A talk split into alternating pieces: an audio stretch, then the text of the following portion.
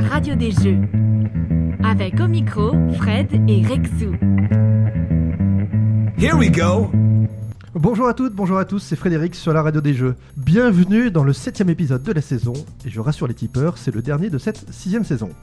Je suis toujours accompagné par celui dont la voix nous rappelle celle des plus grands crooners, comme Maître Gims, Kenji Girac et Black M. Il s'agit de l'excellent Olivier Rex. Salut Rexouf. Bonjour. Bien. On a toujours la chance d'être accueilli par le meilleur game designer de l'histoire des cafetiers, c'est le talentueux Antoine Boza. Salut Antoine. Salut Fred. Et enfin avec sa rubrique, il vient toujours au bon moment, avec ses tartines et ses croissants, c'est l'ami Mathias Guillot. Salut Mathias. Salut Fred. Alors juste avant de passer au cœur de l'émission, voici des informations que nous ne développerons pas aujourd'hui. On ne parlera pas de la mort de Johnny. Non, on a déjà évoqué les chanteurs de légende dans l'introduction. On ne reparlera pas qu'on avait prévu qu'un jour on serait en direct ou en vidéo ou en public parce que voyez-vous tout ça, qu'est-ce que ça file Oh tiens, il faut que je pense à acheter une galette des rois, ça arrive bientôt. On ne vous conseillera pas de jeux pour Noël. Vous savez, celle avec une rubrique pour jouer avec les enfants, une pour jouer en famille, et enfin une pour les un peu plus experts, comme ils disent. Parce qu'en fait, il existe plus de listes de conseils que de jeux sortis en 2017. On ne fera pas de photos de la rue devant chez nous parce qu'il neige et que c'est fou car on est en décembre, notre community manager préfère les sujets non polémiques. Enfin, on ne parlera pas forcément de Jean-François Copé, de la diplomatie américaine, d'Atem Benarfa, de la distribution chez Yellow, du Parti Socialiste, de Jean d'Ormesson et tous ceux qui nous ont quittés cette année. La liste serait trop longue. Par contre, nous parlerons aujourd'hui d'export, de distribution, de catalogue, d'international et tout ça avec talent, puisque nous recevons aujourd'hui deux représentants de la société BlackRock, distributeurs de jeux comme on les aime. Le premier c'est Big Boss, il s'agit de Johan Laurent. Salut Johan. Salut. Et le second est le responsable export de BlackRock, et c'est, Thibaut Quintens. Quintens, on prononce comme ça, c'est bien ça? Quintence, oui, comme, comme tu veux. Salut Thibaut, bienvenue. Salut Fred. Merci à vous de, vous de nous être, de vous être joints à nous. Il est grand temps que je cède la parole à celui qui a commandé l'intégrale de section d'assaut pour Noël. Rexou, c'est à toi. La radio des jeux. Noir, c'est noir, il n'y a plus d'espoir, comme disait notre désormais défunt Johnny National. Mais qu'ont-ils tous avec le noir? En musique, on avait déjà Johnny Cash, l'homme en noir, Black Sabbath, les inventeurs du métal, les Black Crowes, les Black Keys, la Mano Negra, Noir Désir, les Black Eyed Peas, Frog Black des Pixies, Black Rebel Motorcycle Club, Berrurier Noir, et j'en oublie un gros paquet. Mais bon, dans le rock, depuis Gene Vincent et Vince Taylor, le cuir noir est un peu l'apanage des rebelles, hérité des bikers originels, des voyous. Pensez à Marlon Brando en perfecto dans l'équipé sauvage, à James Dean dans la fureur de, de vivre, et vous avez le modèle carte postale de la rébellion. Encore que quelques jeux s'en emparent, on comprend, les univers sombres peuvent donner du zombicide Black Plague, Canon Noir et Black Fit, et Barbe Noire pour les pirates, pourquoi pas? Black Stories, Black Secret pour les histoires de fantômes, Cargo Noir pour les contrebandiers, le récent Arkham Noir pour un mélange de Polar et Cthulhu, Gueule Noire chez, pour, les, pour les mineurs, ça se tient.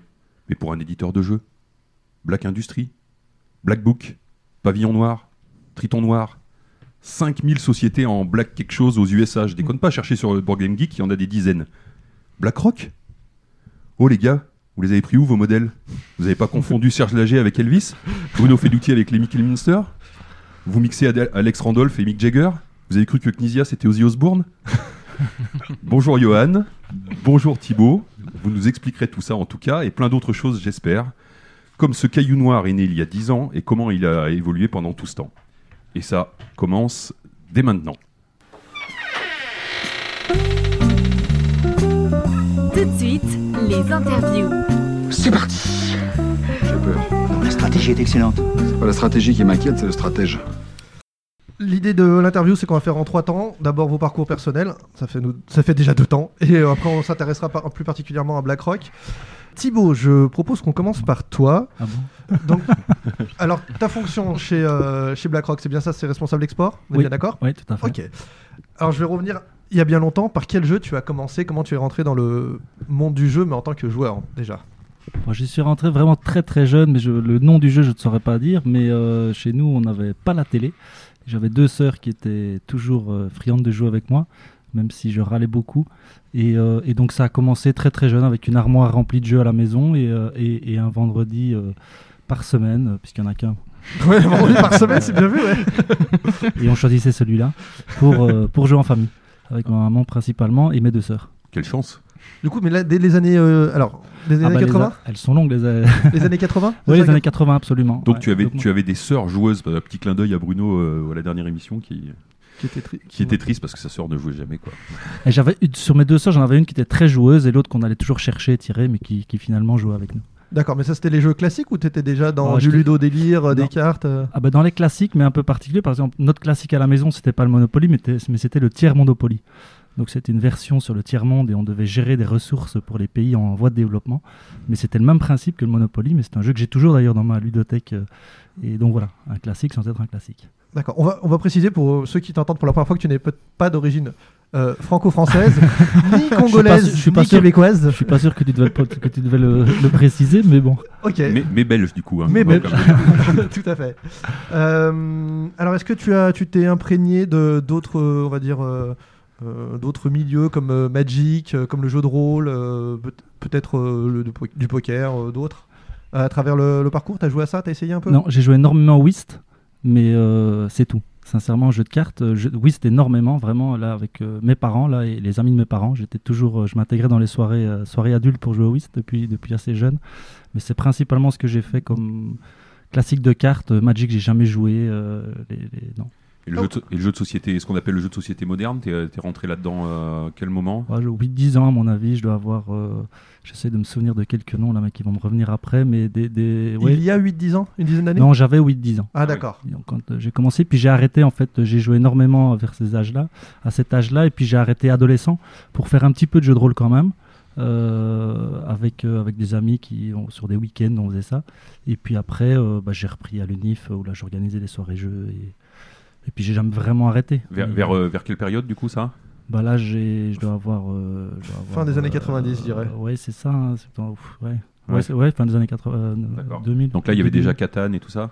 Oui, oui, bien sûr. Ouais, Ouais, ouais, ouais. On y est. Et c'est toi qui organisais les soirées jeux, donc t'étais vraiment aussi déjà à fond dedans en fait. Oui, j'ai toujours été celui qui a porté les jeux et aujourd'hui, c'est le problème, c'est qu'on pense toujours que je vais amener des jeux. Donc, euh, je Tu plus- peux pas aller une soirée, ne venir sans jeu.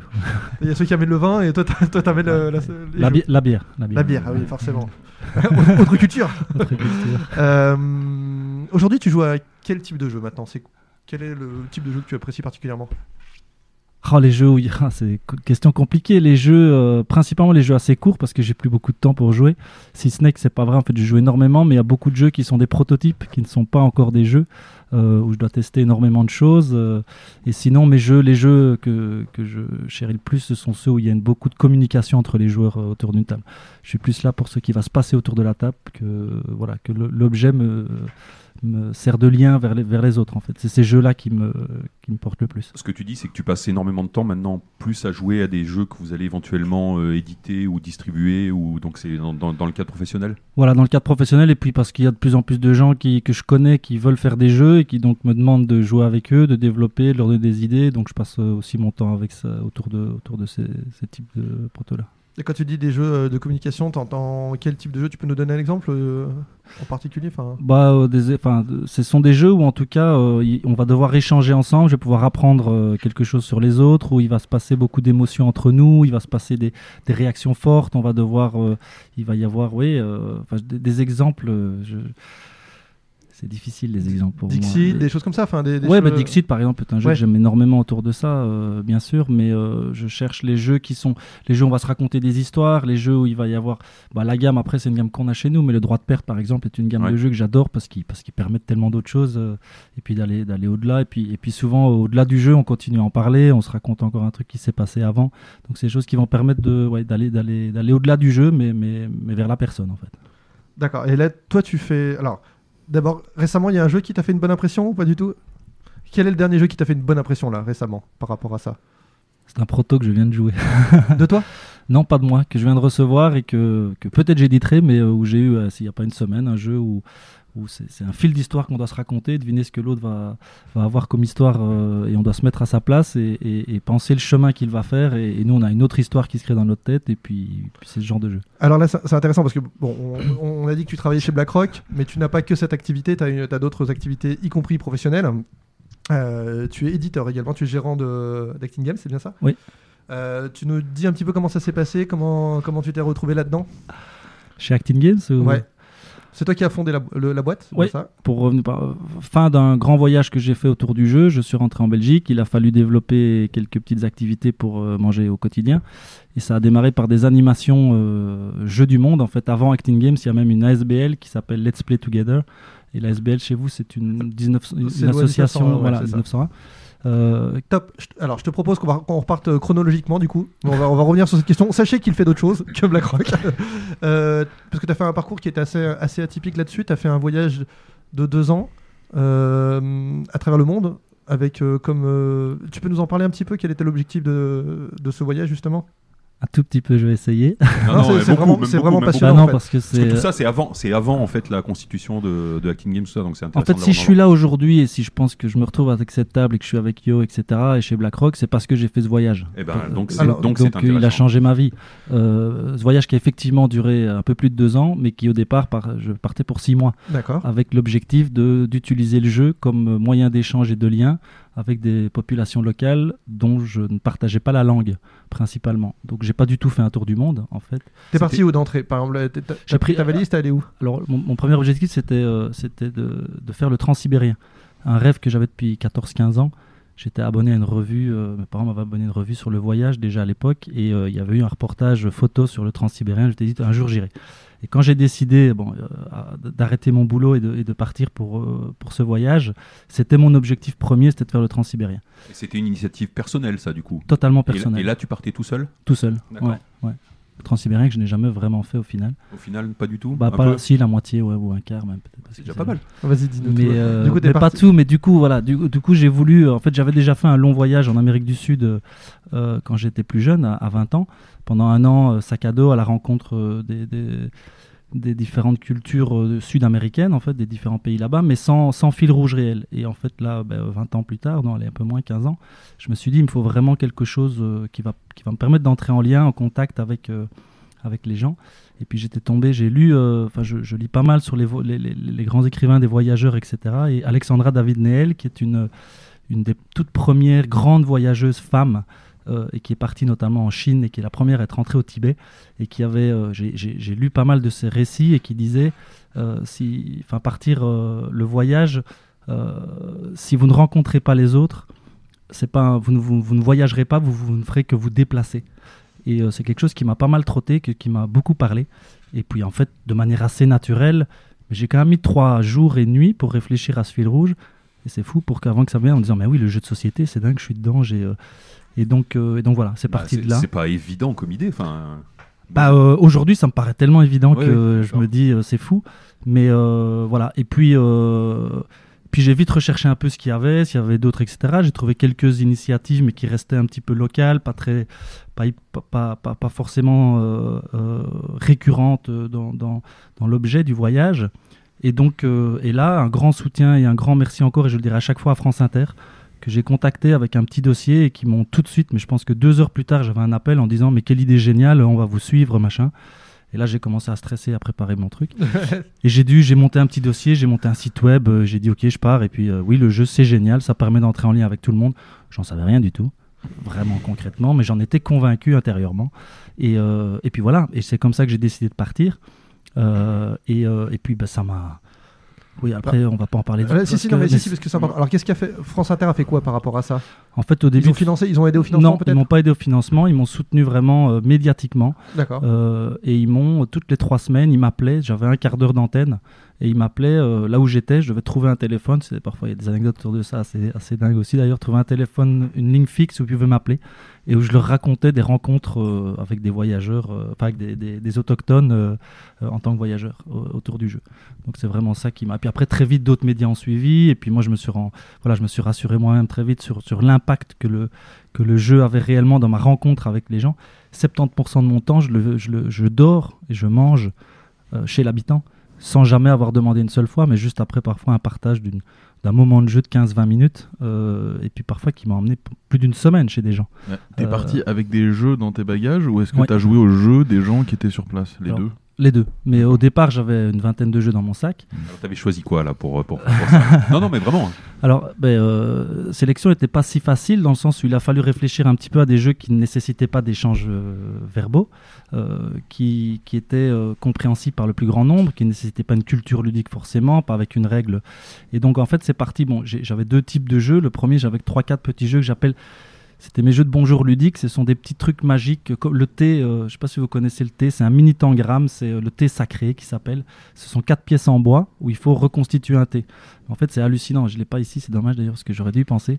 Mais euh, tout le monde dit ouais, facile. Et en fait, personne n'y arrive comme ça. Et c'est une question de regard et de perspective sur la, sur le, sur, sur l'objet. Mais et ça, en fait, c'est, je, prends celui-là, mais j'en avais quelques autres qui, qui, qui étaient assez magiques dans le sens où quand j'arrivais à mettre ça devant quelqu'un, par exemple dans un train ou sur une place publique, j'ai, enfin, dans tous les lieux où j'arrivais, je connaissais pas, hein, je m'installais, euh, je sortais mon truc, j'avais mon petit dessin sur le côté, et j'essayais de faire comprendre que j'essayais de résoudre ce truc-là. Et en fait, les gens, tu avais une personne qui se prenait au jeu, puis qui arrivait pas, puis avais, comme il y en avait un autre qui n'avait pas osé, mais qui regardait son, son, son, son- son ami ou la, ou- la personne du coin qu'il connaissait plus ou moins, euh, qu'il reconnaissait en tout cas, bah, il venait, il, il apportait ses deux mains, donc on trouvait à quatre mains, puis à six mains, puis à huit mains, puis euh, parfois j'avais des foules autour de ça, et je restais pendant une heure, les gens essayaient, et puis, et puis, puis, puis, puis voilà, ça c'était parti. Et puis après, je sortais des, des jeux qui étaient un petit peu, j'avais un, un pass-trap, un mini pass-trap par exemple, euh, ouais. un petit de, de, de sac qui était aussi génial, j'ai fait un tournoi de pass-trap dans le train euh, Jungle Speed, que j'avais forcément, un digit, je sais pas si vous voyez les petits digits, c'est un vieux, c'est un petit jeu non, de ça, cartes un petit jeu de cartes avec 5 allumettes à la base. Et en fait, on a tous des cartes avec euh, des dessins qui, sont, qui représentent, qui sont faits à- grâce à 5 allumettes. Et en bougeant une seule allumette, on est capable de faire normalement un passage d'une carte à une autre carte. Et c'est le premier qui s'est séparé de ces 5 cartes en fait en jouant et en ne bougeant qu'une seule allumette euh, au milieu, en déplaçant. D'accord. Petit truc tout simple, principe universel presque sur le, Ouais, facile à expliquer en plus. très euh, fa- ouais. et facile à expliquer dans le juste dans le dans, Oui. dans, dans, dans, dans le Le mouvement geste, dans ouais, le geste. Ah, exactement ça c'était euh, voilà des choses qui étaient euh, Et ça, t'arrivais donc tous ces jeux, t'arrivais, t'arrivais à les expliquer comme ça, par le geste, euh, sans la parole. Ça- par essai erreur donc ces petits jeux alors un jungle speed bon Oui, voilà, beaucoup, de réinventions de règles du jungle speed où à un moment donné Bah tu lâches prise et puis ça se passe et puis tout le monde s'éclate et donc t'es parti. Mais mais par contre j'ai eu aussi des moments et, et ça ces moments là ils sont magnifiques dans ces dans ces échanges là c'est justement cette explication de règles cette tentative de se dire ok on est là autour j'ai des cartes moi j'ai une règle en tête j'ai des éléments qui sont là sur cette table et par tour et essai erreur ben, je vais essayer de faire comprendre. Mais il y en a toujours un côté qui a compris un élément, qui commence à raconter dans sa langue à tous les autres, puis on dit ouais tout le monde s'éclate, ouais génial on a trouvé. Tu te rends compte qu'au deuxième c'était pas exactement ça, donc je réexplique, tu vois. Et en fait tout ce moment-là en fait est déjà un moment de partage énorme et d'échange sur une règle qu'on est en train de constituer euh, ensemble ou de reconstituer ensemble sans pouvoir se, se dire les mots et se, et se- se parler concrètement. Donc ces moments-là étaient euh, sur ces jeux assez, euh, assez géniaux en fait. Enfin ouais. Et du coup, là, t'étais dans, dans quelle, quelle région, là, quel pays tu as, tu traversé? Je suis bah, Russie en gros hein, parce que Oui, oui, en gros. Bah, l'Ukraine, la Russie, la, la Chine, la, la Mongolie, pardon, la Chine, le Kyrgyzstan, le Kazakhstan. Je suis revenu en Chine, je suis parti au Vietnam, Cambodge, Thaïlande, Malaisie. Ah ouais, quand même. Puis là, j'ai triché un peu parce que tout ça, je fais en train aussi. Alors ça, c'est Vous très important. l'habitant tout le temps, c'est ça? Pas où? 70% du temps, parce que je, m'étais engagé aussi à faire des, des diaporamas. Donc, euh, bon, à l'époque, je faisais beaucoup de photos. Dans mes études, j'avais fait une- mon, mon mémoire notamment en photo, et je suis fan de photos et de son. Et donc, j'avais un petit Edirol euh, de poche, un enregistreur euh, sonore, et j'enregistrais tous les sons qui se passaient autour, et je prenais des photos quand je pouvais. Parce que, comme j'ai c'est une de mes grandes frustrations, en retour, pas sur le moment, mais c'est quand je suis dans le moment de jeu, je peux pas faire tout ça. Je peux pas sortir mon appareil, commencer à, Il faudrait quelqu'un d'extérieur, d'extérieur pour le donc faire. j'ai très peu finalement dans tous mes trucs, j'ai très peu de photos de joueurs. Et ce ne sont ceux que j'ai, c'est quand je suis resté à minima un jour, deux jours, ou voire plus. C'est où là j'ai commencé à pouvoir avoir des moments où je prenais la prenais l'appareil, j'étais plus à l'aise avec ça. Euh, et donc euh, donc voilà, je ne sais plus où on était. Non, mais les pays, là, t'étais dans la liste des pays. Voilà, euh, liste des pays. Et, et le train, non, je viens sur le train parce que c'est 50 000 km en train, plus ou moins. J'ai triché, c'est là que j'arrivais, c'est qu'en Malaisie, j'ai triché parce que j'ai voulu prendre un bateau. Je suis resté 15 jours au port, genre, jamais, je suis jamais arrivé. Je voulais remonter au Sri Lanka parce qu'à l'époque, la Birmanie, on ne pouvait pas y passer. Maintenant, ça, ça s'est ouvert, ça s'est ouvert au tourisme, mais, euh, mais on ne pouvait pas. Et donc, euh, et donc, à un moment, après un ras-le-bol, j'ai décidé de prendre l'avion et je suis parti en Égypte, juste avant les événements. Et j'ai fait six mois Égypte, euh, Jordanie, Syrie, euh, juste avant, quelques mois avant tous les, tous les événements. Et ça, ça a marqué aussi beaucoup mon regard sur les choses qui se sont passées après, forcément.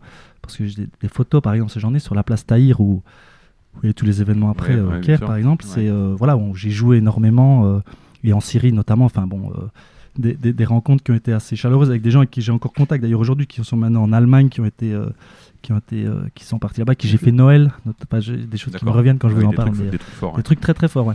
Et donc le- là, chez l'habitant, j'y reviens, ça y est, je fais le- la boucle pour terminer. C'est que euh, je choisissais souvent moi-même de ne pas aller à des moments parce que j'avais besoin de me reposer, parce que c'est une énergie en fait euh, énorme, Ouais, énorme. De... Il faut tout donner parce que comme on n'a pas la langue, en fait, on c'est beaucoup plus compliqué parce qu'on doit être attentif à toutes les émotions, à ce qui se passe, au regard, à ce qui... aux intonations, à, tellement tellement de choses que ouais, moi je me suis rendu compte que c'était très très épuisant et que comme je m'étais engagé à faire ce, à tenir à jour un peu ce blog et, euh, et j'écrivais un petit peu mes anecdotes pour les émissions pour l'émission radio, il fallait que je me pose dans un hôtel avec une connexion généralement et donc là je me prenais souvent euh, quelques jours pour poser, reprendre un peu. Oui, euh, puis Du reprendre coup, du coup, souffle. du coup, ça- financièrement, ça, de- ça a dû être un gouffre où tu as, été aidé par rapport Bah, à ça c'est, c'est, euh, c'est- ça m'a quasi rien coûté parce que 70% du temps je, je Ouais. logeais chez les gens. J'étais Enfin, bon, nourri 30% bien plus. Bah oui, mais sauf que bah, après il y, a- y a beaucoup de, il y a, y a du coach surfing T'as aussi t'as là-dedans. D'accord. Dans les dans les temps que je dis hôtel, c'est un peu coach surfing. Je vais chez des gens qui sont voilà où on va passer une soirée ensemble, mais je vais pas être toute la journée avec eux. Je vais pas être dans la même dynamique que quand je me retrouve dans des au fin fond de parce que j'ai fait beaucoup de lieux à circuler aussi des gens qui chez des, chez des nomades en Mongolie qui avaient moi qui me touchaient les poils, qui me tiraient mes poils blonds, euh, qui, qui étaient un peu hallucinés de voir euh, voilà qui qui n'avaient jamais vu des gars euh, des gars comme moi. donc donc voilà, c'était une autre énergie. En tout cas, le coach surfing aussi, bah, c'était, c'était gratuit ça. Et euh, si les gens ne connaissent pas, c'est un moyen de, de- voyager qui est assez, assez intéressant euh, et qui me permettait de me poser un peu. Euh, bien sûr, je, propos- je présentais mon voyage aussi avant et les gens me disaient Ok, pas de souci, tu peux venir 2-3 jours, tu auras une connexion, tu peux, poser, tu peux te poser et, faire ça. Et donc, pour en revenir au financement, donc au départ, je n'avais rien, donc c'était des petites économies personnelles. Après, il y a aussi, bah, j'ai travaillé pour pas mal de médias, j'ai écrit beaucoup pour des, pour des quotidiens et même des, enfin, ouais, plusieurs choses, des journaux pour enfants, puis Radio Québec, etc. Et, et là, j'ai eu des soutiens financiers qui payaient par, euh, avec un salaire européen, facturé européen, et forcément en voyageant aussi dans ces pays-là, ben, la- le, le coût de la vie est nettement moins cher. euh, Donc, euh, donc voilà, ça n'a pas du tout, du tout été un gros. J'avais plus d'appartement, plus de maison, plus rien. Donc concrètement, tu sortais du train dans une nouvelle ville, t'allais te poser dans une place un peu, un peu avec du monde, et tu te mettais, une, je sais pas, soit un bar, un truc comme Ah. ça, là où il y avait une table, et tu sortais, tu sortais trucs et on voit ce qui se passe, c'est ça? Alors en général, en général euh, je n'allais jamais jusqu'au bout de mon ticket de train euh, parce que j'avais, je jouais dans le train. Justement, je revenais au train parce que le train c'est un moyen de rencontre euh, incroyable. En fait, pour moi, c'est le moyen de transport le plus, le plus intéressant, le plus riche puisqu'on a, on a du temps souvent, euh, on a l'espace et euh, Pas grand chose d'autre à faire. ouais. pas grand chose d'autre à faire, mais l'espace pour, dé- pour, dé- pour déplier quelque chose, pour, pour regarder ce qui se passe euh, autour de nous et, euh, et pour se déplacer et pour aller à la rencontre d'eux. Donc euh, c'était souvent dans le train que ça. Beaucoup de choses ont démarré dans le train et beaucoup de, de mes rencontres se sont passées là et m'ont prolongé sur des d'autres, m'ont emmené dans des lieux que j'avais pas prévu de, par lesquels j'avais pas prévu de passer forcément.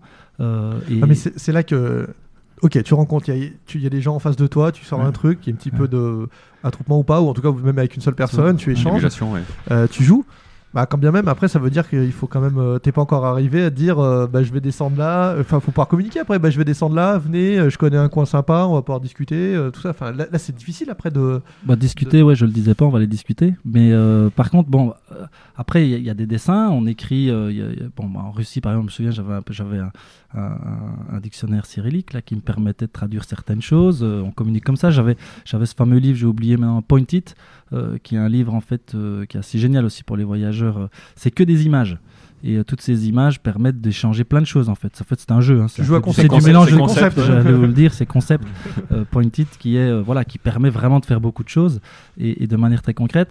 Et après, c'est une des frustrations, c'est que même avec les gens avec qui j'ai vécu, parce que j'ai pas joué tout le temps. Ça, ça m'ouvrait des portes. Et puis j'allais ouais. vivre, j'allais vivre chez les gens, je vivais leur quotidien. Et c'est là qu'aussi je, je, je découvrais leur jeu. Euh, Aujourd'hui, je suis- enfin, de- depuis, je suis devenu un grand, grand fan et collectionneur de jeux du monde. Euh, et euh, et c'est vrai que c'est quelque chose qui est, qui est très riche. En plus, le- les jeux du monde qui racontent des cultures incroyables sur euh, des jeux traditionnels, etc. Euh, mais donc aussi, j'ai beaucoup vécu ce que les gens vivaient. Euh, Oui, le jeu est un moyen, pas... le but c'était d'aller rencontrer des jeu- personnes. ouais. Absolument. Ouais. C'était vraiment le fil rouge que je disais au départ. C'était l'idée de me dire euh, qu'est-ce qui va me permettre d'entrer en lien et puis de vivre quelque chose rapidement, de le partager, qui soit positif, le plus positif possible, qui me permette de prendre le temps. Parce que c'est rare aussi. Bon, c'est une chance que je me suis offerte hein, de me dire ok. euh, c'est prendre le temps. C'est en fait c'est ben, le jeu de toute façon c'est ça pour moi le jeu. C'est s'asseoir ensemble aussi à un moment donné. hein. C'est poser les choses. Le jeu, a- ce qui se passait avant n'existe plus, ce qui se passe après n'existe pas encore. C'est un moment pour moi qui est assez riche pour ça que c'est l'instant présent, euh, très fort de manière générale dans le jeu de société. Euh. A posteriori, j'imagine que tu en gardes des, des souvenirs et puis euh, une expérience personnelle euh, incroyable. ouais, dingue. Mais par contre, tu disais, je suis parti pour 6 Mais- mois. Ça doit être, on imagine aussi une certaine fatigue. Enfin, vraiment, euh, ça doit être usant. De, déjà, je sais pas où je vais dormir euh, peut-être Ouais. demain soir. euh, je faut que je, je ressors mon matos, je ressors mes jeux, etc. Alors du coup, je vais faire des super belles rencontres. Mais il y a quand même une, une sorte de d'imprévu, de, du vis au jour le jour. Et sur deux ans, après, du coup, qu'est-ce qui a fait que tu es passé de 6 mois à 2 ans?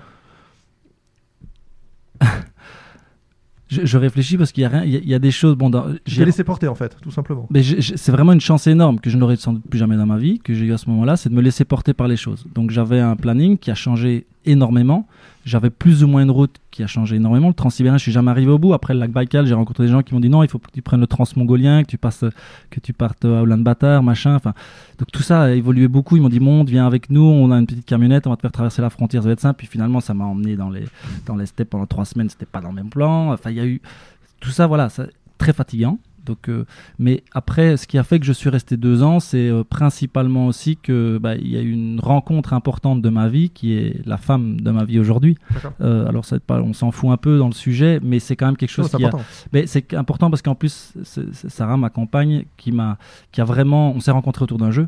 Euh, elle est, euh, elle vivait en Chine et, elle, parlait chinois et elle m'a permis aussi, avec des rencontres d'autres, d'aller. euh, là, je suis resté là où elle vivait à Chengdu et d'aller rencontrer toutes les, enfin toutes, quelques minorités qui vivent là au pied du plateau tibétain, parce qu'il y a 36 minorités en Chine qui vivent différentes. On parle des Han qui sont ceux qui, qui, qui dirigent un peu le pays, mais il y en a beaucoup d'autres. C'est une richesse culturelle incroyable. Et donc là, je me suis posé pendant neuf mois. Euh, je venais de voyager trois mois en Chine, je me suis posé là pendant neuf mois avec beaucoup de petits voyages dans les montagnes et aller voir ces gens, à jouer. Mais, euh, et après, on a fait un projet. euh, voilà, après, j'ai seulement re- voilà, poursuivi le projet et, et je suis revenu. Je me sens tout petit, quoi. Ah, moi, je vais à la radio des Bah non. Ok, Mais c'est voilà, c'est- je- passionnant, hein, vraiment. On, pourrait, euh, on va quand même avancer, mais, mais Ouais, on oui. pourrait écouter ça toute la nuit au, au coin du feu, ça, serait, ça serait super bien. Donc, tu fais ce voyage Voilà. et tu reviens, et là, il y a Let's Play Together. J'en viens à ça, c'est pour ça. Voilà, Mm. rapidement. Yo, je vais te laisser la parole, hein, c'est Non, promis. non, non, très bien. surtout C'est pour pas, ça non, que, non, euh, je suis Yo désolé, tout, je vous ai dit, faut- chez toi. Je vous avais dit, il faut pas me lancer sur le voyage parce que. Euh, passionnant. donc je reviens. Le voyage s'appelait Let's Play Together. C'était le nom de mon, de mon projet. Et en fait, je reviens. Je me rends compte qu'il y a plein de gens qui m'ont C'était le, suivi. c'était le nom de la petite rubrique sur France Inter éventuellement aussi, non Ou Euh, non, c'est, euh, je sais même plus comment s'appelait cette rubrique, mais en tout cas, si, c'est, moi je l'annonçais chaque fois comme ça, c'était Let's Play Together, anecdote de Chine ou de Mongolie ou de Russie, etc. Euh, et c'était le nom du site web que j'avais sur lequel je postais quelques Ouais. écrits et mes, et mes diaporamas. Et, euh, et en fait, je me suis rendu compte qu'il y avait, au fur et à mesure de mon voyage, j'ai eu de plus en plus de retours de gens qui m'écrivaient, qui me, enfin, qui me soutenaient moralement, etc. Et quand je suis rentré, en fait, euh, j'ai eu un soutien euh, humain et, enfin, est tellement fort que je me suis dit je peux pas arrêter ce projet et qu'il y a des gens en fait qui m'ont dit non mais attends on va on va faire quelque chose avec ça on va ça et le fait que je devais il fallait que je retrouve un boulot il était plus question que je retourne quelque part où c'était déjà construit parce que j'avais cette expérience ce truc là et donc en fait j'ai commencé bon, les premiers trucs c'était sur des brocantes je faisais des ateliers de jeux récup. Donc je faisais partager des jeux du monde que j'avais rencontrés avec tout du matériel de récup que je faisais sur la brocante avec les gens. Je faisais des ateliers comme ça. Les gens me donnaient un euro deux euros etc et en fait, après, j'ai euh, j'ai eu plein de commandes de communes qui, toutes le brocante, voulaient que je vienne pour animer leur truc, euh, le, un espace autour de ça. Ça a démarré comme ça, puis avec des jeux de partage du monde. Alors, j'ai fait aussi plusieurs euh, expos, photos et conférences, que là, j'en ai, j'en fais encore une à deux, une ou deux par an. Conférences sur le, le voyage et la rencontre à travers le jeu qui m'ont permis aussi de, de- de- de remettre un peu le pied à l'étrier à l'étrier économiquement. Et puis, euh, et puis voilà, au fur et à mesure, des animateurs et d'autres euh, gens motivés autour de moi, ben, on, a, on a monté cette ASBL, donc cette, euh, que vous appelez, euh, Une, une association La sauce, la voilà. Qui aujourd'hui tourne sans moi. Je suis juste le président. euh, je suis plus du tout, je coordonne plus grand chose. Et il y a, il y a une quinzaine d'animateurs formateurs qui sont un peu partout dans les écoles, les maisons de jeunes. les- on, enfin, on a fait des ateliers dans les hôpitaux, dans, dans tout ça pour le partage du jeu et, ce c'est qu'il apporte. c'est de l'animation. C'est de C'est de l'animation et de la formation par le jeu. Voilà. Juste le, le voyage d'origine, les photos, les sons sont toujours disponibles Non, quelque part? alors, Non. malheureusement, on m'a posé, il faut que je le remette, mais le site du coup de Let's Play Together aujourd'hui est devenu celui des animateurs et formateurs autour du jeu. Alors il y a l'histoire sur le site, il y a encore deux trois infos que j'avais démarré à l'époque, mais depuis je me suis laissé embarquer par par des BlackRock Hmm. et autres qui m'ont pris un temps été- et, et- et d'autres. Mais ça existe euh, quelque part. euh, oui oui, je- idéalement, tu bientôt. peux. Oui oui, je, je le referai. Là je Hmm. suis sur un projet de livre aussi. J'ai euh, oui oui. Je vous, veux- vous avez été euh, sollicité pour, je sais pas, pour. euh, par Tu peux me tutoyer. hein. Non mais vous, euh, vous, euh, vous Non, en je- tant qu'association, j'entends. Bon, ok, on passe à. Euh, non, par rapport à, je sais pas, dans l'aide euh, au handicap, par rapport au handicap, euh, tout ça, j'imagine beaucoup. On a eu beaucoup de sollicitations. Après, j'en ai eu tellement à un moment donné que c'était trop et qu'il fallait que je me recentre et que donc tout n'a pas été suivi. Malheureusement et heureusement, on a fait d'autres choses, mais on a fait des projets, euh, des projets, oui, autour du handicap, autour de la. De, moi, j'ai travaillé, enfin, j'ai travaillé, oui, j'ai travaillé avec le jeu en, en- en psychiatrie pendant Ouais, deux, pendant sûr. deux ans. euh, D'accord, t'as travaillé avec- là-dessus, ok. oui, oui, j'ai fait Ça plusieurs. paraît ouais. assez. Ouais, ouais, de ouais, naturelle, ouais. ouais. Ok, donc là tu disais que tu vas faire un livre, il y a peut-être un livre qui va arriver, on serait visiblement peut-être chez Lynx, quelque chose comme ça? Visiblement, peut-être chez ouais. Visible, Un peu plus que visiblement. Bah, euh, un peu plus après, il, Donc, ce de- serait- il aurait dû sortir euh, il y a quelques mois, il sortira pas dans quelques mois, et donc euh, je sais pas, mais en tout cas, il est bien dans ma tête. Moi, c'est un projet perso que j'avais depuis mon retour de voyage. Quand j'ai rencontré Lynx, ça s'est revenu vraiment à, à l'ordre du qui jour. raconterait ce voyage avec des photos, Ouais, etc. du Voilà, coup, un livre photo voyage, voilà. Pour les, pour les amoureux de voyage et de rencontres humaines. Et le jeu est juste le prétexte pour faire le lien entre tout ça. Ok. Et du coup, de tout ça, alors après, on arrive comment doucement à Acting Games à BlackRock? Et euh, bah, du coup, dans tout ça, je suis aussi parmi tous les gens qui me suivaient. Il y a une grosse boîte belge euh, dont je ne citerai pas le nom, qui est une grosse boîte de jeux vidéo. Un des quatre euh, boss de cette boîte, en fait, a suivi euh, l'une ou l'autre émission dans laquelle je suis intervenu pour mon voyage.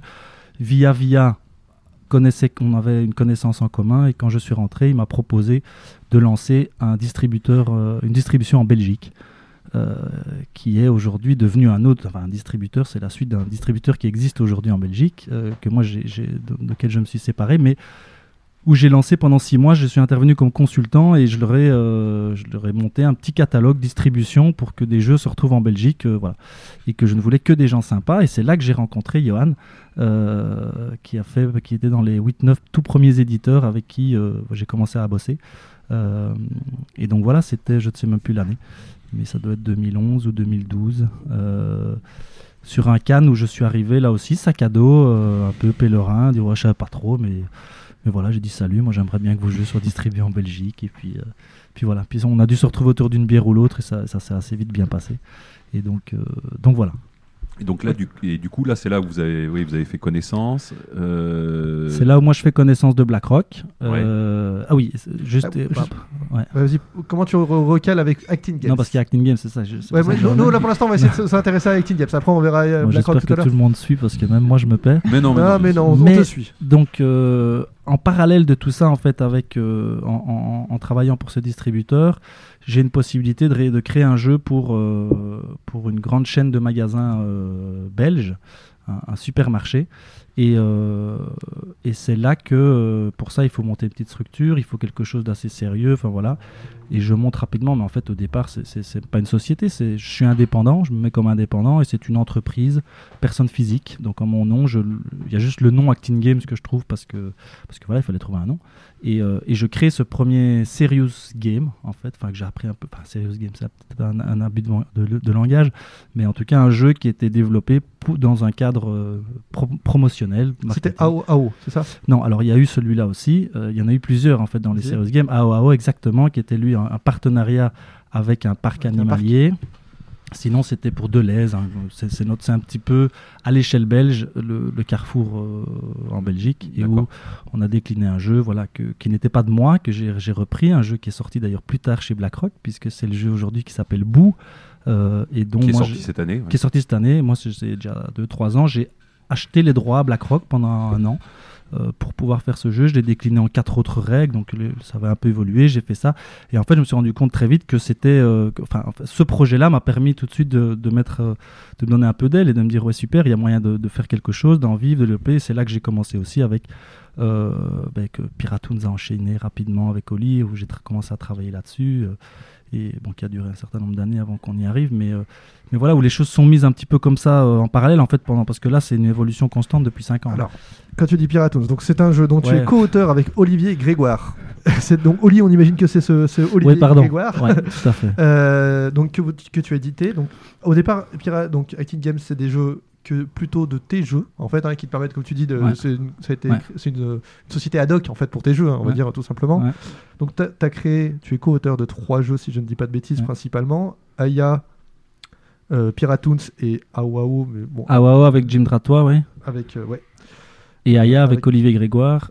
Et Piratoons avec Olivier Grégoire. D'ailleurs, tu fais Et- que des jeux à, à, À deux. à deux. Tu et, n'aimes pas les. et je pense que je n'en ferai jamais tout seul. Ah ouais Ouais. C'est pas que j'aime pas, c'est que je me rends compte que je fonctionne mieux avec euh, euh, quand je suis en, en confrontation ou en, ou en collaboration. Euh, tout dépend des moments de la des moments. Mais que oui, j'aime beaucoup ce rapport-là. Moi, il me nourrit énormément. Je pense que j'arrive à être plus ou moins viable pour pouvoir le faire. Et, euh, et c'est quelque chose qui, en termes de création, en tout cas, oui, me, me porte euh, me porte beaucoup plus. Et donc, comme voilà, il y a suffisamment de possibilités, comme j'ai de toute façon beaucoup trop de choses aussi et plein de choses à faire sur le côté, ben, je, je privilégie en tout cas ce, ce mode-là comme en tant qu'auteur. Et là, j'en ai un jeu qui est en cours, euh, mais encore avec Olivier. On me dit qu'il y a un Piratoons 2 voilà. dans les tuyaux, Ouais. dans mon oreillette. Ah, il est bien, il est bien. ouais, L'oreillette était, bien branché, c'est bon était bien branchée, c'est passé sur la bonne oreille. Effectivement, on est là bien bien avancé sur le Piratoons 2 puisque l'aventure continue, puisque Piratoons est une trilogie, voire quadrilogie peut-être. En tout cas, c'est une histoire qu'on veut vous ouais. raconter autour de, de ces pirates. Vous avez construit vos bateaux. Maintenant, il faut savoir si vous pouvez naviguer ces bateaux. Euh, et donc voilà, on est sur ce, sur ce projet-là pour l'instant et on espère. Mais bon, prenons 2018? tout ça avec des pincettes. euh, SN 2018. ouais. D'accord. Donc en fait, maintenant, c'est plus Acting Games. Je, je reste encore dessus hein, pour, pour Ouais. finir. C'est plus uniquement des jeux que tu, dont tu es l'auteur. Vous avez, il y a six jeux, hein, si je dis pas de bêtises, avec euh, le dernier. euh, euh, alors Feelings, Feelings, c'est bien cela? Ouais, C'est pas fait. facile à prononcer. Euh, de Jean-Louis Roubira? Ouais, et Euh, Vincent Bidot. et Vincent Bidot. Donc Jean-Louis Roubira, c'est le, le papa de Dixit notamment. Enfin, l'un des papas, on va dire. Euh, avec un design extrêmement atypique aussi. Ouais, Très marqué. Ouais. Euh, tu nous en parles un petit peu Il est sorti déjà Ouais, où Yo peut en parler parce que c'est grâce à Yo que euh, donc Yo pourra en parler aussi. Allez, allons-y, on te donne la parole. Si c'est le moment, t'as un pitch de une minute pour vendre, pour ton jeu. Bon, moi j'ai parlé. hein. Euh, qui nous fait Yo- Johan, tu nous en parles un peux peu? y aller. Alors, Donc sur Feelings, en fait, c'est ben, là aussi c'était une rencontre. C'est un jeu que qu'on nous a présenté le soir euh, pendant la cérémonie de de l'As d'Or cette année. Euh, Michel, euh. Ouais, Michel. Michel. Kaim, euh, avec Vincent Bidot, le co-auteur donc euh, de- du jeu Feelings, euh, qui sont venus me voir donc pendant la cérémonie et qui m'ont parlé de, de ce jeu sur les, les émotions et m'ont expliqué un petit peu toute l'histoire qu'il y avait autour de ce jeu qui existait déjà depuis près de deux ans. Euh, car ils l'avaient édité eux-mêmes, donc euh, Jean-Louis et Jean-Louis Roubira et Vincent Bidot, euh, à leur compte. Donc ils avaient tiré une, une production qu'ils vendaient essentiellement aux- à des professionnels, donc type Ouais, en direct- et en- pédopsychiatre, et en et en direct, direct, en oui, direct. via un site et à un prix euh, autour d'une cinquantaine d'euros. Donc euh, voilà, c'était vraiment dans un but. euh, à la base, ils sont tous les deux pédopsychiatres, il me semble. Je demande la confirmation à Thibaut. Vincent est infirmier psychologue et euh, Et Jean-Louis Oui, et Franck Jean-Louis Chalard, l'artiste, sont tous les deux euh, pédo, pédopsychiatres. Euh, voilà, donc on vient parler. est- je pense qu'il est éducateur plus, mais euh, à confirmer. Et donc, euh, finalement, De toute pendant. façon, on comprend pas bien la différence. et pendant tout le pendant tout le festival, il, il m'en reparle, mais on n'a pas l'occasion de, de jouer. Et au final, le dimanche soir, euh, les mes, mes équipiers de BlackRock m'en veulent encore, euh, car on a patienté un long moment pour euh, finir le de ranger. Mais donc, euh, à ce moment-là, ils réussissent avec sa fille à, à prendre un, un petit moment pour pour qu'on découvre ce jeu. Et donc on joue et immédiatement bah, je suis séduit. J'appelle Thibaut qui était qui En train de ranger, qui il- était en train de ranger donc pour je- du vrai avec les autres. Voilà. Donc Il on... bossait, lui. un petit peu. Et on joue donc euh, à ce moment-là et de suite euh, bah, Thibaut trouve tout aussi intéressant et donc nous c'était le moment bon on en viendra on en parlera tout à l'heure où on comptait arrêter euh, enfin on avait déjà décidé d'arrêter l'édition donc on savait que ce ne serait pas pour euh, Vous. pour nous en tant qu'éditeur mais par contre en tant que distributeur on voyait vraiment la, la pertinence de, de ce jeu là et donc euh, ben, Acting Games par rapport à que Thibaut vient ce dont parle, Thibaut Ouais, vient ça, de vous parler vraiment- justement on se disait dans- qu'on était vraiment dans le dans ce que tu aimes faire quoi. Parce que du coup, le, ça, le le pitch, partage le pitch et- en 30 secondes, vous pouvez nous le faire? Le pitch de le, le- Feelings. en quoi- Quel est le, le jeu en fait? C'est c'est quoi, c'est quoi comme jeu? C'est un jeu de communication, on a compris, mais C'est un jeu sur les émotions, c'est un jeu de partage sur les émotions, c'est un jeu d'empathie en fait. L'idée du jeu, c'est Par rapport à, on a huit émotions tirées au hasard qui sont posées, qui sont euh, visibles pour tous les joueurs. Parmi ces émotions, on a une, une proportion égale plus ou moins de- de- d'émotions agréables, d'émotions désagréables et d'émotions considérées comme neutres. Il y a un joueur qui est le maître des émotions du tour qui va piocher une carte euh, de situation. Il va lire une des, une des trois situations sur la, sur la carte. Et enfin, chacun va devoir se positionner personnellement et secrètement sur l'émotion qu'il ressent par rapport à cette situation. Ensuite, on va distribuer des équipes qui vont changer à tous les tours, donc nos partenaires vont changer tout le temps. Et, euh, et ensuite, je vais devoir, avec, euh, selon le partenaire avec qui je joue, devoir miser pour l'émotion qu'il Lui avait, avait. qu'il avait, euh, qu'il avait partagée. Ouais. Ça, se- voilà, ça se résume à ça. Et en fait, ce qui est moi magique, et euh, Yo, Yo a ré- résumé la situation, moi quand j'ai fait un tour de jeu, je tapais dans les pieds Dieu en disant, euh, moi c'était le, le type de jeu que je trouve magique, alors qui va tout, au- qui est pas du tout dans les possibilités par rapport à mon voyage, mais dans- par- parce qu'il y a le langage qui est énorme, Bien sûr. ouais. mais qui était une rencontre rapide et énorme sur quelque chose très vite euh, face à une personne, sur une situation, juste une émotion qui est partagée. C'est assez, euh, c'était assez intense et voilà, moi c'est ce qui me correspond euh, super bien. Ok, ça me paraît, ça me paraît très clair. Euh, on va voir ton entrée chez BlackRock. Ah oui, t'arrives à gérer en même temps euh, BlackRock. Tu es à temps plein chez BlackRock Oui, je suis plus, plus qu'à temps plein presque. Ah, petit message à mon employeur. Et en même temps, t'arrives à gérer, donc tu, tu, dé- tu as ta petite boîte à côté, donc euh, J'ai engagé, donc j'ai décidé de, parce que ça faisait recruter. recruter. ouais. Ouais, ouais. Pardon. Non, non, mais si Euh, ça marche aussi, ça marche. J'ai engagé. C'est un belgicisme peut-être. Euh, donc j'ai fait un choix là, ça faisait plus d'un an que j'avais pas fait grand chose sur Acting Games. C'est quelque chose qui me passionne, l'édition et la création et l'édition, c'est vraiment ce, qui, ce, qui- ce que je kiffe le plus au final. Euh, et donc euh, j'ai décidé de, avec les, les, les- les premières rentrées qu'on a eues, plutôt que de m'engager moi et de passer là-dessus, de poursuivre vraiment le projet à fond aussi avec lequel je suis euh, à l'export chez BlackRock parce qu'il y a un, challenge euh, vraiment génial et dont j'en parlerai plus tard un peu peut-être, et d'engager quelqu'un pour bah, redynamiser, redonner un coup de, un gros coup de rein et, euh, et, et- et permettre la sortie de Feelings notamment. D'accord. Donc ça veut dire Euh, qu'à puis d'autres l'opérationnel Acting Game, c'est plus toi, c'est quelqu'un d'autre que tu peux nommer peut-être. Enfin, je sais pas. Ouais, Thomas Cornado que D'accord. j'ai engagé depuis le mois de septembre ici et qui. Donc voilà. c'est lui qui fait tourner la boutique. C'est lui qui fait tourner la boutique Et- pour l'instant. Et tu euh, participes quand même. bah, je euh, suis quand même là pas mal après, ouais. ouais les, Voilà. les soirs et tout ça. D'accord. Les soirs, la nuit, euh, le week-end, Ouais, ouais, ouais. Et discrètement au boulot Entre- sans te faire choper par le patron. Pendant la Comme sieste de la petite. euh, ouais. Thibaut est aussi associé à BlackRock. Donc, Oui, Oui, oui, Ah bien oui, sûr. en il plus, est aussi patron euh, de BlackRock. D'accord, oui, t'es aussi, euh, t'es aussi.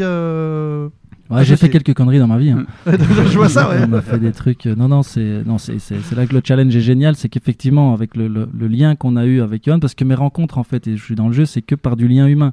Moi, je suis là-dedans parce que j'en parlais, je plus, je t'en parlais tout à l'heure. c'est- Ouais. C'est que moi, ce qui compte, c'est c'est c'est le plaisir que je vais partager avec les gens avec qui je travaille. Et euh, bon, ben le jeu est un outil magique pour ça. Euh, mais euh, mais voilà, moi la rencontre, jamais j'aurais imaginé ma vie faire ça. Jamais. euh, Aujourd'hui, on me dit même t'es un commercial. Je dis ah ouais, c'est vrai, je suis un commercial en fait. Mais mais je mais je, mais je le ressens pas pas comme ça pas du ça. tout. Et, Bah, et- et ouais. avec Johan, ça a été une rencontre humaine. Avec Johan et, et, toute l'équipe, sa, sa- sa famille en fait, à Johan au départ, puisque c'était vraiment que ça. Ça a été. Puis moi, j'ai dit ouais, c'est une aventure. voilà, c'est génial. Voilà, j'étais super touché comme on le propose, le lien qu'on qu'on commençait à créer.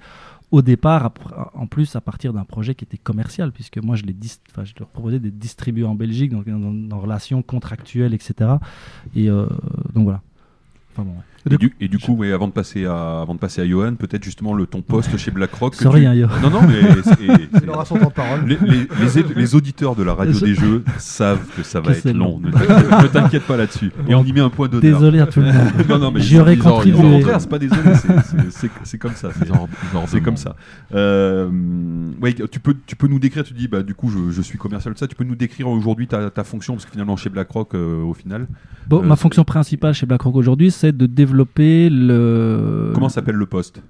Responsable Bah, export, comme rien. C'est ça? Export, export manager Export en anglais manager, parce que c'est moi je Ouais, travaille beaucoup export, en anglais. Voilà, responsable export, c'est vraiment de développer euh, tous les jeux du catalogue euh, BlackRock que nous pouvons avoir à l'international Donc à la fois édit- édition et et distribution. distribution. euh, et là aujourd'hui, on travaille pour plusieurs éditeurs pour Mm. lesquels on prend leurs jeux et qu'on distribue. Et là, mo- moi, mon kiff personnel, c'était vraiment de me dire, ok, je vais aller vendre ces jeux, voir comment ça réagit au Japon, en Corée, au Brésil. Euh, en Afrique du Nord euh, et d'autres. Voilà, c'était un petit peu le challenge du départ. Même, même rien qu'en Europe, entre la Pologne, le Portugal, l'Espagne, on dit toujours oui, il y a des standards de jeu qui fonctionnent partout, mais d'autres pas et qui sont très culturels, qui vont très bien fonctionner d'un côté de l'autre. Moi, c'est ce qui m'intéressait. On va être un peu dans le détail de, de chez BlackRock, mais juste pour bien comprendre, il y a des jeux qui sont, qui sont en français actuellement et peut-être en anglais. Toi, tu prends ces jeux, tu les envoies à des éditeurs locaux pour savoir s'ils veulent les localiser, c'est bien ça? Oui, enfin, on fait plus que les envoyer, mais c'est un peu Oui, ça. Ah oui, enfin, oui c'est Ouais. ça, mais. euh, Tu vas les présenter, Non, tu non, prends des voilà. contacts avec Le éditeurs. c'est que euh, des éditeurs locaux les localisent. On est bien d'accord, c'est ça? Oui, alors on va plus loin que ça aujourd'hui, mais après c'est que, et c'est ce qui est aussi génial dans la relation humaine, et c'est ce que j'essaie de construire dans le département euh, de l'export, c'est qu'on travaille avec les éditeurs aussi en, le plus en amont possible, et que la réflexion de l'édition, elle se fait plus uniquement en ICFO Ouais, France, mais qu'on a une réflexion qui est beaucoup plus globale, et qui dit, ce thème-là c'est plus difficile en Asie, il faudrait peut-être le lisser sur ça, ou faire ceci, il y a des choses qui sont, voilà, et, et ça c'est très riche, parce que du coup, et je reviens juste sur le côté édition, j'ai l'impression, je fais plus du tout d'édition par rapport à ça, mais il y a quand même une, un échange énorme euh, et de la réflexion. Alors autant j'ai repris des jeux avant, enfin j'ai, aujourd'hui on est deux, donc il y a Hervé aussi avec moi, autant on a repris des jeux qui étaient déjà tout faits, autant aujourd'hui on participe un petit peu à toute l'évolution avec arriver. eux. Et donc ça c'est aussi très très riche et, et Pour ouais, qu'en très- pour qu'en amont, effectivement, prendre déjà les contraintes donner- culturelles. ouais. voilà le plus de chances possible et, et puis, puis voilà et puis parce que c'est plus marrant en fait. Mais c'est les jeux qui sont distribués par BlackRock Là, ça englobe tous les jeux qui sont distribués par BlackRock. Voilà. Non, on y reviendra peut-être après, je sais pas. Mais... Catalogue export on a moins de 40 jeux, là où il y en a 250. euh, Donc c'est les éditeurs distribués par BlackRock qui sont d'accord. Voilà, pour- uniquement par contre, c'est vous- cet éditeur euh, que l'on distribue en France qui souhaite euh, que l'on s'occupe de, de leur export. Quoi. D'accord, parce que sinon les autres le font par eux-mêmes éventuellement Mmh. Oui. ou, ou passent par quelqu'un d'autre éventuellement aussi, mais d'accord, mais c'est pas forcément c'est pas forcément tout le monde. Non. Ok, donc ça veut dire que tu passes ton temps effectivement quand même à prendre des contacts beaucoup à l'étranger avec des, des gens qui sont Voilà. éditeurs dans leur pays Voilà. et, et à leur proposer effectivement un catalogue et de voir comment ça peut se comment ça peut se goupiller quoi. on passe son, voilà, son temps sur les forums étrangers, euh, sur, euh, on est beaucoup plus. C'est pour ça que tout à l'heure je disais aussi, moi je connais moins le milieu français finalement Ouais, et, de jeux parce que j'ai bah, tout mon temps je le passe sur euh, en essayant d'essayer de comprendre ce qui se passe à l'exté- à l'extérieur. Et donc c'est les festivals à l'étranger et ce sont les oui les, les blogs et autres, autres suivis. Alors moi, ju- juste pour bien comprendre, imaginons un, de ces sept éditeurs qui accepte que vous le, vendiez ces jeux euh, pour qu'ils soient localisés à l'étranger. Donc l'éditeur étranger, l'éditeur euh, japonais, va du coup va faire, il y aura une rétrocession de droits pour BlackRock, puis pour l'éditeur bien sûr originel qui avait fait le jeu. C'est bien ça en fait. Il va payer une, euh, en plus de bien sûr après les questions de production, mais et de la distribution locale, il va payer une, on va dire une petite li- licence royalties à vous en tant que- parce que vous avez fait le boulot, le boulot de com et bien sûr à l'éditeur originel. C'est bien ça le, le système, hein, le fonctionnement financier. En gros c'est BlackRock qui vend les jeux. Donc à Ah. un, un éditeur ou distributeur japonais par exemple, Ouais. dans ce cas-là, BlackRock vend les jeux. On a nous une convention avec les éditeurs. Oui, et il y a une rétrocession une fois qu'on a vendu, l'éditeur refacture à, à- à BlackRock et rétrocède une partie, pourcentage, Ouais. pour notre travail. et que vous Donc, partagez avec de- euh, l'éditeur voilà. originel. Dans, D'accord. dans Très vend les jeux, ça veut dire que vous faites, vous vous, occupez de la production Non, alors du jeu en, dans la langue. en par- parallèle, ce qu'il y a, c'est que nous, tous nos éditeurs, on travaille avec eux, on a, on a un système de, de partage de fichiers, de tout, et, euh, et à partir du moment où il y a une localisation qui se fait, euh, bah, nous, on est le lien direct entre, entre l'éditeur France Oui. et, et l'éditeur ou Étranger. distributeur étranger, et euh, pour euh, faire passer tous les fichiers, les traductions, ce genre de choses, on, Vous menez le truc quoi. On rend les choses fluides et voilà, exactement. Mais c'est l'éditeur qui se retrouve à amalgamer ses productions en différentes langues ou c'est l'éditeur étranger qui nous, s'occupe D'accord. On fait que de la quasi que de la localisation. Mm. Après, il y a des licences un petit peu qui fonctionnent un peu différemment, mais principalement, c'est euh, c'est comme ça. Et j'imagine que vous faites euh, comme souvent, enfin vous essayez de regrouper aussi diverses localisations en même temps pour faire des productions euh, avec du volume. On ne fait que ça. En fait. avoir On- de l'économie d'échelle. L'idée, c'est d'arriver à un certain volume. Quand on a 3-4 pays qui suivent, on sûr. lance une production. Et on fait, bah, nous on travaille, c'est direct, c'est toujours l'éditeur de base qui, Mhm. est, qui, est, qui, est, qui gère tout, qui a Mhm. accès à tous les fichiers, etc. Nous on les a aussi parce qu'on transfère tout, mais on fait une double vérification comme ça aussi, et puis on renvoie, enfin les fichiers passent de l'un à l'autre, mais c'est comme une localisation chez nous. Enfin, l'éditeur là-bas, c'est lui, il reçoit les InDesign, Mhm. et c'est lui qui va localiser, mettre en page, rajouter ses logos, traduire, etc., qui nous renvoie, on Bien vérifie ensemble, et Bien puis sûr. on envoie à la, à la, à l'impression, mais c'est l'éditeur qui, qui fait ce suivi-là, quoi. D'accord. D'accord. ouais. Direct avec son, entre- son, son, son, impré- son imprimeur. Nous, on ne gère pas l'imprimeur de l'éditeur. D'accord. Ouais. D'accord. Ça marche. Bon, je mets une petite virgule. Allez.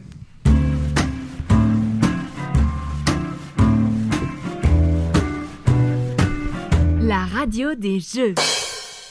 Hop, on rembobine pour Johan. On revient aux origines de ton parcours euh, ludique. Euh, Johan, du coup, toi, tu as commencé. Johan Laurent, du coup. Johan Laurent. Oui, c'est Johan le prénom. Ouais. C'est un double prénom. Euh, tu as commencé à jouer quand en tant que, dans ton parcours de joueur? Comment ça s'est passé exactement? Donc j'ai commencé assez jeune parce que bah, je baignais un petit peu dans une famille euh, joueuse, mais plutôt de, de jeux de cartes. Donc c'était, ben, nous on l'appelle pas le whist, enfin c'est pas tout à fait le whist, mais c'est l'ascenseur. Ouais. Euh, donc euh, moi je joue beaucoup à l'ascenseur, à la belote, à la coinche, au, au tarot, donc euh, pas mal de jeux de cartes. La base. Voilà. Et, et au risque, euh, voilà, c'était plutôt des, des jeux de ce type. Lièvre et la tortue, ça arrive juste après, parce qu'en fait, il y a donc mon oncle Alain Ollier qui crée des jeux, euh, notamment ben, un jeu qui est sorti ensuite, Leader One, donc jeu de vélo. Et donc, moi, je devais avoir, il a mis une quinzaine d'années en fait à le, À le sortir à le sortir. Et donc, euh, donc y as joué moi, avant tout le monde. j'avais 8 ans quoi à peu près, et donc je l'embêtais au Noël, euh, tonton, tonton, je peux jouer avec, euh, avec vous, Euh, je peux jouer avec les grands, donc c'était euh, mon premier vrai jeu de société, même si c'était un prototype à, l'époque. Et donc c'est après, eh bien, on jouait très régulièrement à ce jeu-là, et puis après lui, il était passionné de, de jeux, et donc euh, c'était tout ce qui était Lièvre et la Tortue, euh, Scotland Yard, et voilà, des jeux de ce type-là. Ouais, c'est parmi les. Là, c'est les grands anciens, les premiers Spiel des Jahres, euh, début des années 80, d'accord. 79 Voilà, mais ouais. sans. c'est ça. Donc, ouais, moi, c'était un peu plus vieux, du Ouais. coup, euh, Ouais. ils étaient pas si jeunes que ça, les jeux. euh, Ouais. C'était des anciens jeux déjà. Oui, il est plus vieux que toi, le, le, le Ouais, livret. c'est ça. Et donc, euh, donc là, j'ai joué. Après, pendant mes études, c'était plus euh, pareil, jeu de cartes. Et c'est dans un projet d'études, donc en 2005, que je réussis à faire un petit lien entre le jeu de société que j'aimais beaucoup et, mes études de sport, euh, avec le jeu d'Alain sur le vélo. Et donc, on va étudier la communication et la commercialisation d'un jeu sur euh, le thème du sport. Donc, c'était le, projet de, de mon master. Et donc, c'est à ce moment-là que je suis retourné dans des, des boutiques de. Enfin, même pas retourné, que j'ai découvert les boutiques de jeux de société. Donc, j'étais dans, la boutique, euh, dans une boutique à Clermont-Ferrand, Labyrinthe, et où j'ai découvert euh, ben, tout ce qu'il existait. Les Et- étoiles plein les yeux. voilà, c'est ça. Et j'ai découvert euh, là, le jeu que j'avais ramené à ce moment-là, c'était Drôle de zèbre, donc de, de Bruno Catala, qui va ressortir réédité d'ailleurs. cette année, ouais. Voilà, Kiwara. Et, et donc ça a été mon premier jeu moderne. euh, voilà, À l'époque. À ce moment-là. Par Donc, curiosité, tu dis que tu faisais des études de sport, c'est c'est quoi ta, ta spécialité? C'était le foot. Le foot? D'accord. Comme, comme le tonton. Comme du le coup, tonton, toi, tout à fait. Alain, tu disais, Olivier était, était joueur pro de Ouais. foot. Euh, Du coup, c'est un parcours atypique par rapport à ça. Oui, joueur, euh, joueur foot, bon, il a joué à Saint-Etienne, au Auxerre. Et puis après Louan Cuiseau et Montsolémine, qui était à l'époque en deuxième division. Euh, donc il a joué une grande partie de sa carrière donc en, en deuxième division, et, et donc il, il amenait le jeu aussi dans tous les déplacements. Euh, voilà, là c'était l'époque aussi où il jouait beaucoup, c'était le magazine Jeux et Stratégie, et donc où il jouait beaucoup à ses, aux jeux qu'il voyait passer euh, dans ce magazine-là. Et donc euh, après, bah, il est resté dans le sport avec ce jeu de vélo qui, c'est ce qui le passionne le plus quoi, en termes de, création, le côté simulation et course, compétition, des choses comme ça, c'est ce qui lui parlait vraiment. Aujourd'hui, l'équipe de France de football joue au Perudo. Il y a eu des photos qui sont sorties, c'est leur jeu de prédilection entre les matchs. C'est marrant de, de, de, de voir le, le jeu Perudo se retrouver euh, dans des reportages complètement euh, mainstream. Sur Alors, les- je vois, moi, j'ai joué à un niveau inférieur, quoi. C'était en, en ligue. Et pareil, dans tous les, les déplacements et tout, c'est vrai qu'on on jouait beaucoup. Et c'est ce qui m'a étonné un petit peu après dans les premières années en découvrant le monde du jeu, c'est qu'au final, le, le sport, euh, ben, les jeux de sport et puis même le, les sportifs en général ne sont pas forcément. euh, c'est pas les personnes que l'on voit le plus souvent dans les festivals de jeux. Ah, carrément pas, ouais. Carrément Et pas, alors ouais. qu'à la base, on est plutôt. Euh, Ils ont match le week-end. très genre. C'est un peu ça. c'est ça. En plus, il y a- alors sur, euh, sur Alain Ollier, il y a un article super marrant sur, dans SoFoot où il parlait de. Alors, j'invite les lecteurs, les auditeurs à le lire. C'est, sûr, il a peur de l'avion, visiblement. Il a une phobie incroyable de l'avion.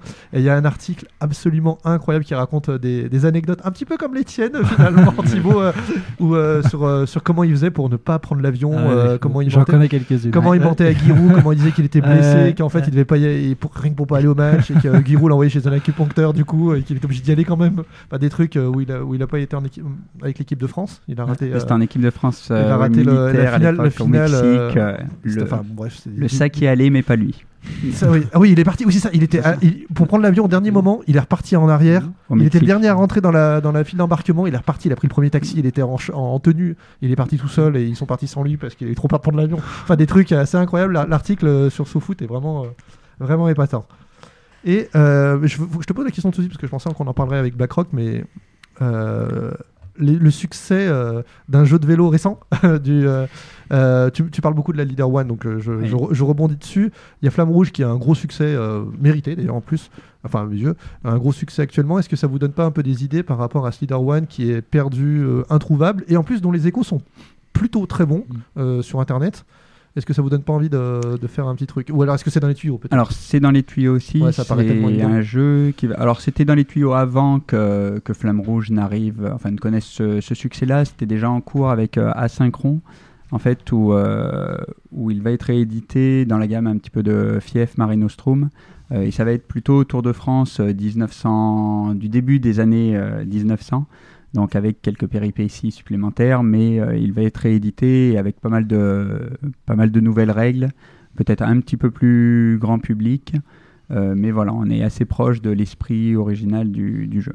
D'accord, donc ça va revenir. Donc ça va revenir. ouais. Ok, ça marche. Et toi, tu es quel, euh, quel type de joueur euh, C'est tu qu'est-ce que euh, c'est quoi qui te plaît le plus quand, comme type de jeu J'aime bien Leader One, je crois que ce serait presque mon jeu préféré finalement, auquel euh, J'espère qu'Alain écoute. hein. Ouais. auquel j'aurais toujours euh, plaisir à jouer. Après, ben, c'est ben, un petit peu comme Thibaut, en fait. euh, finalement, je jouais plus avant d'être vraiment dans, dans le milieu du, du jeu. Là, je joue beaucoup, mais quasiment que à des jeux qu'on qu'on Ouais, va éditer très professionnel, moment- ouais. Voilà, et, ou peu, et peu de temps en, de- peu, Non, peu en, peu. peu en dehors. C'est la, ma- malédiction, hein, je pense. C'est ça, Pour ça, tout le monde tout le monde. Et, t- et ton goût va plutôt euh, quand tu dis euh, Leader One, c'est quoi? C'est le côté simulation sportive, c'est ça qui te plaît Voilà, j'aime bien ça. Après, j'aime bien tout ce qui est jeu comme euh, bon, de chez nous, donc la, la plupart, mais Armadora, The Boss, euh, des choses comme ça. J'aime beaucoup bien Drôle de zèbre, D'accord. euh, Cup for Cussle, c'est un jeu après qui était ressorti. Ah oui, euh, ça- oui, je vois ce que c'est ça. euh, euh, J'ai plus le nom. Moi non plus en de- français, ça me revenir. C'est chez. Oya. Mais Un jeu à deux. Avec un un, jeu- un jeu à magicien, deux, un ouais. magicien en couverture maintenant. Je- Donc voilà, Topiary en ce moment que j'aime beaucoup, euh, là, un petit jeu euh, Ouais, pareil, qui joue bien à deux. Donc c'est beaucoup de, de jeux à deux parce que le, le peu de temps que j'ai pour jouer finalement euh, en dehors des, des jeux auxquels on, on va jouer pour le boulot entre guillemets, c'est c'est surtout avec ma compagne. Donc Ouais, donc du coup, Voilà, t'as pas de, rendez-vous fréquent, enfin, je veux dire, euh, une fois par semaine, tac tac, il y a une soirée jeu. Thibaut non, Thibaut non plus, du coup. Sinon, on joue d'office tous les vendredis avec, euh, avec tout le monde après-midi. On fait tous les tests de proto, de jeux. euh. Il a un truc avec alors, le je- vendredi. hein. Je profite. Moi, je- ça reste. hein. Je vous avais dit, il n'y a Il y qu'un a vendredi. qu'un vendredi c'est- par- dommage. Euh, tu es un petit peu plus jeune que les invités qu'on a eu dans l'ensemble cette année. Du coup, j'ai une question c'est est-ce que tu est-ce que as été dans la vague jeu de rôle ou alors tu es arrivé juste déjà quand elle était un petit peu au, au creux de la vague ou c'était le creux de la vague parce qu'elle reprend un petit peu. Alors pas du tout, moi j'ai jamais fait de jeu de rôle, jamais joué à Magic, euh, donc c'est vrai que ça a toujours été les jeux, euh, jeux de plateau euh, et jeux de cartes. D'accord. Mais je pense qu'il y a, peut-être eu un creux pour ceux qui sont nés, on va dire, allez, au début des années 80, dans la première moitié des années 80, parce que du coup, il y a- il- Ah bah le jeu de rôle euh, en moment- 93 ça a disparu quoi Euh, donc, vraiment. euh, c'est ça, ouais, non mais c'est- pas c'est- ça a complètement disparu vraiment. Enfin, À part, euh, oui, Quelques bien sûr une un, ouais. petit village euh, de Gaulois euh, qui jouent encore. Oui, c'est- je pense que c'est, il y a vraiment eu un, un creux- un gros creux, quoi. Tu es créateur de jeux? Non, pas du tout. T'as pas fait de proto? Non. J'ai du mal à te croire. Menteur. Et, et Mais c'est la- vrai, la je n'en vérité. ferai jamais. Et j'aime, j'ai pas, je pense, le côté créatif. Par contre, j'aime beaucoup, mais justement, sur les protos de, d'Alain, euh, ou après d'autres protos qu'on va passer, bah, j'aime bien avoir mon petit avis. Et puis, euh, c'est parfois une légère modification de règles, mais c'est tout, quoi. J'ai pas le, le côté Aider à développer, à la base. aider à développer tout ça? Oui, ce coup, ça fait quoi. par- ça fait- on Ah. commence toujours comme ça. hein. C'est ça. Enfin, c'est l'histoire de Donc, ils sont- tous les auteurs qu'on a reçus jusqu'à maintenant. Ils te disent tout le temps, en gros, ils ont commencé par faire des variantes au Monopoly. Enfin, je Ouais. caricature, mais c'est c'est- finalement, c'est ils prennent un jeu et tu changes des règles, quoi. Donc, le, ça prochain jeu de Yann Laurent, c'est comme ça. 2021. Je pense qu'il est beaucoup plus créatif que ce qu'il me dit, Bah, parce qu'effectivement, dans ce qu'il dit là, moi je vois beaucoup de séances et de jeux quand même où Yo apporte toujours une idée ou l'autre sur un truc en disant ça, ça fonctionne moins, ça, ça fonctionne mieux, ça, ce serait bien avec ceci, ça, je proposerais ça. Donc, ce serait un jeu euh, avec Thibaut, alors. Donc voilà. non, mais euh, Mais il y a déjà eu parce un- que je pense que c'est vrai. Il y a déjà eu un bon jeu sur le football Je sais pas, y- ça me revient pas là comme ça. Eh ben oui, il y a eu le l'ex- alors moi, en- comment il s'appelait Le le Footmania, Non, les- non, le premier c'était Footmania, mais But, non, le- ça c'est un jeu qui Pas le premier non. Non, moi celui, qu'on a on a beaucoup joué Fred de Ah oui, de- euh, Street Soccer, c'est bien. Street Soccer, c'était super bien. On s'est Ah, régalé. On a fait, j'ai fait des centaines de parties. de ce Et jeu. il y en a un qui est sorti cette année, qui a plutôt bonne presse, qui s'appelle Foot Club, là, qui est, qui est distribué. Alors je me souviens plus du nom de l'éditeur, mais je peux le retrouver, qui est distribué par Pixie, qui a plutôt bonne presse pour l'instant là, qui vient juste. Les retours de- sont plutôt bons. hein, J'y ai Ouais, pas joué ouais, du tout. ouais, mais- effectivement. voilà. Donc euh, ça, ça peut, pourquoi pas Ouais, pourquoi pas. Il est, Alain était Ah. dessus, et, Ah. mais il n'arrive pas à trouver quelque chose qui le satisfasse Ouais. pleinement. euh, Moi, mon seul souvenir, c'était le truc de Pichenette là. C'était nul ça quand j'étais petit. Bah, ça, a- ça a été un carton. euh, Moi j'ai joué énormément. Ils ont du- ils ont Énormément.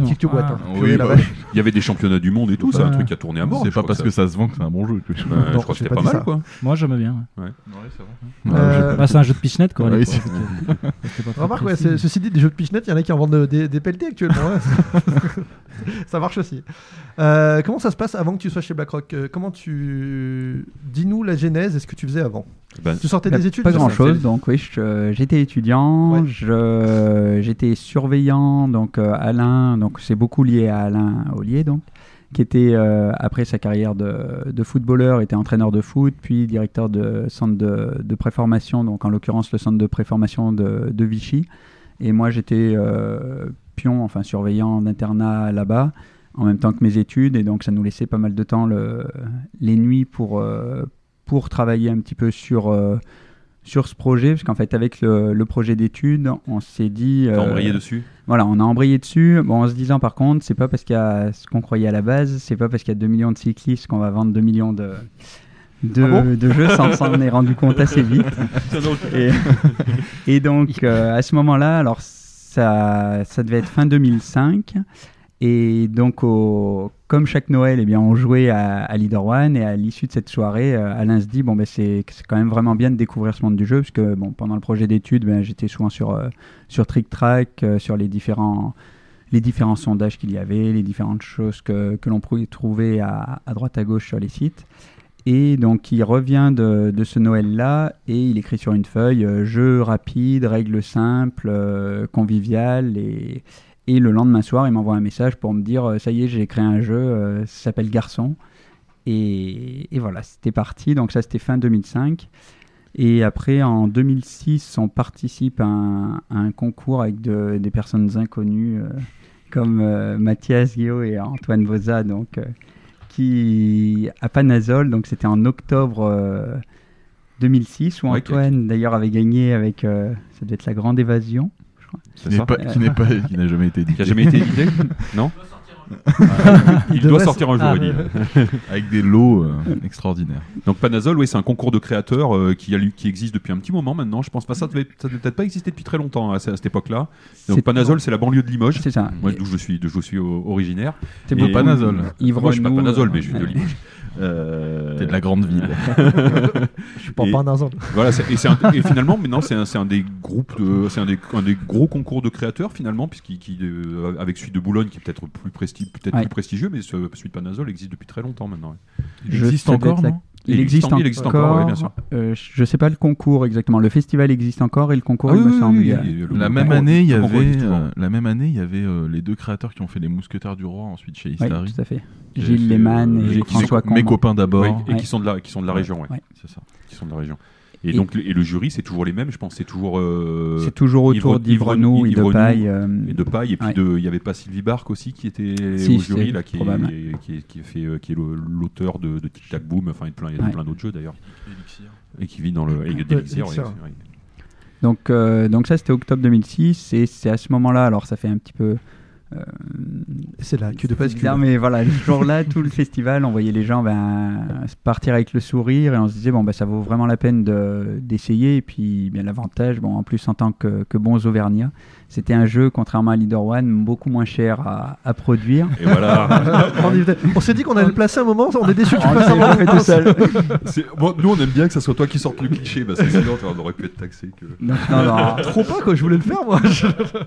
ok. Et donc, euh, donc là, ça s'enchaîne assez vite parce que ça, c'est octobre 2006. Et après, on crée la société en janvier et le jeu sort euh, pour Cannes 2007. Oui, c'est ça. Vous avez un stand à. Cannes où vous, vous avez Ah ouais, vous avez pas- imprimé vous avez pas quelque chose comme euh, bah, 1500 Euh, exemplaires. ou- 3000. 3000, on avait fait 3000 euh, boîtes qui avaient dû nous coûter 5400 euros, je crois. Ah ah ouais. les- Donc, on s'est lancé avec, euh, avec ça. On a créé la société et, et arrive le nom donc, de BlackRock. Euh, Ah, bah oui, voilà. Parce que. Alors, du coup, euh, deux- trucs. Vous les Ouais. vendiez en direct, c'est ça? Euh, oui, en fait, on s'est ben, dès le départ, euh, ben, on descendait à Cannes. C'était pendant des vacances scolaires, donc euh, j'avais un petit peu de temps, donc je suis descendu à Cannes Avec une camionnette? avec ma voiture, ma 306 verte, que beaucoup de boutiques françaises ont, ont vu, qui comme aujourd'hui m'avait lâché d'ailleurs.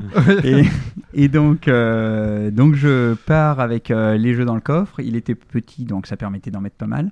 Et donc j'avais prévu une tournée en passant par Saint-Étienne, Lyon, Grenoble, etc., etc. Donc, tu passais Cannes. toutes les boutiques, tu t'arrêtais pour proposer ton. Pour Voilà. proposer- de- de- d'en laisser euh, quelques boîtes. Quoi. Ouais, c'est ça. Et puis vu que le jeu était pas, pas très cher, euh, prenait pas de place, qu'il y avait aussi moins de sorties que- qu'aujourd'hui, euh, mais du coup, ça s'est plutôt très bien passé dès le départ. Il y avait une- la grande majorité des boutiques qui le prenaient. Et puis je faisais la petite facture, je laissais le, le jeu, enfin les jeux. Je me souviens encore hein, des 12 premiers garçons des contrées du jeu quand j'étais vendeur là-bas à Grenoble. On avait, on avait pris, t'étais passé à la boutique. C'était vraiment les tout débuts. Quoi. Ouais.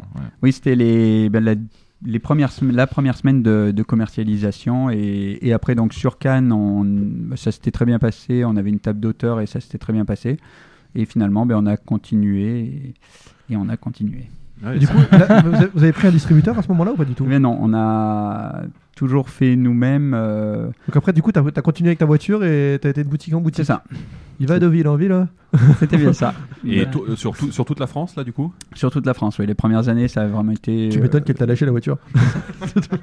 Il y a eu quelques tours de France, ouais. Ouais, t'as fait quelques kilomètres là, Ouais. D'accord. Ah oui, ça se fait vraiment. euh, ça se fait vraiment. Et donc aujourd'hui, euh, quelle est ta fonction au sein de, de BlackRock? Euh, je suis bien co-gérant avec euh, ma maman, qui est toujours euh, co-gérante également. Et parce qu'en fait, là, au départ, euh, ben, on était tous les deux avec Alain fonctionnaire, Oui. Euh, donc on ne pouvait pas être euh, gérant. Et donc on avait un ami d'Alain, un joueur de foot également, Jean-Louis Barthelet, qui on lui a dit bah tiens tu veux pas être le gérant? Donc bah si allez c'est parti. Et après c'était quand même plus simple que le siège social soit plus proche d'où on était donc à la Palisse donc tiens maman tu veux pas être gérante également? Euh, voilà. La palisse, ça se situe où? La Palisse, c'est à côté de Vichy. D'accord. Enfin, une vingtaine de kilomètres de Vichy. Et, et il y avait également donc Hervé Rigal, euh, qui était euh, mon beau-frère. Euh, très familial. familial, voilà, c'était vraiment familial. Et qui avait beaucoup œuvré sur les prototypes euh, de Leader One, et donc qui est rentré dans, dans l'aventure également. Donc on, on s'est lancé tous les cinq, euh, À mettre des billets Voilà. un peu dedans. c'est ça. Et ton rôle, du coup, là-dessus, c'est devenu Et donc, euh, bien, au début, c'était tout le, côté commercial euh, et pas mal d'autres choses. Et puis, petit à petit, euh, bon, ça a toujours été. finalement, on a toujours fait pas mal de choses. Donc, au début, on se disait, allez, non, on va pas faire d'export. Et finalement, on en faisait un petit peu. On, distribuait, on continuait d'éditer. Donc, c'était assez, assez varié. Et aujourd'hui, bah, c'est plutôt le côté commercial France et puis en lien beaucoup avec nos différents éditeurs. Donc, voilà, c'est Ouais, c'est- beaucoup, plus ça. te- beaucoup cette partie-là. Concrètement, c'est toi qui prends les décisions On va, on va revenir à BlackRock, mais concrètement, c'est toi, le- c'est toi le boss actuel. Enfin, c'est pas une méchanceté, hein, c'est pas une insulte, mais c'est toi, qui gères actuellement la société. Oui. D'accord. Voilà. Ok, ça Bon. me paraît bien. Eh ben, on va peut-être passer justement euh, sur la belle société BlackRock. Allons-y. Allez. La radio des jeux. Yeah! Alors, Johan, du coup, BlackRock Games, c'est bien ça. Il y a le Games, parce que BlackRock, sinon, c'est une grosse, grosse boîte euh, même. ouais. qui, qui est un petit peu deux, trois camps au-dessus, Mm. euh, financière. Euh, BlackRock Games, d'où vient le nom, du coup, alors? Donc, Noir, c'est noir. Donc au début c'était BlackRock Edition d'ailleurs. Et donc le nom est venu ben, parce qu'on pensait faire que garçon. Donc on se disait on s'en moque un petit peu du, du nom de la société. Et donc Alain Ollier donc habitait à La Roche Noire.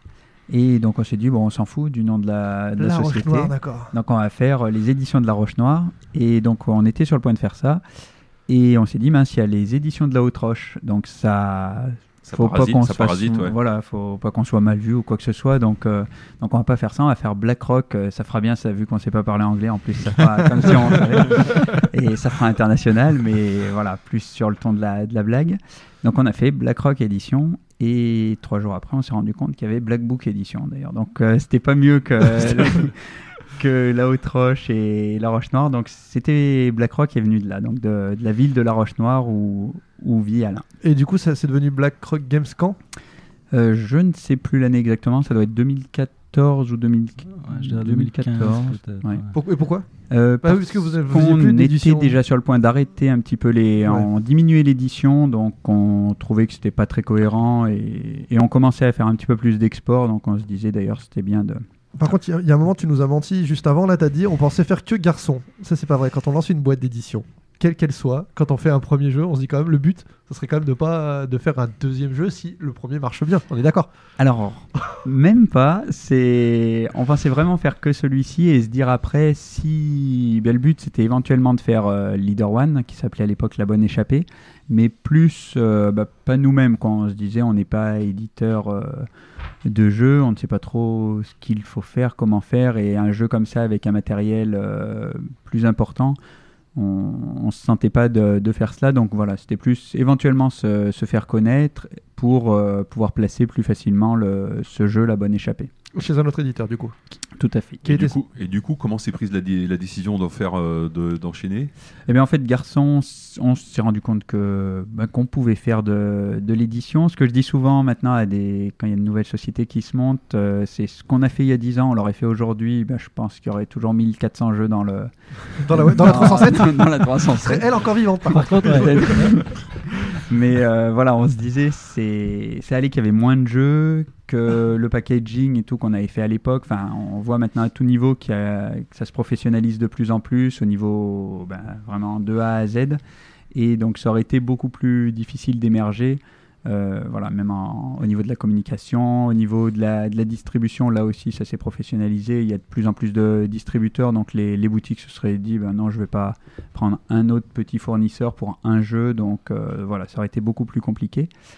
Et donc, on, c'est parti, et finalement, ça nous a, à l'époque, donc ça nous avait beaucoup plu, et on s'est dit, bah tiens, on peut en faire un deuxième. Il se trouve qu'il avait créé un autre jeu, euh, U, un petit jeu de paris sur, euh, sur les courses de chevaux.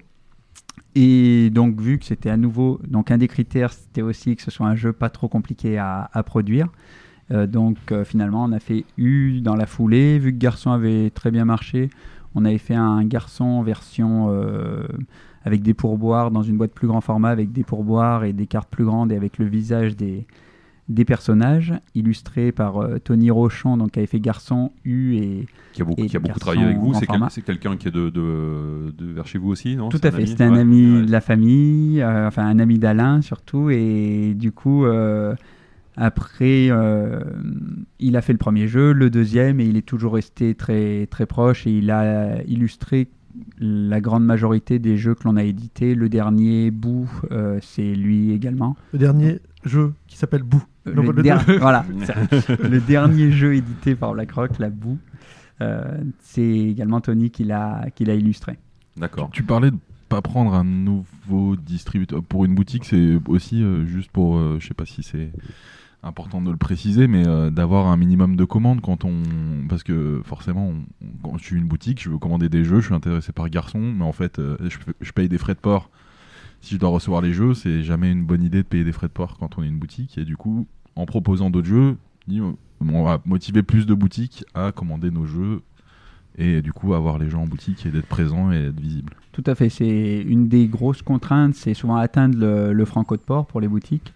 Et donc, bah, on avait fait un système un petit peu particulier, mais qui, plaisait bien, où on offrait des jeux pour euh, compenser les frais de port. Donc, ça facilitait, euh, il n'y avait pas vraiment de minimum, et donc ça facilitait cela. Et après, par contre, ce à quoi je ne m'attendais pas, c'est qu'on se disait, bah, si le jeu plaît et, et se vend, bon, bah, la boutique va nous rappeler et va commander. Mais en fait, ça ne se passe malheureusement pas, pas du tout comme ça. Donc, il a fallu euh, vraiment appeler et souvent rappeler plusieurs fois pour avoir une nouvelle, euh, une nouvelle commande. Et ça, justement, le fait de ne pas avoir de nouveauté, d'avoir un seul jeu, bah, la boutique se dit, bon, bah, c'est pas grave, j'ai vendu mes 6 ou 12 boîtes. Euh, il y a quand même, même si à l'époque il n'y en avait pas tant, il y avait déjà suffisante. De... Voilà. Et donc, ce qui était au début très, très chronophage, et si ça n'avait pas été un un à côté pour, euh, pour moi, ben, ça n'aurait pas été viable parce que les deux ou trois premières années, euh, c'était beaucoup de temps, beaucoup de, de dépenses, mais au final, euh, ben, les ventes que l'on faisait étaient très bonnes pour, pour garçons par exemple. Mais en soi, ce n'était pas con vraiment. Concrètement, c'est-à-dire que chez, genre, dans ton salon, tu faisais des, tu, tu prenais un carton, un carton de déménagement, et tu mettais les boîtes dedans et tu les envoyais, c'est ça? Voilà, ça c'était maman. D'accord qui ben, c'était au début vu que c'était un petit jeu en termes de format c'était avec euh, les petites boîtes euh, les Colissimo euh, oui. et donc voilà on envoyait par 6 ou 12 boîtes oui donc vraiment c'était du à la manuel complet quoi. C'est ça. Et avec tu l'as dit tout à l'heure tu, tu, tu, tu, tournais énormément. Voilà. Et ouais. je tournais c'était ça le gros des commandes. C'était lors, lors des tournées que l'on faisait. Donc il n'y avait pas moi d'ailleurs qui uniquement qui en faisait. Donc il y avait aussi Alain quand il partait en vacances, Hervé, Régal donc également. Donc dès que quelqu'un prenait sa voiture pour aller à un endroit ou l'autre de la France, on en profitait Ça pour regarder les. tellement pourri comme projet.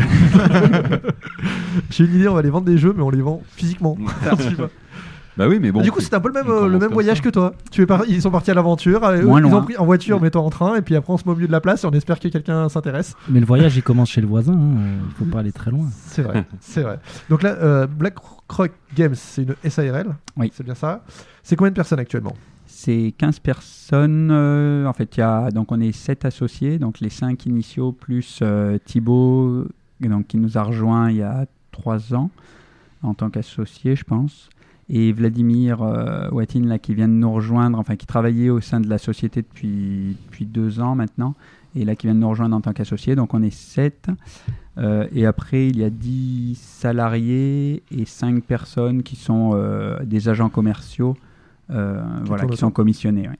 Et Ah donc qui travaillent à 80-90% pour, pour BlackRock, quoi, mais qui sont commissionnés. qui, qui travaillent que, que au pourcentage. ok. Ouais.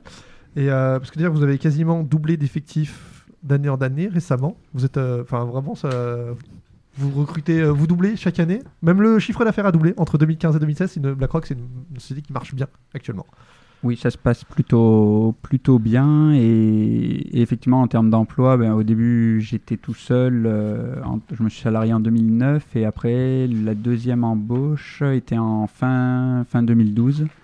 Euh, et après, ça devait être une autre personne en 2013. Donc, c'est vraiment depuis 2014 que ça a passé un, un autre palier. Et là, cette année, on a fait quatre embauches. Donc, euh, voilà, Ouais. ça se poursuit. euh.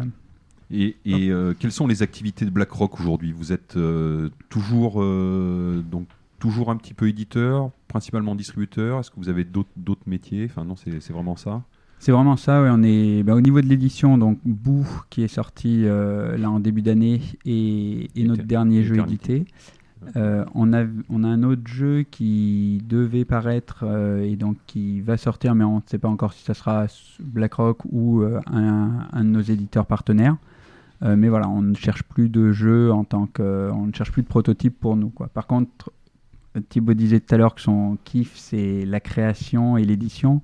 Moi, même si je ne suis pas créateur, c'est la partie qui me plaît en soi le, le plus. Euh, donc c'est vrai qu'on ne fait pas d'édition, par contre on est très proche de, nos éditeurs. Et, donc quand on voit bah, sur les salons, on regarde avec grand plaisir les, différents prototypes et pour les orienter, parce que c'est vrai que si nous, le jeu nous plaît beaucoup, euh, ben, on va facilement pouvoir dire à nos éditeurs, bah, tiens, celui-ci, on pense qu'il pourrait bien correspondre à, à ta gamme, et nous, on y croit vraiment, donc on est prêt à t'en prendre des quantités euh, forcément plus importantes. Quoi. Donc la, la- la volonté de BlackRock, du coup, c'est de plus éditer de, de jeux sous son nom? Oui. C'est ça, c'est une question qui est revenue d'auditeurs aussi. euh, donc, en priori, il n'y aura plus après bout, enfin, sauf peut-être des créations internes, non, de, de Alain, de Euh, choses même comme pas ça. là. Même pas. Alain, ben justement, euh, Alain avait été salarié là pendant deux ans et, et a arrêté là en début d'année. euh, pour vraiment, mais il reste euh, vraiment impliqué dans, dans la société. Et par contre, il souhaite euh, vraiment créer plusieurs, enfin se remettre vraiment à la création, mais là en cherchant des, des éditeurs, qu'ils soient distribués par BlackRock ou pas d'ailleurs. D'accord. Donc là, cette année, vous avez sorti deux jeux, si je ne dis pas de bêtises. Donc Boo, qui est un jeu plutôt pour enfants, euh, et Eternity, qui est un jeu de pli. Oui, voilà, Eternity était sorti un petit peu avant, effectivement, en octobre euh, Ah, l'année dernière. Ouais. Et du coup, là, ça sera a priori les, les deux derniers. Oui, tout Et à fait. ceux- ceux-là, parce qu'ils ils étaient un peu dans les cartons de pli quelques temps, c'est ça? C'est ça, oui. Et que vous avez honoré quand même euh, par rapport aux auteurs euh, le. Oui, voilà, quoi qu'il arrive, on voulait aller au terme euh, de, bah, de l'édition du jeu. Et Et du coup, vous êtes maintenant uniquement distributeur, donc c'est c'est devenu votre, votre seul et unique métier. oui, en France et donc à, à l'export, où pendant des années, ben, on, on distribuait nos, les jeux que l'on éditait nous-mêmes. Euh, mais finalement, il y en avait peu qui étaient vraiment adaptés pour, euh, pour l'export, parce que c'était des jeux comme Garçon, donc avec du, du texte. Et, et en plus, donc avec, euh, avec mes qualités d'anglais, euh, ce n'était pas forcément le plus, le plus simple. Et avec l'arrivée de Thibaut, euh, c'est vrai qu'on s'est vraiment, on a vraiment souhaité développer la partie export également. Donc là, c'est un, un axe de développement important également. Mais c'est vraiment la distribution quoi, en France et à l'étranger. Mais quand tu dis euh, vous distribuez à l'étranger, c'est-à-dire que concrètement, euh, si on, on peut trouver des jeux BlackRock dans dans d'autres pays ou si eux ils réclament la, la- la- les boîtes françaises ou anglaises, ils peuvent les avoir. Aux États-Unis, vous êtes distribué. En Belgique, au Luxembourg, Au Québec au Québec. et en Suisse euh, franco. Non, ça, c'était quand c'était moi. Ouais, mais c'est comme ça. que- Bah, ça se passe ça concrètement, c'est-à-dire que les éditeurs, alors il peut y avoir des contrats de distribution qui varient. Vous n'avez pas forcément les droits monde avec tous vos éditeurs, c'est bien cela? Tout à fait. C'est pas du tout une euh, quelque chose que l'on souhaite à la base ou pas. C'est-à-dire qu'on se dit on distribue pour la France. Si pour l'éditeur ça peut être un plus de travailler avec nous pour l'export et qu'il le souhaite vraiment, à partir de là on étudie, euh, on va l'étudier. Euh, et par contre, là où on souhaite en France avoir un catalogue euh, restreint parce qu'on souhaite pouvoir pousser chaque jeu, à l'export, c'est ben, Thibaut hein, le développera peut-être tout à l'heure, mais c'est encore plus, encore plus vrai. Quoi. Donc le catalogue se doit d'être encore plus restreint à l'export. Concrètement, les jeux que même encore édités par euh, BlackRock, on peut les trouver aux États-Unis? Aux États-Unis, euh, oui, il y en a pas mal qui sont distribués aux États-Unis. Ouais, deux boss euh, Prois sont aux États-Unis, par exemple, euh, pour ceux qui sont édités par, par BlackRock. Et du coup, c'est qui là-bas, c'est c'est qui qui les distribue? Comment ça se passe concrètement? Bah, alors, dans tous les pays, Dans, en dans le salon, vous faites des, cartons encore? Donc, ben, dans tous les pays, on a des partenaires différents selon les jeux. D'accord. Donc c'est ça le gros travail aussi à l'export, c'est que on a aujourd'hui dans sur chacun des marchés différents plusieurs partenaires qui chacun prennent, on espère chaque fois, un ou deux jeux du catalogue de nouveautés chaque année. D'accord. Donc, euh, donc voilà, on n'a pas un partenaire privilégié sur un pays, on a euh, toute une série Un de partenaire partenaires. intéressé vous achète euh, les, droits pour, une, pour un jeu Voilà. et euh, le distribue là-bas et voilà et puis. euh, Voilà. un petit-. Et ce qui est d'ailleurs assez différent de, de la France, je trouve, parce qu'en France, euh, un éditeur est distribué par, euh, par Asmodée, par Yellow, par Gigamic, par BlackRock, et c'est très rare qu'un éditeur soit distribué par. euh, Moi, par je vois, sociétés. je vois que Ravensburger, euh, qui vraiment, euh, c'est le seul, enfin, le seul nom qui vient à Marquant, ouais, marquant qui, qui fait ça, ouais. Ouais, donc, euh, donc quasi tout le monde fonctionne de la même façon en France, alors qu'à l'étranger, c'est plutôt l'inverse. Enfin, du moins pour nous, BlackRock, c'est vrai qu'on va plutôt avoir cherché le partenaire qui nous semble le plus adapté au jeu. C'est-à-dire qu'un distributeur qui semble plutôt bon sur les jeux enfants, ben on va, si on a un jeu enfant, on va plutôt chercher à, le faire distribuer par ce partenaire-là. Si à l'inverse c'est plutôt un jeu expert, bah, plutôt trouver le, le partenaire spécialisé dans le jeu expert. Et pour eux, c'est pas, euh, ils ont l'habitude de cela, quoi. Votre chiffre d'affaires, il a doublé donc entre 2015 et 2016, c'est c'est bien, c'est bien ça à peu près? Euh, oui, à peu près. Et ça sera peut-être encore le cas cette année, non? À peu près aussi. Eh ouais, donc ça fait des, be- ça fait des belles progressions. Donc On ça, arri- ça arrive vraiment dans la vraie vie, quoi, ça. Pour, situer, vas-y. Et, et du coup, oui, enfin, c'est Frédéric qui a pris les notes, mais euh, il disait ça fait 3, 3, 3,6 millions d'euros en 3016. C'est pour situer, c'est à peu près le même ordre de grandeur que, que Yellow. Hein. C'est pas du tout euh, comme Asmodée, mais c'est voilà, ça fait, ça vous fait, ça fait de vous finalement, parce que vous êtes un acteur, moi que je trouve relativement discret dans l'ensemble, hein, par, par exemple par rapport à Yellow, mais c'est normal aussi parce qu'ils ont une grosse, une grosse activité d'édition, c'est ça. Yellow n'est pas, il me semble qu'ils sont au-dessus. Euh, bon, ils sont, ils sont, ils sont mais c'est l'ordre de, de grandeur. Ils, sont légèrement dessus, mais c'est possible que l'année prochaine ça soit plutôt inversé, en, enfin à partir de 2017-2018, qu'il y a un basculement entre entre BlackRock et Yellow, sans dire que mais on est dans le même ordre de grandeur. À euh, on se joue, c'est pas du simple au quadruple. Hein, voilà, sauf qu'ils font bon. Contrairement à Asmodée qui va être 2-3 crans au-dessus et d'autres distributeurs un peu plus discrets comme Paille, etc., qui sont euh, un petit peu aussi des crans en dessous, on va dire. Et du coup, avec ces chiffres qui explosent, là, euh, c'est le moment où on va vous proposer un partenariat, non? Ah, en plus, tout, tout explose. Hein. Enfin, c'est bien le, en termes de le, tout, tout, au niveau de la trésorerie, euh, du bénéfice, etc. C'est une belle société qui marche pour 10 000 euros de capital social. J'avais vu, c'est possible ça? 10 000 euros de capital social? Ouais. Mais C'était les 5400 euros donc pour le jeu garçon. et puis on s'est dit, il faut quand même payer les déplacements. On va pas laisser les centimes quand même. on va arrondir le chiffre. Ok. Euh, du coup, là, vous, avez, euh, vous êtes organisé comment? Parce que tout à l'heure, tu parlais de département export. J'ai noté le terme. On voit, l'entreprise qui commence à prendre du, de la classe quand, quand on a un département. Nous, il faudrait qu'on a à la radio des jeux, on n'a pas de département. Ouais, euh, non, département... Nous, on est au département animation. département bullshit. ouais, les, voilà, les 10, les 10 personnes. Donc, tu nous as dit, il y a les agents commerciaux là qui sont qui sont 5. Après, les, les, 10 autres personnes, ça se, ça se répartit dans quel type de poste? Mais il y a trois. Alors là, on est un petit peu plus. Il y a trois intérimaires là sur la sur la fin d'année et voilà, ça se passe bien qu'on souhaite euh, d'ailleurs prolonger. Mais sur le, principe, ben, il y a trois, deux, trois personnes à facturation, euh, facturation compta. Euh, deux personnes et la plus en fin d'année sur tout ce qui est envoi, donc les envois colis et les envois palettes. Et, après, donc une personne euh, à la communication. Donc, bon, d'ailleurs, euh, oui, Caroline Deliens donc à la, à la communication, euh, Louise Dubert à, au toute la partie événementielle. D'accord. avant, pour les personnes qui précédaient, donc c'était Clément Castro, Fanny Ollier et Océane donc pour tout ce qui était compta, et Karim et, et Nicolas pour, pour les envois. Euh, et après, donc, euh, que je n'en oublie pas, j'ai pris les, les, notes. Que ça oh, les anti-sèches. voilà, un petit peu. Et donc, après, Thibaut qui s'occupe de l'export avec Hervé Place qui nous avait rejoint là en début d'année. Euh, Vladimir Watine, lui, qui s'occupe plutôt de, de, tout ce qui est grand compte. Et après, donc, les, les, grands commerces, c'est les boutiques là. les, GSS, les grandes surfaces spécialisées. voilà. Et après, grandes surfaces spécialisées, tu fais bien. Oui, tout à fait.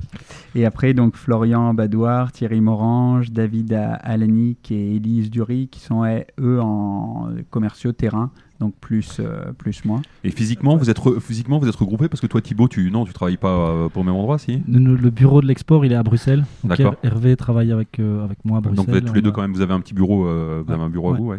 On a un bureau chaque département a son bureau parce que donc moi je travaille pas mal de, de chez moi. Thibaut et Hervé donc de Bruxelles. Après donc il y a les cinq les six personnes qui sont à, la compta et aux envois qui, elles, euh, travaillent de, nos locaux principaux.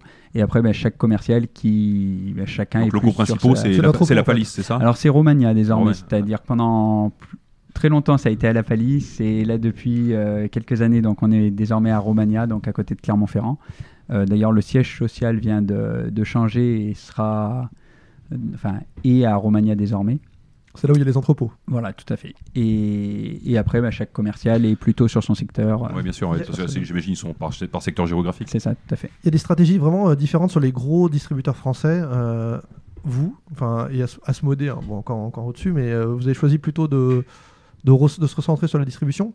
Yellow par, a l'air d'avoir une stratégie qui est un peu opposée, qui, qui alors, sans dire qu'il y en a une qui soit meilleure que l'autre, mais qui a une, stratégie opposée. Il y a d'autres. vous expliquez ça comment. Parce que du point de vue du, simple joueur que je suis, du, du, spectateur que je suis, j'ai l'impression que si vous, faites, si vous arrivez à éditer quelques jeux, de toute façon vous avez un, un organe de distribution qui est interne, ça paraît hyper ça paraît financièrement très avantageux. Euh, pourquoi, pourquoi choisir de ne pas avoir une petite partie développement et, euh, et de faire ça? C'est par respect pour les éditeurs que vous distribuez? Quelles sont les raisons? Alors, ce que j'allais dire, c'est juste. Alors, les deux choses. C'était la première, c'est que l'édition et la distribution, c'est vraiment deux métiers totalement différents. Et, et au final, bah là, il y a deux ans, quand on a commencé à se développer ben, un petit peu à tout niveau, mais à l'édition, ben, à ce moment-là, enfin il y a trois ans, on souhaitait aussi euh, ben, continuer et le faire de manière plus, plus professionnelle encore. Donc il y avait Julien Malga et, et Alain Ollier donc, qui travaillaient à, à l'édition, mais finalement c'était dans, les mêmes, euh, dans les mêmes locaux que, que la distribution et l'activité augmentant, il y a toujours le, le, La réalité. la réalité quotidienne qui est d'envoyer les le plus important pour un distributeur bah, c'est d'envoyer le plus rapidement possible euh, alors de présenter de, euh, de la meilleure manière possible les jeux à, aux boutiques et après que les boutiques quand elles passent leur commande puissent avoir les jeux le plus rapidement possible et en fait euh, ben, quasiment systématiquement euh, à l'édition ils étaient entre guillemets parasité. dérangés voilà En fait, et- vous avez grossi tellement vite que vous n'arriviez plus à gérer l'édition. Enfin, vraiment, c'est. bah, de c'était un à côté et on se disait le cœur, plus ça allait, plus on se disait ben, la distribution représente euh, 80, 85, 90% de notre activité. Et finalement, l'édition, c'est un à côté, mais qui, pâtissait du développement de la distribution. Donc à ce niveau-là, ça ne correspondait pas à ce qu'on souhaitait, parce qu'on se disait, ben, si on souhaite poursuivre l'édition, vu, que tout le domaine du jeu se professionnalise, ben, nous, il va être important aussi de, le faire de, de manière encore plus, plus pro. Et donc il y avait ça. Et après l'autre axe, c'était euh, par rapport aux éditeurs, même si on a toujours, euh, bon Thibaut c'est la même chose d'ailleurs avec Acting Games, mais au niveau de la distribution euh, France, euh, on peut, un éditeur peut vite se dire bah tiens, il distribue moyennement mon jeu, peut-être parce qu'il il privilégie les, les siens. Et donc bon, c'est vrai qu'on souhaitait toujours en, à deux jeux équivalents, on avait plutôt tendance à proposer sûr, justement celui de notre Je partenaire. Et tous les distributeurs éditeurs essayent d'avoir ce, ce message et je pense que c'est assez vrai, mais effectivement, je comprends, il y a, le- il y a un on risque. Il y a un comprend risque. voilà, que ça peut y se rester. Ouais. Et là, par contre, avec le développement actuel, euh, sur des volumes beaucoup plus importants, c'est vrai que Le jeu n'en vaut pas la chandelle en fait. on se dirait, tiens, c'est peut-être difficile de, de ne pas le respecter. Et ça, c'est vraiment quelque chose qui nous aurait gêné de ne pas pouvoir euh, honorer ce que, ce que l'on avait dit. Donc, on se disait, bah, plutôt que cette situation puisse arriver un, un jour, eh bien, voilà, on arrête. Comme ça, la question ne se pose plus. C'était plus simple aussi pour euh, ben, des, des éditeurs qui se disent, bon, bah, ok, BlackRock, c'est un, distributeur. Ça, c'était plus clair et plus simple pour nous. euh, parce que justement, on était parti un petit peu euh, sur cette distribution France, distribution export sur euh, l'édition, donc ça faisait beaucoup de choses à gérer et avec le, le développement, on ne parvenait pas à tout, tout suivre de manière optimale, donc ça nous semblait plus simple d'a- d'arrêter l'édition. D'accord. Euh, je propose qu'on. Oui, vas-y, Non, moi je complète un peu avec euh, ça. C'est aussi, il y a eu, euh, ça a corroboré aussi avec le fait qu'on a travaillé de manière très très proche, et de plus en plus proche avec nos éditeurs, avec les quelques éditeurs en tout cas aussi qui sont aussi avec nous à l'export et qui nous ont permis de nous rendre compte qu'il y avait un travail énorme et, et très pertinent à faire et que nous on pouvait être un soutien et, enfin, mutuel en tout cas euh, assez important et que mettre en avant ces éditeurs avec toute l'expérience et le qu'on avait sur la distribution, bah, que cette fusion là était plus intéressante. Enfin, de fusion c'est tout ça juste, Mm. juste des mots, mais Synergie. était beaucoup plus intéressante, cette synergie, voilà, était plus intéressante à travailler et à développer. Donc c'est vraiment une relation de confiance aussi qui s'est mise en place et, et c'est un choix, enfin en tout cas dans mon chef qui a participé à ça aussi. Aujourd'hui, l'export en tout cas, nous les, les sept partenaires avec lesquels on a décidé vraiment d'aller à fond et de suivre et de c'est euh, c'est lié aussi à cet aspect-là des choses, c'est-à-dire vous faites votre boulot à fond d'éditeur et nous on fait notre boulot à fond de distributeur et ensemble je pense qu'on peut faire quelque chose d'encore plus d'encore mieux. Tu peux, tu peux les citer, là, les, les, sept, les sept partenaires? Ouais, je vais essayer. Je devrais- Donc on a Blam, Oui. la boîte de jeu, Banquise, oui. Catch-up, Gameflow, euh, Buzzy Games, Acting Games peut-être. Non. Acting Games. Du coup, ça nous en fait un huitième peut-être. Tu veux Yo- Gameflow, je l'ai dit, ouais. Ouais, non, je crois que ça doit, on, on doit en- être en bon. on en a 7. Non, Actuellement, on en a 7 là, mais On doit, être ça, ouais. il y en a peut-être un. Bah, c'est pas grave. Non, non, c'est bon. C'est ça. On a la totale. Regardez en même temps on va avoir, un appel dans deux minutes. Donc là, tout ça, c'est plutôt des jeunes éditeurs. C'est plutôt des jeunes éditeurs, mais qui ont tous, euh, euh, enfin, moi mon regard en tout cas, c'est qu'ils ont tous décidé vraiment d'investir dans leur métier d'éditeur, de mettre toute leur énergie, leur énergie, qui ont une passion vraiment forte, qui ont et qui ont fait un choix euh, pour nous important aussi ici, rassurant sur sur leur volonté en tout cas de de, de- de développer leur activité. Euh, mais ils sont tous, oui, effectivement, sont des jeunes éditeurs. euh, mais voilà, quand on voit sur les deux, trois dernières années, ces jeunes éditeurs ont chacun quand même développé une belle gamme de jeux. Oui, il y a eu des beaux jeux qui sont sortis Euh, là-dedans. voilà. Mais ils sont Et pas nécessairement staffés pour le faire aussi eux-mêmes, c'est aussi ça. Ils se reposent aussi sur vous parce que euh, ils peuvent, ils ont, ils ont pas forcément le temps ni les moyens de. Ben, un petit peu comme dit Thibaut, ils ont aussi l'envie de se Alors, de se consacrer vraiment pleinement à, à l'édition et à Oh. s'entourer après. C'est-à-dire qu'un petit peu à tout niveau, ils font en sorte de, de faire au maximum pour euh, l'édition et après ils se disent euh, le reste, on n'a pas forcément les, les compétences ou alors on n'a pas envie de, de perdre du temps pour, euh, pour cette partie-là. C'est pas notre métier, tu disais, c'est pas le même métier. c'est hein, vraiment différent. hein. Développer un jeu, le communiquer dessus et distribuer, c'est de- des choses bien distinctes. Ouais. Et par contre, qu'ils se réfléchissent ensemble. Et c'est ça que je reviens tout à l'heure, c'est que c'est quelque chose que, enfin, moi, je trouve en tout cas au niveau international et de plus en plus, mais même pas, enfin, même sur la France, euh, il y a des jeux qui, je pense, au plus on réfléchit euh, En amont. en amont, au mieux le jeu se passera en aval et donc se vendra et donc se partagera et donc se, voilà et donc tout le monde peut être gagnant là-dessus. Donc je crois que cette réflexion euh, commune sur ces, avec ces deux approches-là très ciblées, je pense qu'elle est euh, professionnellement euh, et humainement très intéressante et Ouais. très riche. Ça veut dire qu'avec tous ces éditeurs, effectivement, vous intervenez très en amont pour, pour leur dire déjà d'une part si vous, ça vous semble être la bonne direction, et puis ce que tu disais un peu, l'adaptation éventuellement à des marchés étrangers, tout ça, c'est donc vous intervenez, ils vous consultent et vous intervenez là-dedans, quoi. On a donc, oui, sans, sans dire le mot consulter, mais de manière naturelle, ça se Oui. fait vraiment. Et il nous arrive même, on a certains projets qu'on a, auxquels on n'a pas vraiment cru. Et nous, on leur a dit, écoutez, je pense que nous, on va pas le faire. Euh, donc voilà, euh, c'est difficile, mais je pense que c'est professionnel aussi. À un moment donné, il y a beaucoup d'espoir qui sont mis euh, chez un éditeur quand il développe un jeu et quand nous, on est derrière. Effectivement, Johan parlait de chiffres de volume tout à l'heure. C'est vrai que quand on y croit, ben, nous, on investit, on suit à fond, et on investit en volume aussi. Et donc, il faut que tout le monde soit convaincu du projet. Euh, Évidemment. Donc, donc oui, voilà. Et Bon. c'est ce qui a facilité aussi justement l'arrêt de l'édition, le fait de, de se dire qu'on allait quand même travailler, vu que c'était quelque chose qui nous plaisait, en lien fort avec nos, nos partenaires Mais- sur cette partie créa et, et Même en. France, il y a des jeux édités par les éditeurs que vous avez, que vous avez refusés? Il y a des éditeurs, il y a des jeux, non, vous avez tout le catalogue de- des éditeurs que vous avez? Moi, Alors, je parle de projets. Là, je disais des projets qui étaient en développement, Ouais, d'accord. donc qui ont été arrêtés Oui, oui. ou Ah, qui qui ont- n'ont pas qui été poursuivis arrêtés. pour l'instant. oui, en tout cas, qui sont euh, voilà. ouais. Et je dis aussi, il y, a des- il y a des jeux. Je reviens sur l'export tout à l'heure, parce qu'il y a eu des jeux qu'on a eu à l'export qui n'étaient pas encore en France et maintenant qui sont en France. La boîte de jeux, par exemple, on a démarré avec eux euh, à l'étranger. sur la partie export. Voilà. ouais. Ok. D'accord. On vous propose de faire une petite pause dans l'interview et puis on va placer la, la rubrique de, de Mathias qui s'appelle l'édition en large et en travers. Allez, à toi Mathias. L'édition en large et en travers.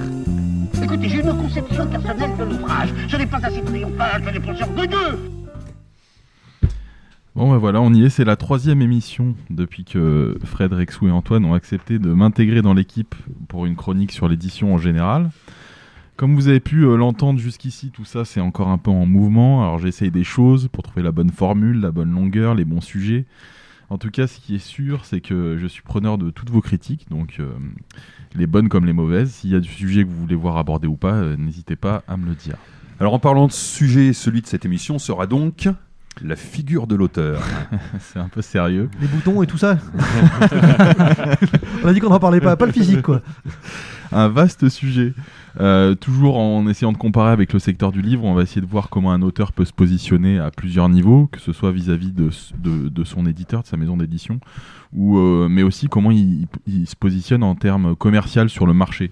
Alors du coup, sur la relation euh, auteur-éditeur, il y a des grandes différences entre le, le secteur du livre et celui du jeu? Bah, encore une fois, oui, on l'explique, euh, on l'a dit, euh, enfin, je l'ai dit euh, dans Ça va, ma question est pourrie. Tu... non, non, mais je, je l'ai dit dans d'autres chroniques avant. c'est- On, on l'explique.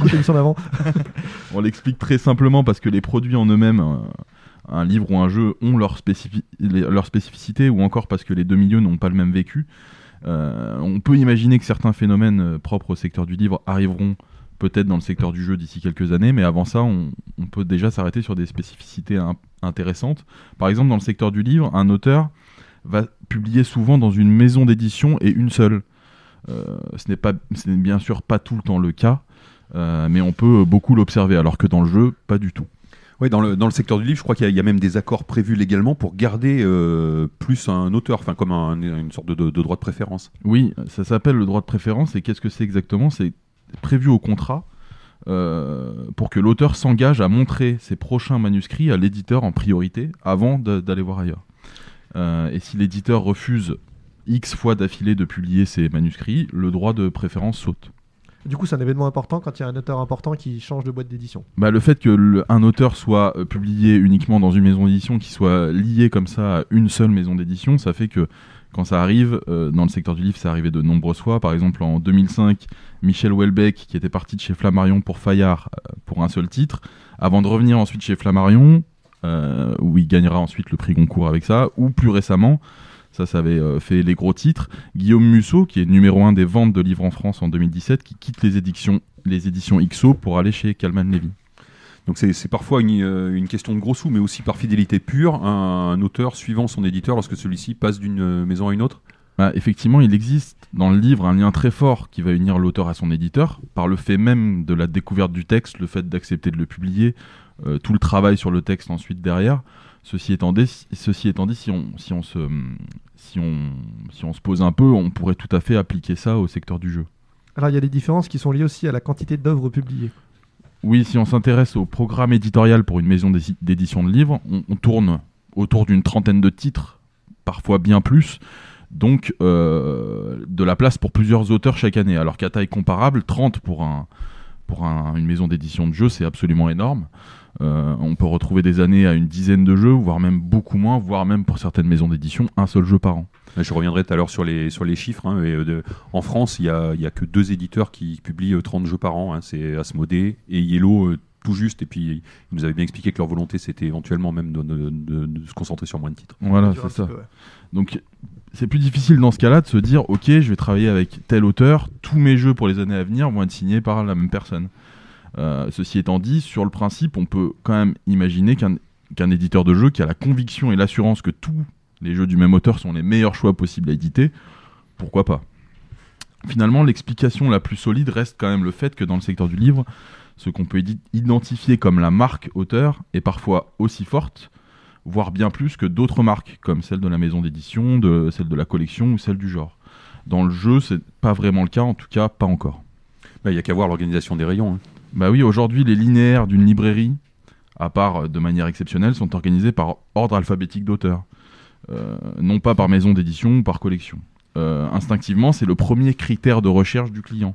Dans le jeu, on est bien plus axé sur une notion soit d'accessibilité du jeu, du public auquel il s'adresse, petit jeu d'apéro, gros jeu de gestion, ou par genre pur, jeu de figurines, jeu de cartes, etc. Enfin, c'est aussi le cas dans le, c'est aussi le cas dans le livre, ça. Mais, mais oui, enfin, il y a Voilà, c'est ça.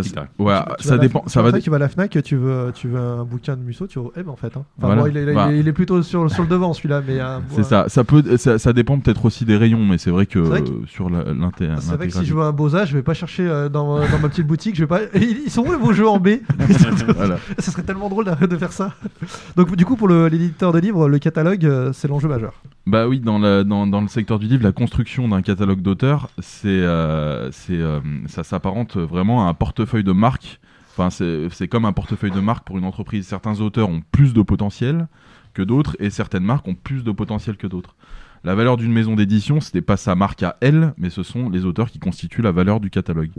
La maison d'édition n'a quasiment aucune valeur. Euh, qui connaît l'éditeur de Anna Gavalda ou de Marc Lévy? Bah, Pas moi. Voilà. C'était c'était pas une vraie question en fait. dans le jeu, euh, dans le jeu, nous n'en sommes pas encore là. Un peu quand même, si on sépare les publics. Si on réfléchit un petit peu, le milieu du jeu a longtemps été porté par un public d'avertis, où là, la maison d'édition et son image gardent beaucoup de puissance. Pour un plus grand public moins habitué, qui est de plus en plus nombreux dans, dans le secteur du jeu, là, le choix va se faire sur d'autres critères. Euh, c'est là où les deux milieux vont se rapprocher finalement. Un client moins averti choisira sur place, plutôt par l'histoire, la fameuse euh, quatrième de couverture pour un livre, ou pour un jeu sur le thème, par exemple. Ouais, je crois que dans le livre, ça s'explique aussi avec des changements euh, dans le secteur. Oui, euh, pour le livre, même si le papier a encore de beaux jours devant lui, on peut, on, on peut noter qu'avec le support de lecture qui peut avoir tendance un peu à disparaître, les marqueurs identitaires de la maison d'édition ou de la collection doivent être repensés pour garder leur force. Le logo de la maison, le type de couverture, le format des livres. Euh, par contre, le nom de l'auteur, lui, garde toute sa place et toute sa force là-dedans. Au niveau marketing, une marque a plusieurs fonctions pour le public et une marque auteur euh, remplit certaines de ses fonctions. Oui, là, on rentre dans des détails un peu euh, techniques. Mais la première et la plus forte, qui reste la fonction de l'expérience, celle centrée sur le plaisir. Pas étonnant qu'elle s'appelle aussi la fonction ludique. Oui, on choisit un livre, mais aussi un jeu pour son auteur, car on aime son style d'écriture, on aime son design. Euh, pour la fonction, euh, une autre fonction qu'on appelle la fonction de repérage, on en a parlé un peu plus haut avec les rayons, cette fonction permet de se repérer dans l'offre, un rôle purement signalétique. Euh, là, c'est beaucoup plus vrai dans le livre que dans le jeu. Pour ce qui est des fonctions de garantie, à savoir trouver une qualité stable, ou la fonction d'optimisation, c'est-à-dire être persuadé d'acheter le meilleur produit de sa catégorie, ça reste quand même trop subjectif et lié à un avis personnel pour des produits comme le livre et le jeu. Et enfin, certaines fonctions sont beaucoup moins remplies, celle de praticité, gagner du temps et de l'énergie quand on rachète quelque chose à l'identique, ça, je crois pas que sur le sur la marque auteur euh, ça fonctionne. Celle de la personnalisation, non. Personne ne me regarde avec envie euh, dans la rue parce que j'ai sous le bras le dernier jeu de l'auteur du moment. Ou enfin la fonction éthique ou morale qui, par, qui là repose sur le comportement de la marque par rapport à la société, sur- ça- en termes de morale ou d'écologie par exemple. Euh, ça c'est plus difficile d'associer cette fonction-là à une personne. Et donc tu nous dis que parfois la marque produit et la marque auteur se, se rapprochent. Tout à fait. Euh, récemment, C'est beau. récemment Gallimard euh, sort en grande pompe la nouveauté en grand format de John Green, un auteur qui a écrit un, un ouvrage qui avait cartonné qui s'appelle Nos étoiles contraires. Euh, les ventes de ce, nouveau livre se, se retrouvent être en dessous des espérances. Alors, du coup, Gallimard prend la décision de poser une bande qui dit justement par John Green, l'auteur de Nos étoiles contraires, et sur la bande un visuel du livre en poche qui est sorti chez un concurrent. Euh, et on voit que c'est pas vraiment appliqué au jeu. Lorsque j'étais chez Matago, le jeu Baronie de Marc-André est prévu de sortir. Une question se présente. Euh, ça ne s'est pas encore vu, mais pourquoi ne pas mettre un jeu de Marc-André, l'auteur de Splendor, plus le visuel de la boîte des Space Cowboys Euh, L'idée n'est pas aller plus loin euh, en se disant qu'il faudrait demander l'autorisation alors que en fait on sait pas vraiment. Est-ce qu'il faut vraiment euh, poser la question et demander l'autorisation à l'éditeur concurrent? Gallimard en tout cas ne l'a pas fait et l'éditeur de Nos étoiles contraires qui s'est retrouvé sur cette bande n'a pas vraiment d'intérêt à s'y opposer et, et simplement profiter de cette exposition supplémentaire gratuite en fait. Du coup, l'utilisation de la marque auteur qui est vraiment très présente dans le livre, mais moins dans le jeu, mais peut-être que ça pourrait évoluer. Bah, on, on remarque que dans le jeu, euh, on est passé de mettre le nom de l'auteur sur la boîte parce que c'est quand même le minimum en termes de reconnaissance. Et ça a été un, ça a été un gros combat. hein. Ah oui, oui, bah, du coup, je, oublié, ouais. ouais, je, rentre pas- je, je- je voulais rentrer dans les détails, mais là, ça serait, non, non, très, Et en- ça et serait si, très long. si on rajoutait les illustrateurs avec, on passe encore deux, deux crans d'un coup. Bah, exactement, parce que c'est- c'est- on est, on est arrivé à un élément sur lequel on peut jouer pour augmenter la visibilité du produit. Aujourd'hui, c'est exactement ça, Fred. La question a même dépassé l'auteur pour aller aujourd'hui vers l'illustrateur, ce qui veut bien dire qu'une marque centrée sur une personne peut être aussi forte qu'une autre. Et pour conclure, euh, je dirais qu'il y a une chose assez paradoxale qui reste, c'est qu'on a l'impression que la marque auteur, elle va prendre toute sa valeur auprès uniquement d'un public averti. Plus le milieu du jeu va grandir et devenir grand public, plus l'intérêt de ce même public va également se focaliser sur des personnes et leur personnalité. Plus les auteurs vont être euh, connus, plus on va pouvoir s'identifier et parce que voilà le milieu se développe et qu'il y a des Voilà, personnalités qui sont qui sont connues quoi. Ouais, on a l'impression que quand on est un public qui est pas averti et tout ça, on est moins sensible à une personne ou une personnalité, mais en fait, c'est le, c'est le contraire qui se passe.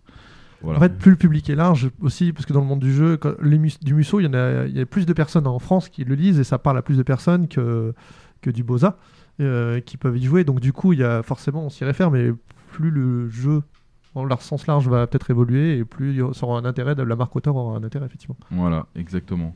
Euh, Enfin voilà, si je sais pas si euh, vous ça vous ça vous parle. Est-ce que vous avez des, je sais pas si c'est là si c'est Thibaut euh, chez Acting Games des anecdotes avec euh, la relation auteur ou euh, des- Bah non, mais ton exemple me fait penser à, la- à- à Jean-Louis Rubira, pour qui Ouais. j'ai eu le jeu, on a édité le jeu Feelings, et où effectivement la question elle s'est posée d'utiliser son nom de manière un peu différente sur l'auteur de Dixit sur la boîte. Mm. Et finalement, pour des raisons équitables de co-auteur sur, sur le jeu, bah, on a pris un peu. On a pris Oui, parce- Alors- parce qu'il a un co-auteur, c'est ça. Voilà. Peut-être qu'il avait été auteur seul. Alors, ça, c'est la première, la question. Et après, deuxièmement, moi, ça, voilà, ça, aurait nécessité, en tout cas à mon sens, de, de contacter Libellude euh, et, et d'en discuter avec eux et de voir ce que je n'ai pas fait personnellement, mais de voir comment eux le ressentaient. C'était, je pense qu'effectivement, pour moi, c'est un, un- ça peut être un win-win des deux côtés, mais je pourrais entendre qu'on, que voilà, il y a une peur, une crainte de réutilisation d'un succès sur un autre jeu.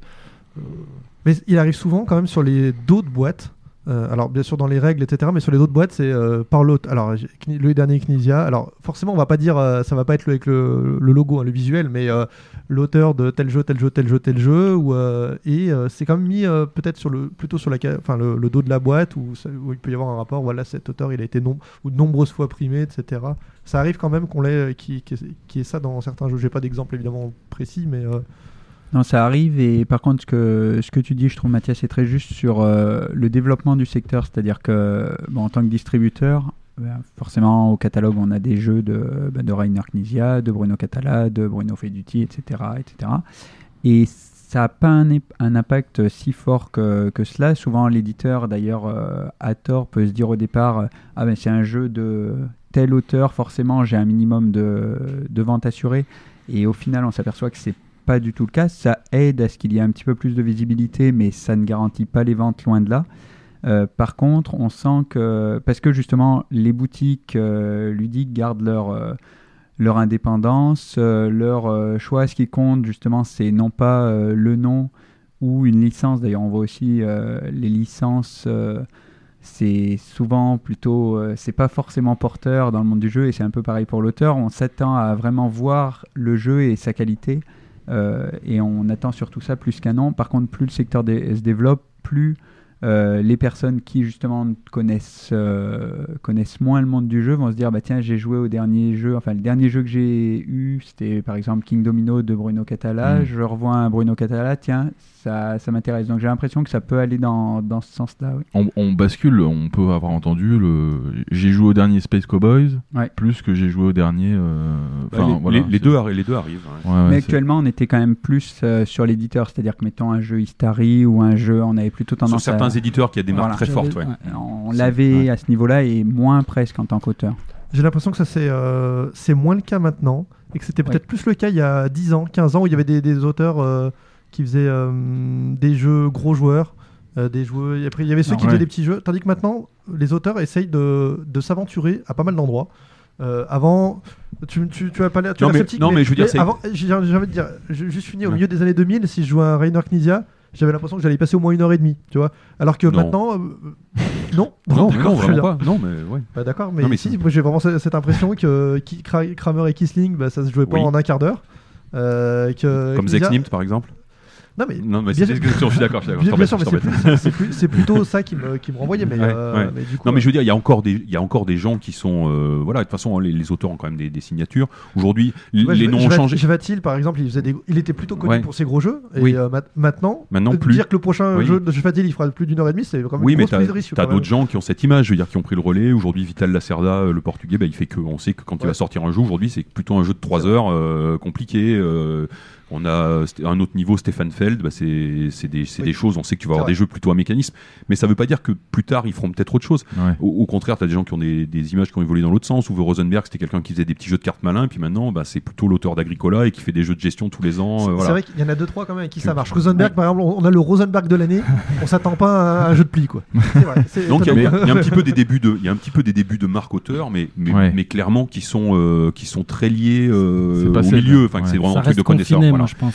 Le seul exemple peut-être maintenant que je vois, enfin, alors c'est pareil, c'est des gens qui sont quand même déjà un petit peu dans le milieu. C'est peut-être Bruno Catala aujourd'hui où moi j'ai vraiment l'impression qu'il y, a- il y a des gens euh, qui, qui, qui, qui courent après ces jeux. C'est peut-être le, le seul, mais qui sont déjà un petit peu un petit peu habitués, mais peut-être pas plus que ça. Oui, Thibaut? Non, j'ai une mini anecdote par rapport à ça sur Il faut avoir un gros budget hein, pour suivre. C'est euh, une, une petite vente, mais qui s'est faite au Brésil sur Haru Ishiban, un des jeux qu'on a de Bruno Catala, suite au Spiel qu'il a eu. Avec Et- Domino. Et, et ce partenaire nous a dit vouloir suivre maintenant tous les jeux de Bruno Catala et se servir de ce prix et de ce nom pour euh, faire des jeux. Ouais. Donc euh, voilà. Mais- Avant même d'avoir vraiment découvert le jeu, il en avait, je pense qu'il a contacté d'autres distributeurs qui avaient des jeux de Bruno. Et, euh, et nous, on a fait la vente de, de Haru Ishiban au Brésil grâce à ça. Donc sur le nom, Il y a eu un de, impact. sur le nom de Bruno Catala. ouais. Mais aujourd'hui, la marque auteur, même si du coup on l'a dit, elle est pas, euh, enfin, elle, elle prend de la puissance, mais elle n'est pas encore assez développée. Ça veut dire que vous, quand vous cherchez des jeux, je parle à l'ex BlackRock éditeur et à l'éditeur Acting Games, euh, c'est pas une recherche, euh, c'est pas la recherche centrale de se dire on va, on, on veut absolument avoir un jeu de telle personne, parce que le fait que les, les auteurs de jeux se baladent de maison en maison de manière assez naturelle euh, on se dit euh, je veux avoir un jeu de Catala, je veux avoir un jeu de- d'Antoine Bozat, Bruno Feduti. Euh, c'est pas un but en soi, c'est ça que je veux dire euh, par rapport à juste je trouve un jeu que je trouve efficace ou avec un thème qui va parler aux gens parce que c'est ça qui va faire acte d'achat plus que le nom de, de l'auteur. Alors au début, ça aurait pu être le cas de se dire tiens si on alors pour se donner de la visibilité aussi, c'est-à-dire que en tant que jeune éditeur, en tant que jeune éditeur, le fait de le fait d'avoir un jeu de Antoine Bozat, Bruno Catala, etc., ça, tout de suite, on va être plus regardé et par les boutiques, et par les joueurs, et par les, les autres éditeurs. Euh, donc ça peut être intéressant dans ce sens-là. Mais après, et là on le voit bien en tant que distributeur, ça se concrétise pas forcément en, termes de vente. Donc très vite, on se dit, ben, ce qui est vraiment capital, c'est la qualité du jeu. Bon, il se trouve que ces auteurs-là ont tendance à, à faire souvent des bons jeux, donc les deux peuvent euh, souvent aller de pair. Mais disons que c'est très loin. Enfin, d'ailleurs, quand je regarde un, un jeu que qu'un éditeur me présente, je demande jamais au départ Mhm. le, le nom de l'auteur. Voilà, pour euh, pas que ça puisse influencer. c'est sûrement une bonne pratique d'ailleurs. ouais. Mais par contre, ça n'influencerait pas forcément de manière très très positive. Quoi. Je, je regarderais peut-être avec un œil un tout petit peu plus attentif euh, si, mettons, je suis pris par d'autres choses en même temps. Mais voilà, hormis cela, c'est tout. Quoi. Après, c'est vraiment regarder le jeu, y jouer et, Mm. et est-ce qu'on prend du plaisir ou pas. Quoi. Bien. Ok. On reprend, On on reprend- le fil de nos questions. Merci On- Mathias. on rattrape la radio des jeux. Vous avez vu comment on s'engueule bien avec Rexou des fois Sur des choses hyper importantes. J'aime Euh, bien le. Moi, je pense ça non, en fait. Non, c'est- c'est ça. très bien. Tu le... non, non, tu ne le penses pas. Non mais tu, tu peux pas dire que Knizia faisait que des jeux d'une heure et demie, c'est juste faux quoi. C'est- C'est pas possible quoi. Il en a fait très peu. Très très peu. Très peu. Ouais, on, très on bien. en discutera. On en discutera. Ça va mal se mettre. Ce soir, chérie, je te préviens, tu dors dans le canapé. Heureusement, c'est la fin de la saison. Ok, on reprend sur la distribution chez BlackRock, notamment. Euh, vous nous avez dit un petit peu qui vous dit- distribuez. Est-ce qu'il y en a qu'on a oublié Ah bah non, ils ont, qu'il y a- il y a non, des non, gens- ils ont pas dit qui, qui distribue, ils ont dit avec qui ils étaient est-ce qu'on partenaires. peut faire un topo là-dessus Parce que du coup. De l'international. Ouais. Ouais. Est-ce que en France, vous en avez combien? Vous avez com- combien d'éditeurs? Alors, c'était pour ça tout à l'heure que j'avais pris la- Quelques notes. euh, quelques notes. Donc, on a 26 éditeurs euh, avec lesquels on travaille. Ouais. Ok, question suivante. Non mais les, les- les plus gros, les plus gros, c'est Ceux qui vont du chiffre. C'est La pépette. Blue, Blue- Blue Orange.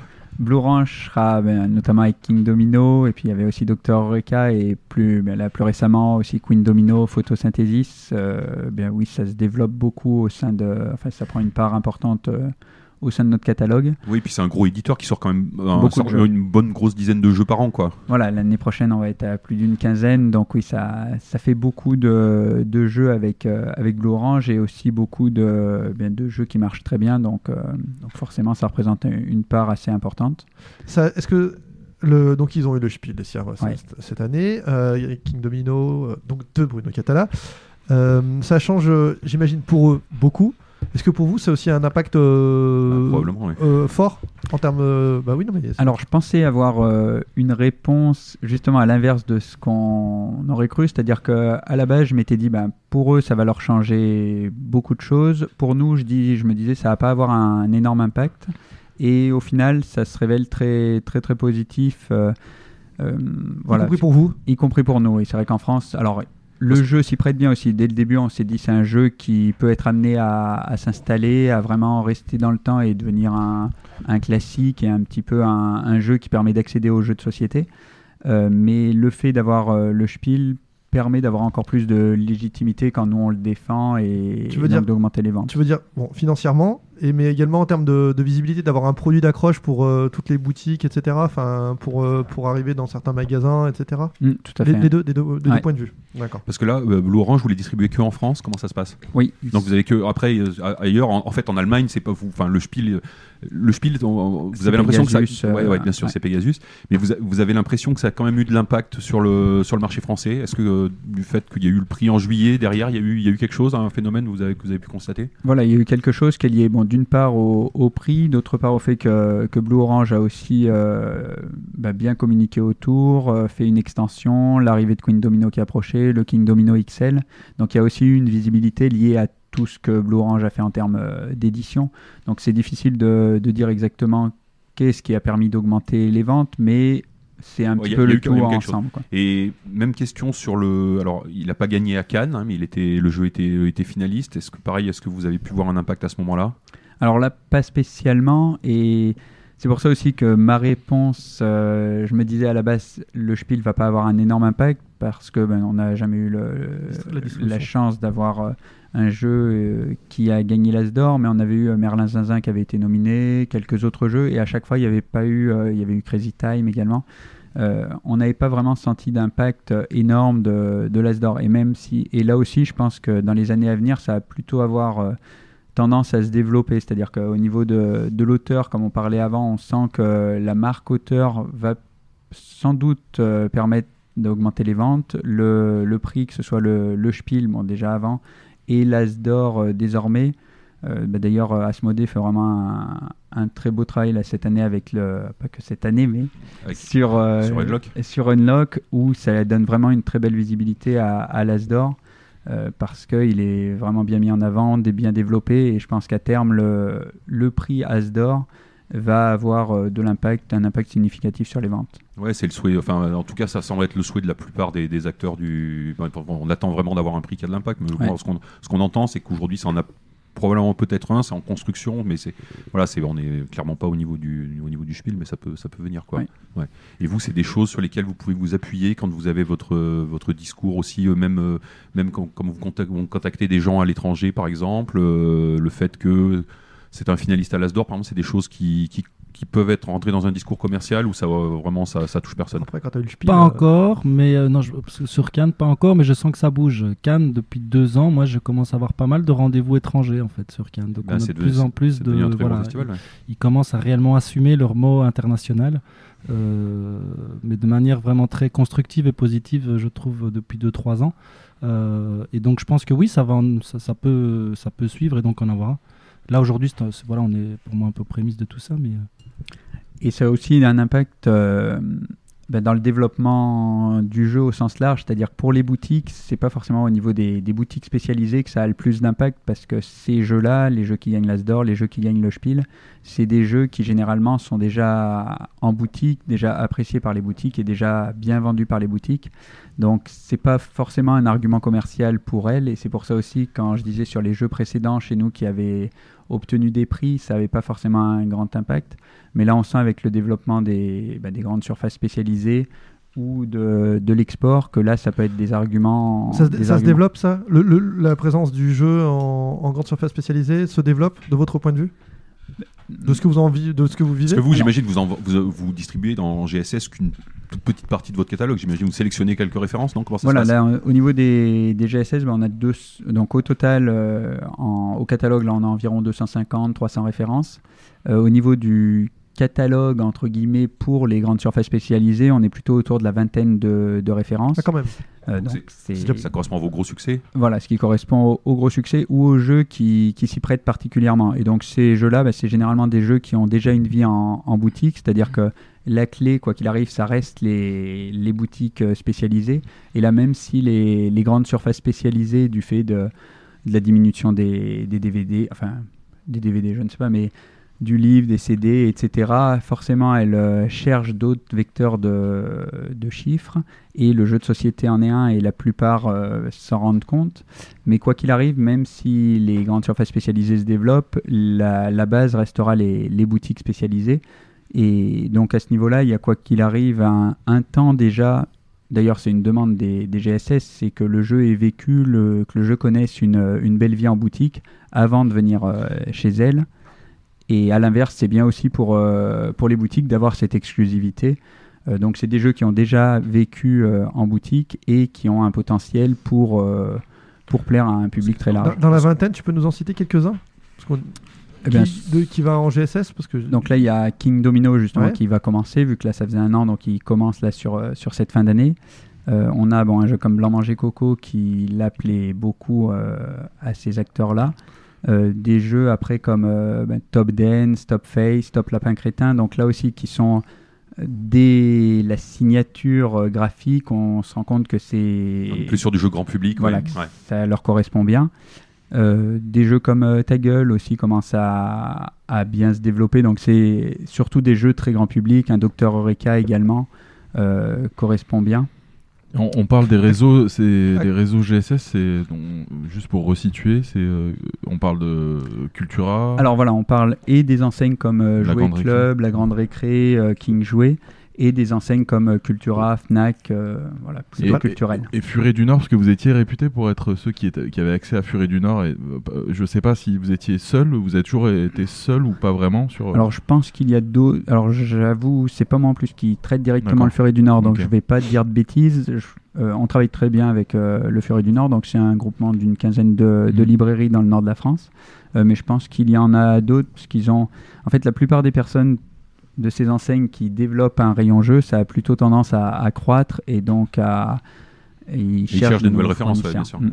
Et vous, c'est quoi la part Enfin, je ne sais pas si c'est des choses que vous pouvez nous dire, mais probablement la, la part entre les, les GSS et les boutiques spécialisées en termes de, en termes de chiffre d'affaires, ça représente, ça représente quoi? Les, les boutiques spécialisées restent euh, la part la plus importante. Après, si on prend euh, jeu par jeu, mettons sur les jeux justement qui sont comme un blanc manger coco, euh, la part des, des grandes surfaces spécialisées va être plus importante. D'accord, mais sur le Donc, au, global, vous êtes, euh, tu dis c'est majoritaire, mais ça veut dire que c'est on n'est pas loin de l'équilibre, quoi. Euh, non, on est plutôt sur euh, 70%. euh, Boutique spécialisée. voilà. Et En, en- France, le, le blanc manger coco se, se vend beaucoup plus, par exemple, que, que King Domino. J'imagine que c'est vos deux plus grosses ventes? Oui. Et blanc manger coco se vend beaucoup plus que King Domino pour avoir un, pour situer? Ouais, Oui. largement. Ouais. D'accord. Ouais, bah oui, parce qu'en plus, euh, il est disponible en GSS typiquement, alors que Voilà, ne l'est pas, King ne l'est- Domino ne l'est pas démarre, encore. ouais. Typiquement, ouais. D'accord. Alors, on a une question de Petit Rennes. Donc, on fait appel à nos auditeurs, parce que on- comme ça, ça nous évite de travailler. hein. Euh, qui nous demande euh, qu'est-ce qui, selon vous, incite principalement un éditeur à choisir BlackRock comme distributeur? Il cite par exemple est-ce que c'est le prix, l'envie de contourner euh, Asmodée, euh, les services proposés euh, Quelles sont vos, quelles sont vos forces et, vos- enfin, euh, que- qu'est-ce- Comment vous les voyez? Alors, n- Qu'est-ce qui fait que vous êtes différent? Pourquoi, pourquoi, si je suis est éditeur, je vais venir chez vous? Johan Ouais. euh, ben, nous, Thibaut surtout, voilà. D'abord, non. bah non, non, bah, vas-y. Johan, Non, bah, Thibaut Je pourra bien le dire en euh, tant que, euh, qu'éditeur justement Acting Games euh, distribué par BlackRock.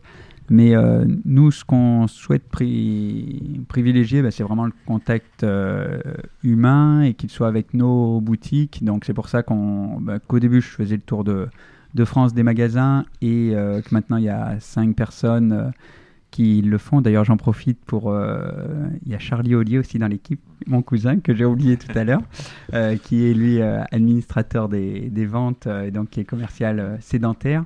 Mais après, voilà, ça c'est un de nos points forts, c'est le fait d'aller dans les boutiques pour présenter les jeux et le fait d'être euh, ben, très accessible aussi. Alors, et pour les boutiques qui savent que si là, euh, ce soir, elles ont un- une commande à prendre, elles vont nous appeler et qu'on est très. On fait en sorte d'être le plus réactif possible. Et par rapport à nos partenaires, où ils savent que s'ils ont une question euh, sur les festivals, ils savent qu'ils peuvent contacter Louise. S'ils ont une question sur la communication, Caroline, etc., etc. Donc, sur chaque, euh, on fait en sorte d'être le plus proche possible de, de nos partenaires éditeurs et boutiques.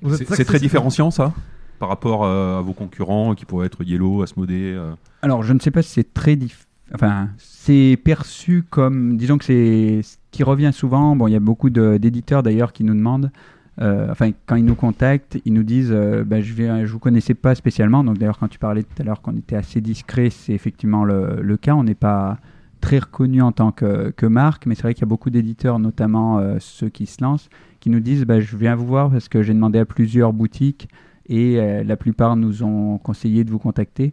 Donc euh, voilà, c'est souvent dans ce sens-là. Donc ça semble apprécié par le fait de passer, quoi qu'il arrive, sur le terrain, présenter les jeux. Ça, clairement, c'est un aspect, un point très positif. Ça nous avait été bien souligné euh, par euh, Bruno Desch du, du Passe-Temps qui nous avait effectivement il nous avait euh, cité euh, en exemple en disant que la présentation des jeux de chez vous, je sais pas qui qui, qui va sur Toulouse, Thierry, là, justement. il disait que c'était assez assez remarquable. Enfin, lui c'est ce qu'il préférait quoi. Donc voilà, ça c'est vraiment quelque chose qu'on souhaite maintenir et, et développer encore plus. Et c'est aussi pour ça. Alors c'est un peu la problématique aujourd'hui, c'est qu'on on se développe, c'est bien, on a de plus en plus de, de personnes qui nous sollicitent, mais justement on ne peut pas et on ne souhaite pas développer euh, plus le nombre de partenaires parce que ben là on est apprécié parce qu'on arrive à présenter les jeux aux boutiques. euh, chaque jeu, on arrive à, à bien les présenter, mais on sent qu'on est à la limite de Ouais, basculer sur trop de, de jeux. Et donc 28 de partenaires, c'est pareil. 28 partenaires, c'est énorme. Alors après, je pense que sur les 28, tous ne publient pas des jeux tous les ans, c'est ça? Enfin, Alors la plupart si, mais Ouais. effectivement la grosse majorité, d'ailleurs maintenant tous les éditeurs qui nous sollicitent, euh, si un éditeur nous dit euh, je, je- ce que je veux c'est faire 10 jeux dans l'année, on se dira euh, bon on va sans doute pas le faire parce qu'on a ben, justement parlé de Blue Orange qui a déjà un nombre de sorties important, donc là c'est très bien, ça assure une bonne base. On en a, euh, il y a Ankama qui va, se- qui va avoir aussi pas mal de, de sorties l'an prochain. Euh, mais après, la plupart de nos autres partenaires, c'est des éditeurs qui font un, deux ou Ah, trois jeux dans l'année. Mm. Et c'est ce qu'on souhaite parce que ben, c'est vrai que c'est forcément des jeux sur lesquels ils vont pouvoir encore plus communiquer, consacrer toute leur énergie. Donc c'est. Oui, puis après, ils pour- rentrent, en, ils rentrent en concurrence, tous pour- ces jeux. Ouais, Quoi. tout à fait. Pour quelle raison vous voulez pas aller euh, euh, Parce que vous pourriez agrandir l'équipe? Enfin, ça pourrait être une solution d'a- d'agrandir l'équipe, voilà, tout simplement, et de dire on s'en fiche tant que tant qu'il y a des gens qui sont intéressés pour qu'on les distribue, on le fera aussi bien qu'on peut, on embauchera une personne de plus, et puis euh, on a. Alors il y a un moment, il y a l'entrepôt qui devient une, une, un blocage naturel et il faut changer l'entrepôt, ça a des coûts importants, hein, mais euh, parce que là vous n'êtes pas à saturation dans l'entrepôt. Euh, si, mais ça en gros c'est un détail, c'est-à-dire que c'est l'Auvergne aussi, c'est. on achète un autre entrepôt, c'est 4,50€. J'ai un ticket resto, j'en ai acheté deux. Il y a des locaux euh, à côté, donc on peut agrandir assez, assez facilement. Mais disons que la... même si on prenait d'autres personnes, mettons pour se déplacer, ben, quand on prend l'exemple de, de Thierry Morange là, qui va voir euh, Bruno au passe-temps, euh, s'il y a plus d'éditeurs et donc plus de jeux, on... il va non pas avoir 8-10 jeux à présenter sur les 2-3 derniers mois, mais euh, 15, 20 ou 25. Et là, ben, forcément, euh, ni lui ne pourra le faire, ni Bruno n'aura le temps pour, euh, ben, pour lui consacrer une demi-journée ou plus pour voir tous les jeux. Et donc finalement, ça va être un au détriment d'un autre. Et donc voilà, la, la limite, elle est tout simplement là. Et même quand chaque semaine, enfin, quand toutes les deux semaines, on annonce deux ou trois sorties aux, aux boutiques, euh, ben, moi je vois, je continue à faire euh, essentiellement, malheureusement, par, euh, par téléphone. Mais euh, ben, forcément, 2, 3, ça va. Si on commence d'en avoir 5, 6 la même semaine, et on le voit d'ailleurs les... au moment souvent juste avant ou juste après scènes où on a plus de sorties, Plus de sorties, ouais. ben, malheureusement, il y en a souvent un ou deux qui, qui passent un petit peu à la trappe parce que même si on ne souhaite pas, une fois que la boutique s'est dit Ah bah tiens, tel jeu, euh, oui, euh, Queen Domino, oui, j'en ai entendu parler, euh, ça va bien marcher, je t'en prends 12. Tel autre jeu, je t'en prends 12. Bon, ben elle se dit aussi euh, Bon, ben ma trésorerie, attention, est, est en place aussi. D'une part, euh, ça me coûte de l'argent et en termes de place, ben voilà, il va falloir les stocker ces jeux-là. Donc, euh, tes autres jeux, ben, je vais attendre d'en entendre parler. Mais malheureusement, Du coup, ça l'est, ouais, une fois que, tard que ça est dit, c'est c'est Ouais, souvent il y a vraiment un problème, un problématique de taille de tuyau en fait. On peut digérer ça. un certain nombre et au-dessus pas plus. Faut que chaque éditeur soit sûr que vous les défendiez de la meilleure des manières possibles, tous Ouais. à égalité. J'allais dire, ouais, je complète, mais c'est un choix. Moi, je le sens comme, euh, comme éditeur, en tout cas, et chez BlackRock. C'est Voilà. la, la conviction certaine, en tout cas, et même dans tout ce que je vois et les contacts que j'ai, que le jeu qu'on va mettre au catalogue chez BlackRock, il va être suivi. Et il va pas faire partie d'un numéro parmi euh, beaucoup de numéros. Et moi, ça, c'est quelque chose que je vis depuis quelques années avec les quelques jeux que j'ai eu chez vous. Aujourd'hui, avec le développement en plus d'une relation, tu le dis, mais c'est une force, je trouve, très forte qu'on a comme contact. Je vois que Thomas suit avec Caroline pour tout ce qui est la communication. Il y a une relation directe sur les échanges presse, sur tout ce qu'ils font comme action, avec Louise, sur tous les événements. On sait que nos jeux sont présentés et avec tous les commerciaux, on a des retours mensuels sur tout ce qui est fait, pourquoi ça fonctionne, ce qu'on peut poser des questions sur pourquoi ils pensent que ça fonctionne moins, ce qu'il y a eu comme. Et donc il y a des vrais, il y a vraiment un. Moi je trouve que ça c'est une des forces. Je, ne connais pas les autres, donc je n'en sais rien. Là je parle vraiment au nom d'Acting Games, mais je trouve que c'est quelque chose qui est très très fort et très appréciable euh, pour pour un éditeur et de savoir qu'effectivement, et je vois nous dans nos choix de jeux, euh, on pourrait en prendre bien plus, évidemment, mais on peut aussi inonder le marché. On est déjà dans cette euh, situation-là, et si on inonde notre propre catalogue et qu'on met nos propres jeux en concurrence, je pense qu'à un moment donné, tout le monde, enfin voilà, on- ça il va y avoir. Mais les les certains éditeurs le font aussi d'eux-mêmes. hein. Ils sortent euh, pas mal de jeux, une di- 5, 6, 7 jeux, 8 jeux à, à Essen. Bah, Il n'y a pas, y a, y a pas de, de joueurs qui, qui vont acheter 7 joueurs de 7 jeux du même, euh, de la même, euh, du même éditeur, qui prennent le temps de rester une journée complète sur le même stand, euh, etc. Il y, y a- un moment, sur, euh, comme les jeux sont sortis souvent à des moments, euh, à 2-3 moments dans l'année, euh, forcément, du coup, il y a embouteillage pour les éditeurs et aussi, du coup, pour vous, les distributeurs. Mais ça, Voilà. ça ressort tout le temps en fait. Vous avez quand même cette force du terrain, c'est-à-dire tout le monde en parle. La boutique, euh, voilà, à chaque fois ça ressort en fait. Parce qu'en après, en- Made in 307. non mais c'est ça. Non, mais c'est, c'est, c'est quand même une exception qui est notable pour le dire et que ça marque les gens dans le sens positif du terme. Thibaut. Et je parle pour Yo parce que c'est lui qui. Enfin, moi, l'export aujourd'hui, il s'est construit exactement comment Johan a développé, euh, a développé euh, la distribution en France. Et, ce, et- et ce, c'est ce qui m'a, moi, touché énormément. C'est effectivement ce lien, contact. Euh, le jeu, c'est un moyen d'échange et de lien, de contact d'humain. Et, et je trouve que à partir du moment où un distributeur, donc la dernière chaîne, va jusqu'à ses magasins pour présenter tous les jeux, ils font des tournées. Là, il y a cinq, com- enfin, cinq commerciaux en tout cas sur le terrain, plus les autres qui appellent, qui sont en contact humain régulier pour parler de chacun des jeux, les montrer. Enfin, je, je pense qu'on est au cœur du jeu aussi euh, et que c'est important et que, et que ça, c'est un travail, en tout cas, je pense, exceptionnel euh, chez BlackRock qui est fait aujourd'hui qui, et qui continue Alors- à être fait au quotidien. Si je résume, donc du coup, la, force, c'est plutôt la proximité, le suivi des jeux. Et du coup, par contre, vous actuellement, vous n'êtes plus demandeur de nouveaux éditeurs à distribuer. Alors on est. Pas des gros. Parce que certains pourraient nous écouter. On, peut, on peut quand même te passer un petit coup de fil, c'est bien ça. Je sens comment tu commences à commencer à dire ah ouais, on sait jamais, ça dépend Non, qui je tu dis, es. on n'est jamais fermé toujours, euh, on regarde toujours tout ce qui se passe, mais disons qu'on va vraiment peser le pour et le contre. Et un de nos critères, enfin les trois critères à chaque fois, ce qu'on dit pour la prise d'un nouveau, d'un nouvel éditeur, c'est la qualité du, du jeu, ça va être la, la première, c'est-à-dire vraiment avoir le coup de cœur et se dire que Il y a du potentiel. voilà, il y a du potentiel aussi bien. Ça peut être euh, d'originalité, c'est-à-dire que même si on se dit, tiens, on n'est pas convaincu, enfin, on n'est pas sûr à 100% d'en vendre énormément, mais il apporte vraiment euh, de la nouveauté. Alors, c'est difficile. Là, tu parles d'un nouvel éditeur, du coup. là. nouvel- enfin, Un nouveau un éditeur qui arriverait. ou un éditeur euh, existant par, par son catalogue. Donc, euh, ce qu'on regarde plus, d'ailleurs, tous les éditeurs qui nous ont rejoints cette année, euh, pour, que, pour Catch Up Games, par exemple, ça a été euh, Paper Tales. Euh, pour Blue Cocker, c'est euh, Welcome. Pour, pour Lumberjack, c'est Karmaka, etc. À chaque fois, on se base plus quand même sur le prochain jeu qui arrive pour se dire, bah, ok, on va démarrer fort avec celui-ci, on y croit vraiment, et, et on trouve que le reste est très bien, mais disons qu'on se base surtout sur le, le jeu à venir. Et en, Est-ce en- et en termes de tarifs, vous, vous, vous C'est essayez de vous différencier aussi, aussi là-dessus? C'est ça que tu voulais. Exactement, le pognon. Eh bien, pas spécialement, enfin, je ne connais pas euh, les... Pop, pop, pop, pop. les... Non, c'est vrai. Quel bluffeur Non, je connais pas en détail les tarifs des, des autres, mais je pense qu'on est plutôt un petit peu plus, plus cher. on, nous, Euh, on nous parlait de 30%. Je crois que c'est Asmodée qui nous disait qu'ils étaient c'était 30 et 35. Alors 30, non, peut-être 35 pour Asmodée, 30 pour Novalis. Euh, si J'avais je- j'avais 30 et 25 moi. Mais 30 et 25, oui, il y avait 5, non, ça doit être 30 et 25. Vous êtes un petit peu au-dessus. Voilà, nous on est à 35%, Ouais. euh, mais qui inclut pas mal de choses, donc je sais pas si c'est intéressant de... Des femmes Ouais, nues, bien sûr, bien des, femmes, sûr. des femmes nues, etc. Non, Voilà, ça inclut quoi c'est- non C'est la base. Champ- champagne, champagne et coke. ça, Donc, ça inclut quoi de plus? Bah, ça inclut juste quand, des, quand on offre des. Quand une boutique prend 12 jeux, donc elle a un 13e offert. Euh, donc, ça, par exemple, c'est un jeu qui est pris. Pour l'éditeur, c'est comme s'il avait vendu un jeu. Euh, les jeux de démo que l'on fait à 50%, pour l'éditeur, c'est comme s'il avait vendu, euh, vendu un jeu à plein tarif.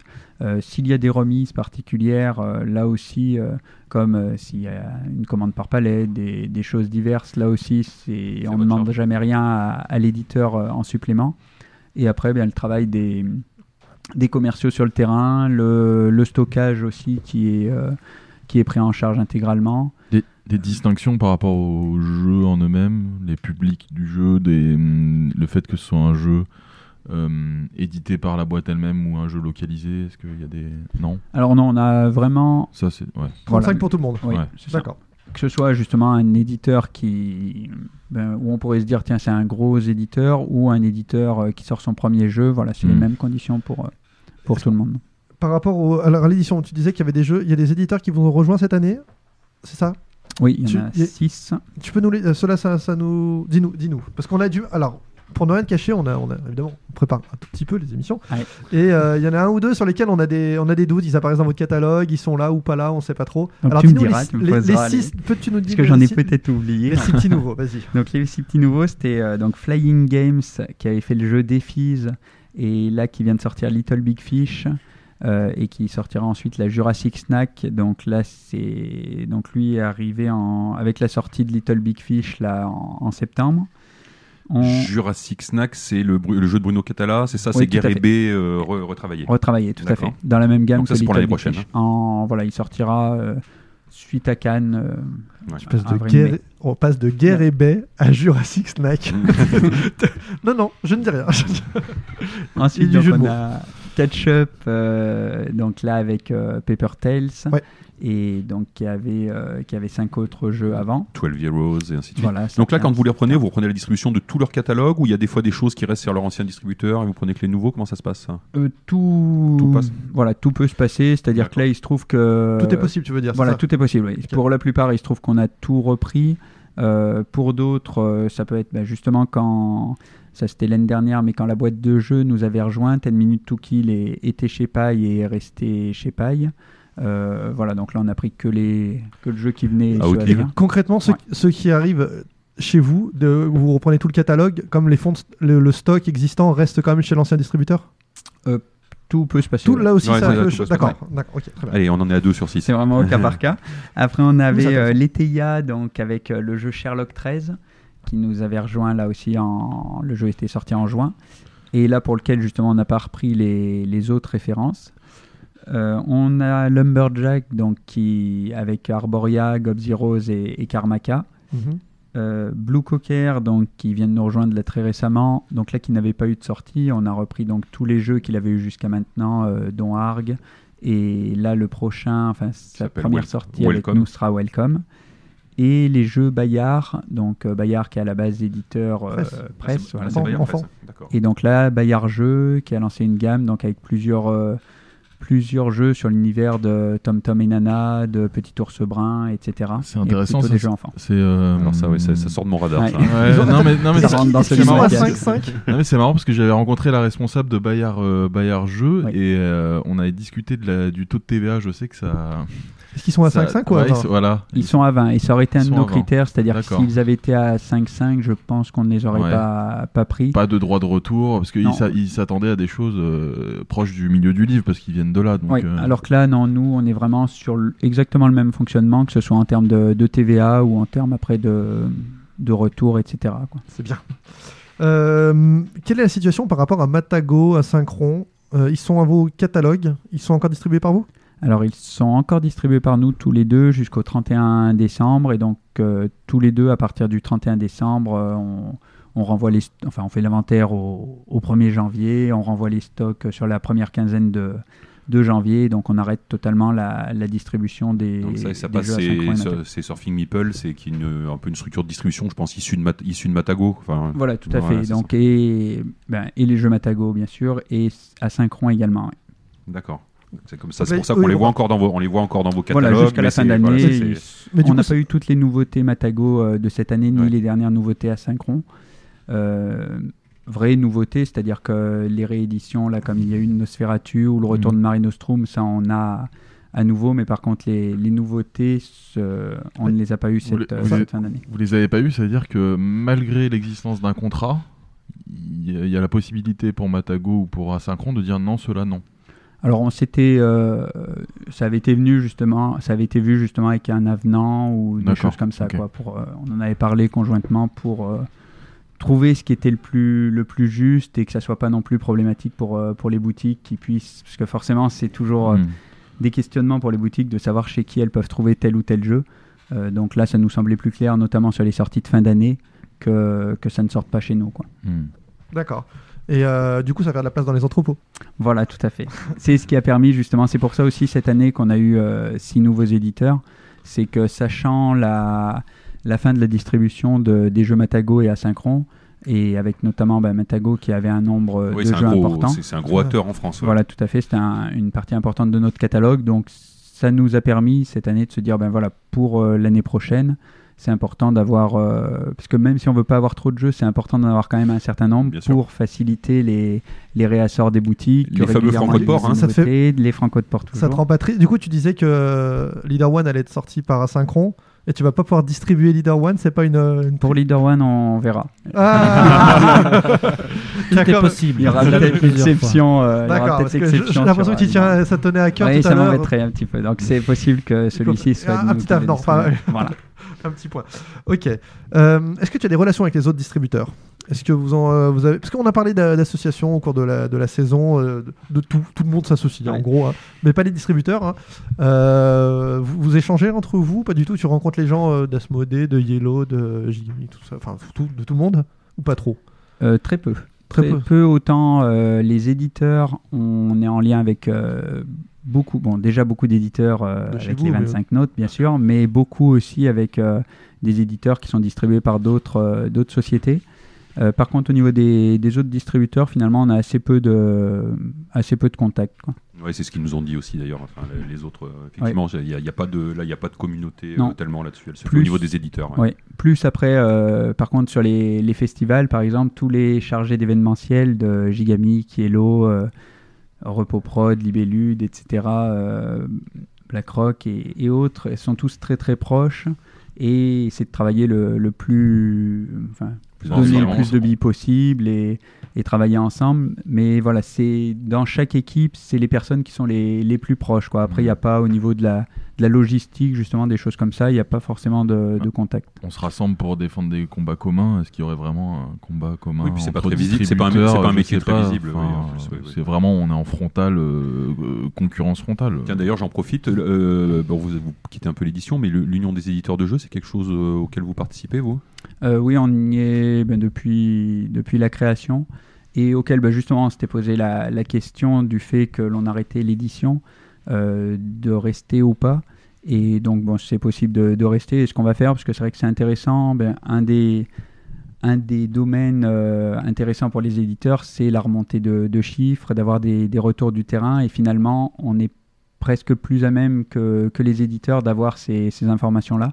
Donc c'est vrai que dans ce sens-là, c'est c'est intéressant de- d'en faire partie. Oui, d'accord. Puis, de- puis de travailler un peu à la, ouais, à la visibilité du, de tout, tout le secteur. Tout à fait. Ouais, d'accord.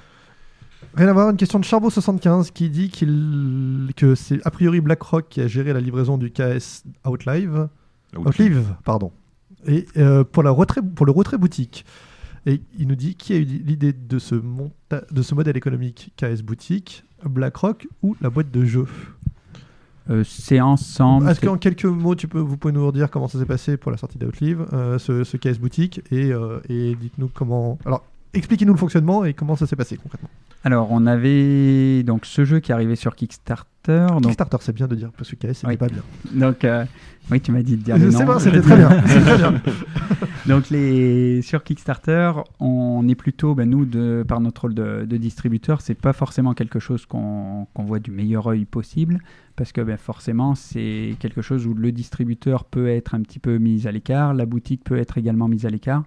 Donc c'est vrai que pour nous, Kickstarter, c'est c'est pas le mal, mais euh, on le regarde attentivement et on se dit trouvons le moyen sans, ben, sans fermer tout- toutes les portes de trouver un partenariat qui permette et à nous et à la boutique euh, d'y retrouver un petit peu son compte et surtout qui permette au jeu d'avoir une vie ensuite. Parce que ce que l'on avait pas au départ mais ce que l'on commençait à avoir c'est des boutiques qui nous disent bah non ce jeu a été sur Kickstarter je ne, je ne le travaille plus euh, et avant, c'était un petit peu dit, mais pas forcément fait. Là, de plus en plus, on se rendait compte que ben, qu'elle l'appliquait réellement. Et donc Bon, voilà. coup, vous avez fait quoi alors? Donc, ce qu'on a fait, c'est que hum, le jeu, donc il y avait la version euh, luxe, donc elle qui a été exclusive euh, sur le Kickstarter, et après donc la version boutique.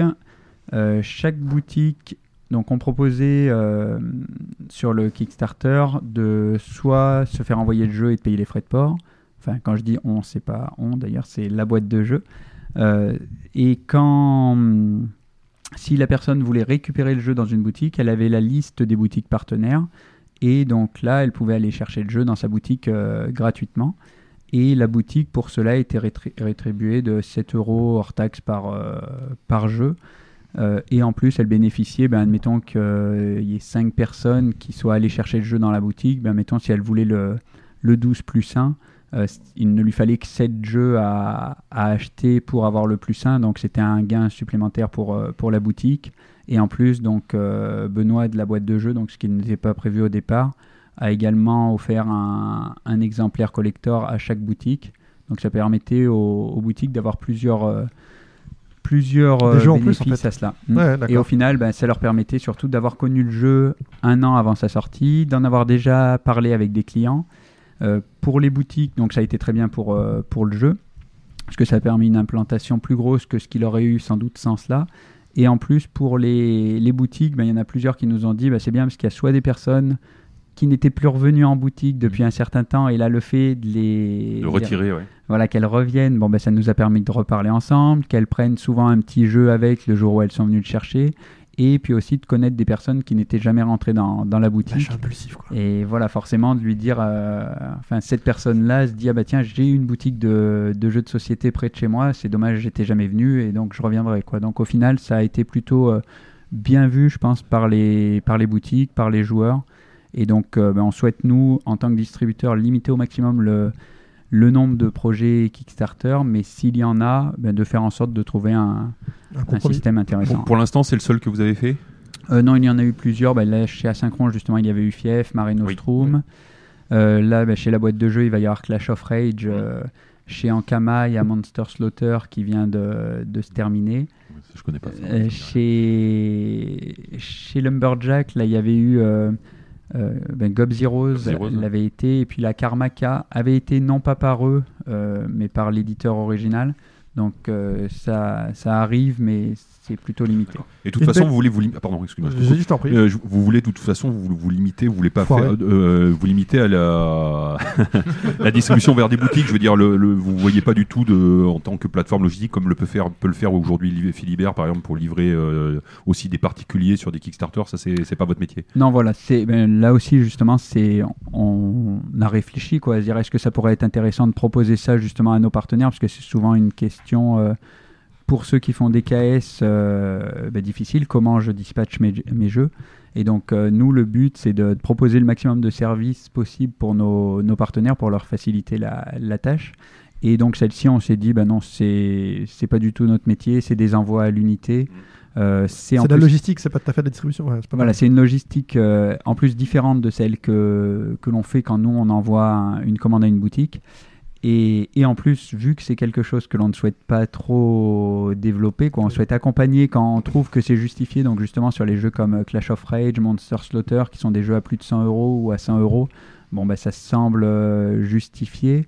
Sur euh, des jeux, lorsqu'un éditeur se, se lance, ça peut parfois l'être, mais c'est vrai que dans la mesure du possible, d'autant plus vu qu'on fait de, une partie d'achat ferme, euh, ben, on souhaite vraiment inciter nos éditeurs à, à travailler. Une partie d'achat ferme, redis-nous. Qu'est-ce que tu qu'est-ce que tu veux dire par là? Réexplique-nous. Donc en fait, bon, c'est un Je des points d'avoir euh, d'avoir abordé ce point. C'est vrai, j'en avais pas parlé d'ailleurs tout à l'heure quand dans les 35%, c'est vrai que c'est un des aspects aussi qui fait que que l'on prend une part euh, plus importante que certains autres distributeurs, c'est que on achète une partie euh, des, de la quantité produite par l'éditeur, c'est-à-dire qu'au début, quand il nous montre son jeu, euh, il nous le montre en fonction du type de jeu, de notre ressenti par rapport à ce jeu. On va se dire, ben, on t'en achète euh, 1000, 1500, 2000, 2500, euh, et l'éditeur va produire une quantité euh, supérieure, mais qui sera du coup en partie euh, payée, voire intégralement Mais payée. sûr par d'en vendre au moins, de ne pas être à zéro ou à 300 boîtes à la fin de la, C'est ça. à la fin de. D'accord, c'est important, pour, surtout pour les, les petits éditeurs qui, qui se lancent, qui n'ont pas forcément beaucoup de trésorerie. Tout à fait. Euh, une bien belle initiative. Pardon, tu voulais. Non, vas-y, vas-y, je t'en prie. Une bien belle initiative pour le pour le le Kickstarter boutique de Outlive. Euh, on voulait parler aussi de Blanc Manger Coco. Euh, on a une question de Bruno Catala, euh, auteur euh, savoyard ou haut savoyard, je ne sais pas, peut-être, qui nous dit que vous êtes une société avec une belle réputation de déontologie, de valeurs humaines, etc., etc. Vous l'avez expli- bien expliqué tout à l'heure. Alors pourquoi distribuer un jeu comme Blanc Manger Coco qui, d'une part, résulte a priori d'un plagiat et d'autre part contient pas mal de vulgarité, alors peut-être potache ou pas, etc. Chacun, chacun voit- se verra. Quel plus bon et, et qui finalement cadre, cadre euh, relativement mal avec l'image de la société, nous dit-il. Est-ce que on a, on a, alors je vous en fais grâce hein, parce qu'on en a au moins 3, 4, 5 des questions sur Blanc Manger Coco. C'est le thème général dans, dans l'ensemble. Dites-nous, euh, on, va, on, on, peut- on pourra détailler, mais alors pourquoi, pourquoi, comment, etc. Et puis Blanc Manger Coco, expliquez-nous. C'est le, le- le jeu qui se vend le plus chez vous. Enfin, en tant que- dans- dans- vous êtes distributeur du jeu, hein, mais euh, c'est votre le plus gros succès. Euh, on peut rappeler qu'en fait, au départ, c'est au départ, pardon. Il y a un jeu qui s'appelle Cards Against Humans, Cards Against Humanity, j'y arriverai même pas, euh, qui est un jeu américain euh, qui ressemble en de très très très nombreux points à ce jeu. Euh, Dites-nous comment, comment ça s'est passé, etc. Alors, ça s'est passé. euh, merci Bruno. Euh, Bah, si c'était pas lui, j'avais Il y en aussi avait- il y en avait Scanlist, d'autres derrière, on va Cyprien, dire. euh, un Fred- et Frédéric Brolo aussi d'ailleurs. Donc ça s'est passé en fait, euh, il y a notre commercial, euh, je lâche des noms là, non, Florian Vadoir qui avait eu euh, donc le commercial dans la zone euh, Grand Ouest, qui avait eu plusieurs demandes des, des boutiques sur un sur le jeu Limite Limite. euh, de boutiques qui lui disaient tiens euh, on a beaucoup de demandes ça serait super si vous pouviez le, le distribuer Limite Limite, vous l'avez eu chez vous celui-là ou pas? Donc non Non, Non, c'est Atalia qui. C'est. Atalia, Voilà, donc c'est un jeu qui ressemble aussi Oui. beaucoup, beaucoup, beaucoup à, à Cards Against Humanity et donc Blanc Manger Coco. Donc voilà, donc c'était arrivé un petit peu de, de là. Peu de temps après, j'ai découvert Blanc Manger Coco. euh, euh, pareil, les boutiques m'en avaient parlé. Et donc on s'est dit, bon ben on va se, se renseigner sur, euh, sur ces jeux-là. Et donc on a reçu les deux, c'était quasiment en, en même temps. Donc ben, limite limite, c'est vrai qu'on a trouvé un petit peu plus trash entre guillemets et qui nous correspondait, qui nous correspondait moins. Encore moins. Voilà, encore moins, effectivement.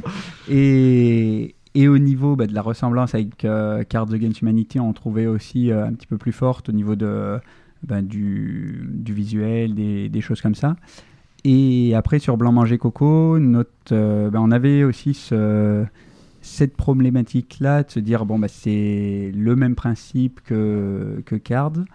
Euh, après, bon, bah, c'est vrai que si on regarde euh, Cards Against Humanity, c'est le principe à la base d'Apples to Apples ou, ou d'autres jeux, mais le fait de l'emmener sur un côté euh, adulte et tout, c'est surtout ça. La, la ressemblance entre euh, Blanc Manger Coco, Limite Limite, Cards, c'est vraiment de toucher la, C'est la le même thème, ouais. cible, le- cette thématique. Parce qu'après, sur la, la mécanique en, en tant que telle, euh, bon, il y a d'autres jeux qui utilisent ça. On n'est pas très loin d'un jeu non plus comme, euh, comme Ta Gueule ou, ou d'autres choses.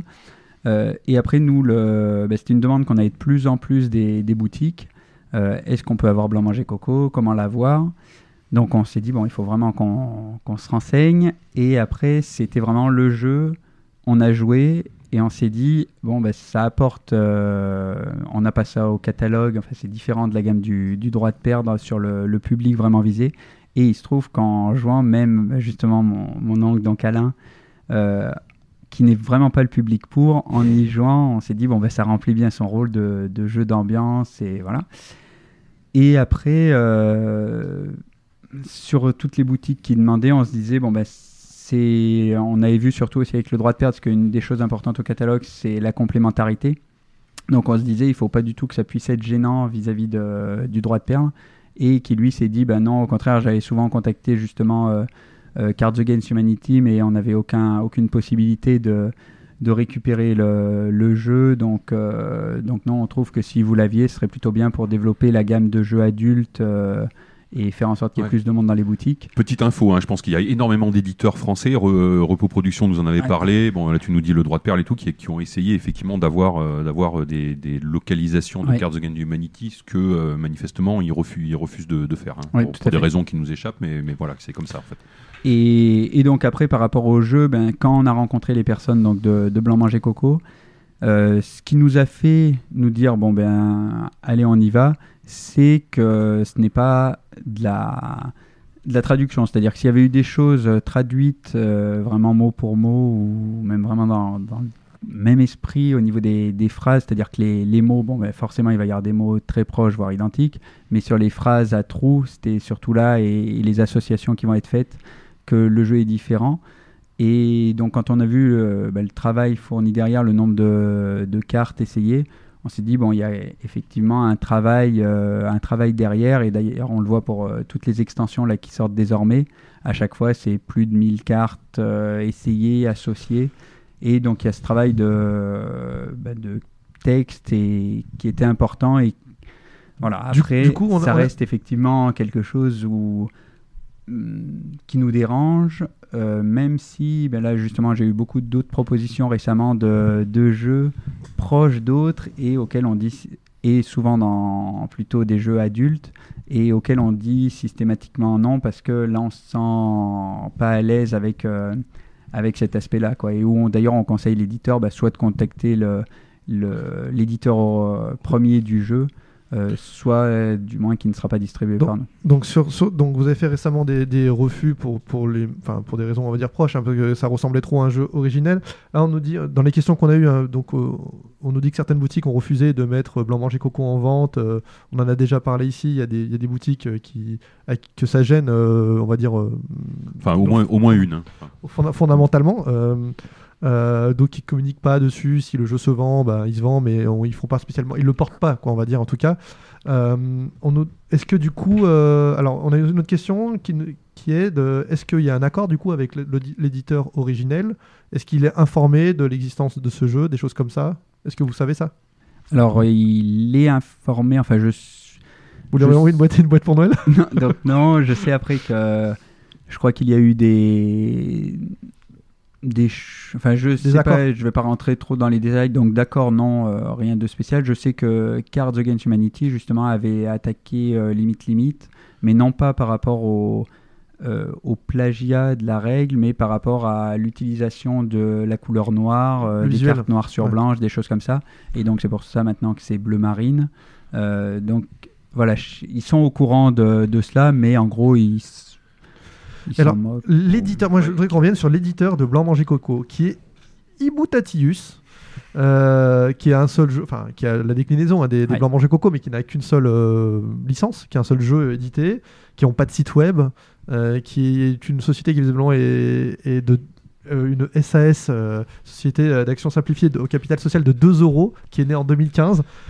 Euh, avec euh, qui vient de quelqu'un qui crée des boîtes visiblement euh, bon voilà qui crée qui euh, alors notamment par Move Me On qui a un job board euh, pour euh, entre entre personnes entre consultants et anciens consultants en stratégie etc comment ça vient d'où? Enfin ça a l'air hyper cool parce que autant les éditeurs voilà quand tu me dis je sais pas moi Catch Up Games, bon bah voilà, c'est des gens qui font des jeux, etc.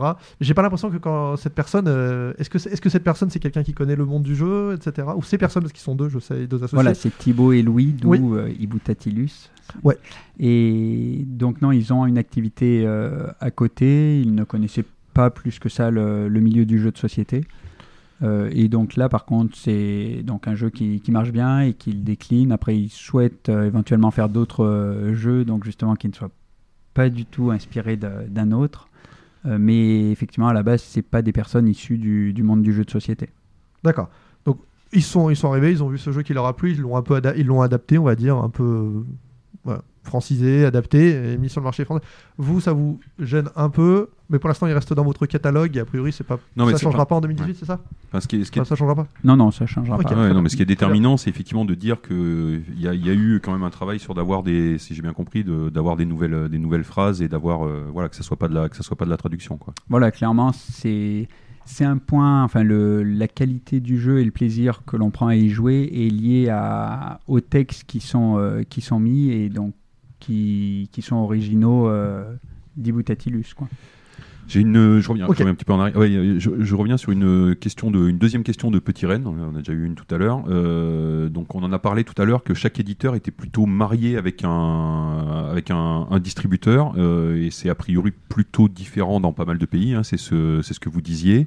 Euh, Est-ce que vous pourriez nous dire tous les deux euh, ce que vous pensez de- des avantages et des inconvénients de, de ces, de ces systèmes, s'il y en a? Thibaut, peut-être. Je te laisse reprendre. Ah, t'as pas parlé depuis longtemps. faut que tu Non, mais c'est normal. Je suis, On vient de réveiller Thibaut.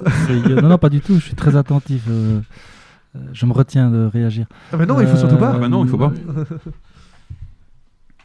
Sur Blanc Manger Coco, tu voulais dire quelque chose? Non, non, non, sur le manger coco, c'est bon, Johan a bien expliqué ça.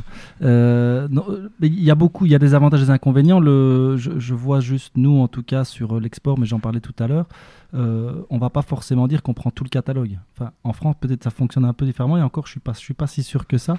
Quand on prend un éditeur, on, il y a quand même, on doit, je pense, ensemble pouvoir se dire, ok, qu'est-ce que vous allez sortir après? Que- comment on va intégrer ce jeu dans notre catalogue et il y a possiblement des jeux qui ne vont pas fonctionner. Alors quand on est dans le lien qu'on est assez fort aujourd'hui, c'est sûr qu'on a des limites aussi par rapport à ça parce que il faut vraiment qu'on ne soit pas convaincu pour se dire, euh, puisqu'on veut soutenir jusqu'au bout. Donc euh, il y, a, la richesse de créer quelque chose euh, et d'être sur, du moyen et du long terme qui est, très forte. Et puis il y a ce, frein qui est un petit peu aussi de se dire, ok, il faut vraiment qu'on soit attentif à ce qui va sortir parce que parce qu'on va l'avoir, si, de manière automatique. Euh, voilà, moi, c'est un petit peu aujourd'hui le, voilà, les deux aspects. euh, T'es plutôt à l'aise avec le fait qu'on choisit au, enfin, au jeu, le jeu qui nous correspond, celui qu'on a envie de porter, plutôt non. que. Non, je suis plutôt à l'aise avec l'idée qu'on travaille avec un éditeur et avec une équipe, et, euh, mais euh, je, je- je construis l'idée en tout cas que je voudrais qu'on soit tous à l'aise avec l'idée qu'on peut se dire que on- qu'on puisse refuser un jeu. Ok, ça marche. Mais a- ça, c'est pour, euh, Alors, ouais. La version du boss. Euh, non, non, la version de la. France. Voilà. Euh, donc ça, c'est vraiment le cas pour l'export. Et la version de la France, c'est à la base, c'était vraiment un des points clés de nos, des premiers éditeurs avec lesquels on, on a travaillé. C'est on fait ce jeu, mais pas forcément les, les autres. On fait celui-là. Ben, en fait, surtout au début, quand j'étais le seul à commercialiser le jeu, donc à appeler les boutiques, à passer leur présenter. Euh, comme Thibaut, je suis pas du tout commercial à la base. Et, et aujourd'hui encore dans le sens, euh, voilà, pas vendeur d'aspirateur, désolé pour eux. Euh, mais euh, disons, Ils nous écoutent pas beaucoup. disons que si Maman. le jeu, si le jeu nous plaisait pas, à- enfin me plaisait pas à, à 100%, j'étais vraiment pas capable de, de le défendre et au contraire, j'allais plutôt être un, un frein au jeu parce que j'allais dire à la boutique qui, qui en prenait 6 ou 12, bah attention parce qu'il y a ça ou ça, donc euh, je me disais bah clairement, il- si c'est pour faire ça, mieux vaut ne pas le faire. Et donc là, le fait d'avoir plus de commerciaux maintenant, c'est pas, il faut pas forcément que tout le monde à 100% soit convaincu, convaincu, mais le but c'est de tendre vers cela et de faire en sorte avec nos éditeurs dès le départ d'y parvenir. C'est-à-dire qu'à chaque éditeur qui nous rejoint aujourd'hui, je lui dis bah voilà, les jeux que tu as fait jusqu'à maintenant, ok, on connaît très bien. Celui qui vient, il faut vraiment qu'on ait le coup de cœur. Et qu'est-ce que, quelles sont tes prévisions dans les jeux à venir? Et sache que si un jour le jeu on n'y croit pas, quoi qu'il arrive, on te le dira. Soit ensemble, on fera en sorte euh, d'aboutir, comme disait Thibaut, à faire qu'il convienne et qu'on pense qu'il puisse toucher le public concerné. Soit si, euh, bah, si tu souhaites, parce qu'on n'est pas éditeur, donc c'est toi euh, au final qui aura le dernier mot, mais si malgré nos, nos réticences, tu souhaites quand même le faire, bah, sache que tu pourras aller chez, chez quelqu'un d'autre pour celui-ci, parce que nous, on ne souhaite pas... Alors, si, si vraiment il est convaincu qu'il est... qu'on se dit, bon, bah, Faut ok, y a vende. pas... Et, on n'a pas non plus la science infuse, et bien sûr, ça, on peut se tromper. Oui, mais c'est compliqué. C'est à partir du moment où vous vous y croyez pas, dit, c'est voilà. vous qui le vendez aux boutiques, mine de rien, ça va, ça devient compliqué. C'est pour ça. suite. Et là, on souhaite vraiment lui dire pour que lui, il ait la, la possibilité de se dire, ben, dans ce cas-là, ok, je vais aller chez quelqu'un d'autre et ça, ça ne nous dérangera pas du tout. Par contre, s'il se dit, ben non, je veux quoi qu'il arrive rester avec vous, euh, je peux pas faire autrement et je veux vraiment l'emmener euh, à son terme parce que ben, moi, j'en suis convaincu. Ben, dans ce cas-là, on le garde quand même, mais Vous l'avez euh, averti. Au moins, vous avez voilà. fait votre rôle de lui dire attention, on- pour l'instant, on n'y croit pas spécialement. euh, J'espère que tu auras raison. c'est ça. Est-ce que vos commerciaux fonctionnent par euh, zone géographique, j'imagine? Oui. Ça pourrait être, euh, parce que vous nous l'avez dit, mais est-ce que ça aurait du sens dans, dans une boîte, une petite structure, hein, si elle était un peu plus grosse, d'avoir des de- d'autres d'autres critères que la zone géographique, par exemple par secteur, je sais pas, le marché enfant, enfin les, les jeux enfants, les jeux les jeux corps, les jeux familiaux, etc. Ça, Parce que tu disais justement, voilà, les- on a plusieurs commerciaux et on a des Mm. affinités, euh, ça va me plaire plutôt, euh, plutôt à moi, à lui, à elle, etc. Et...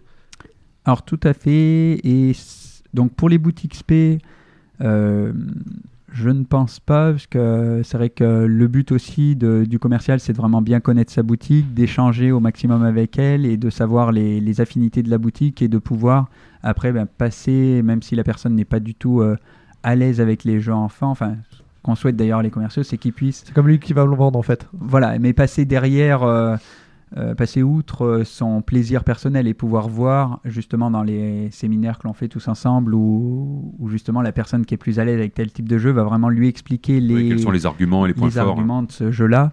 Et au final, c'est euh, après la boutique, ça va se faire toute seule. Si la boutique correspond et qu'elle a l'habitude, par exemple, de faire du jeu enfant, euh, ben, il a les arguments pour. Et même si lui, c'est pas son type de jeu préférentiel, il a tout ce qu'il faut pour, euh, pour lui expliquer concrètement. Et puis en plus, la boutique, dans la relation qu'ils ont avec chacun de nos commerciaux, ils se connaissent très très bien et ils savent que qu'il n'est pas forcément familier avec ces jeux-là. Donc c'est pas là que la boutique va attendre le plus de conseils de sa part. Quoi. Elle va se dire, ben, pour tout ça, euh, ok, je me fais mon propre avis, dis-moi en quelques mots. Mais...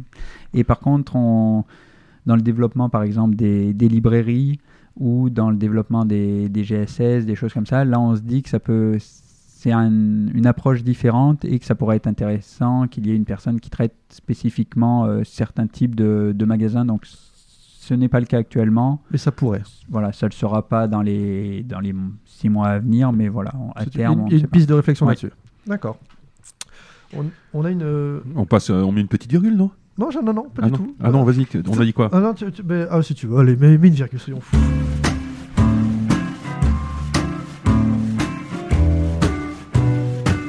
La radio des jeux.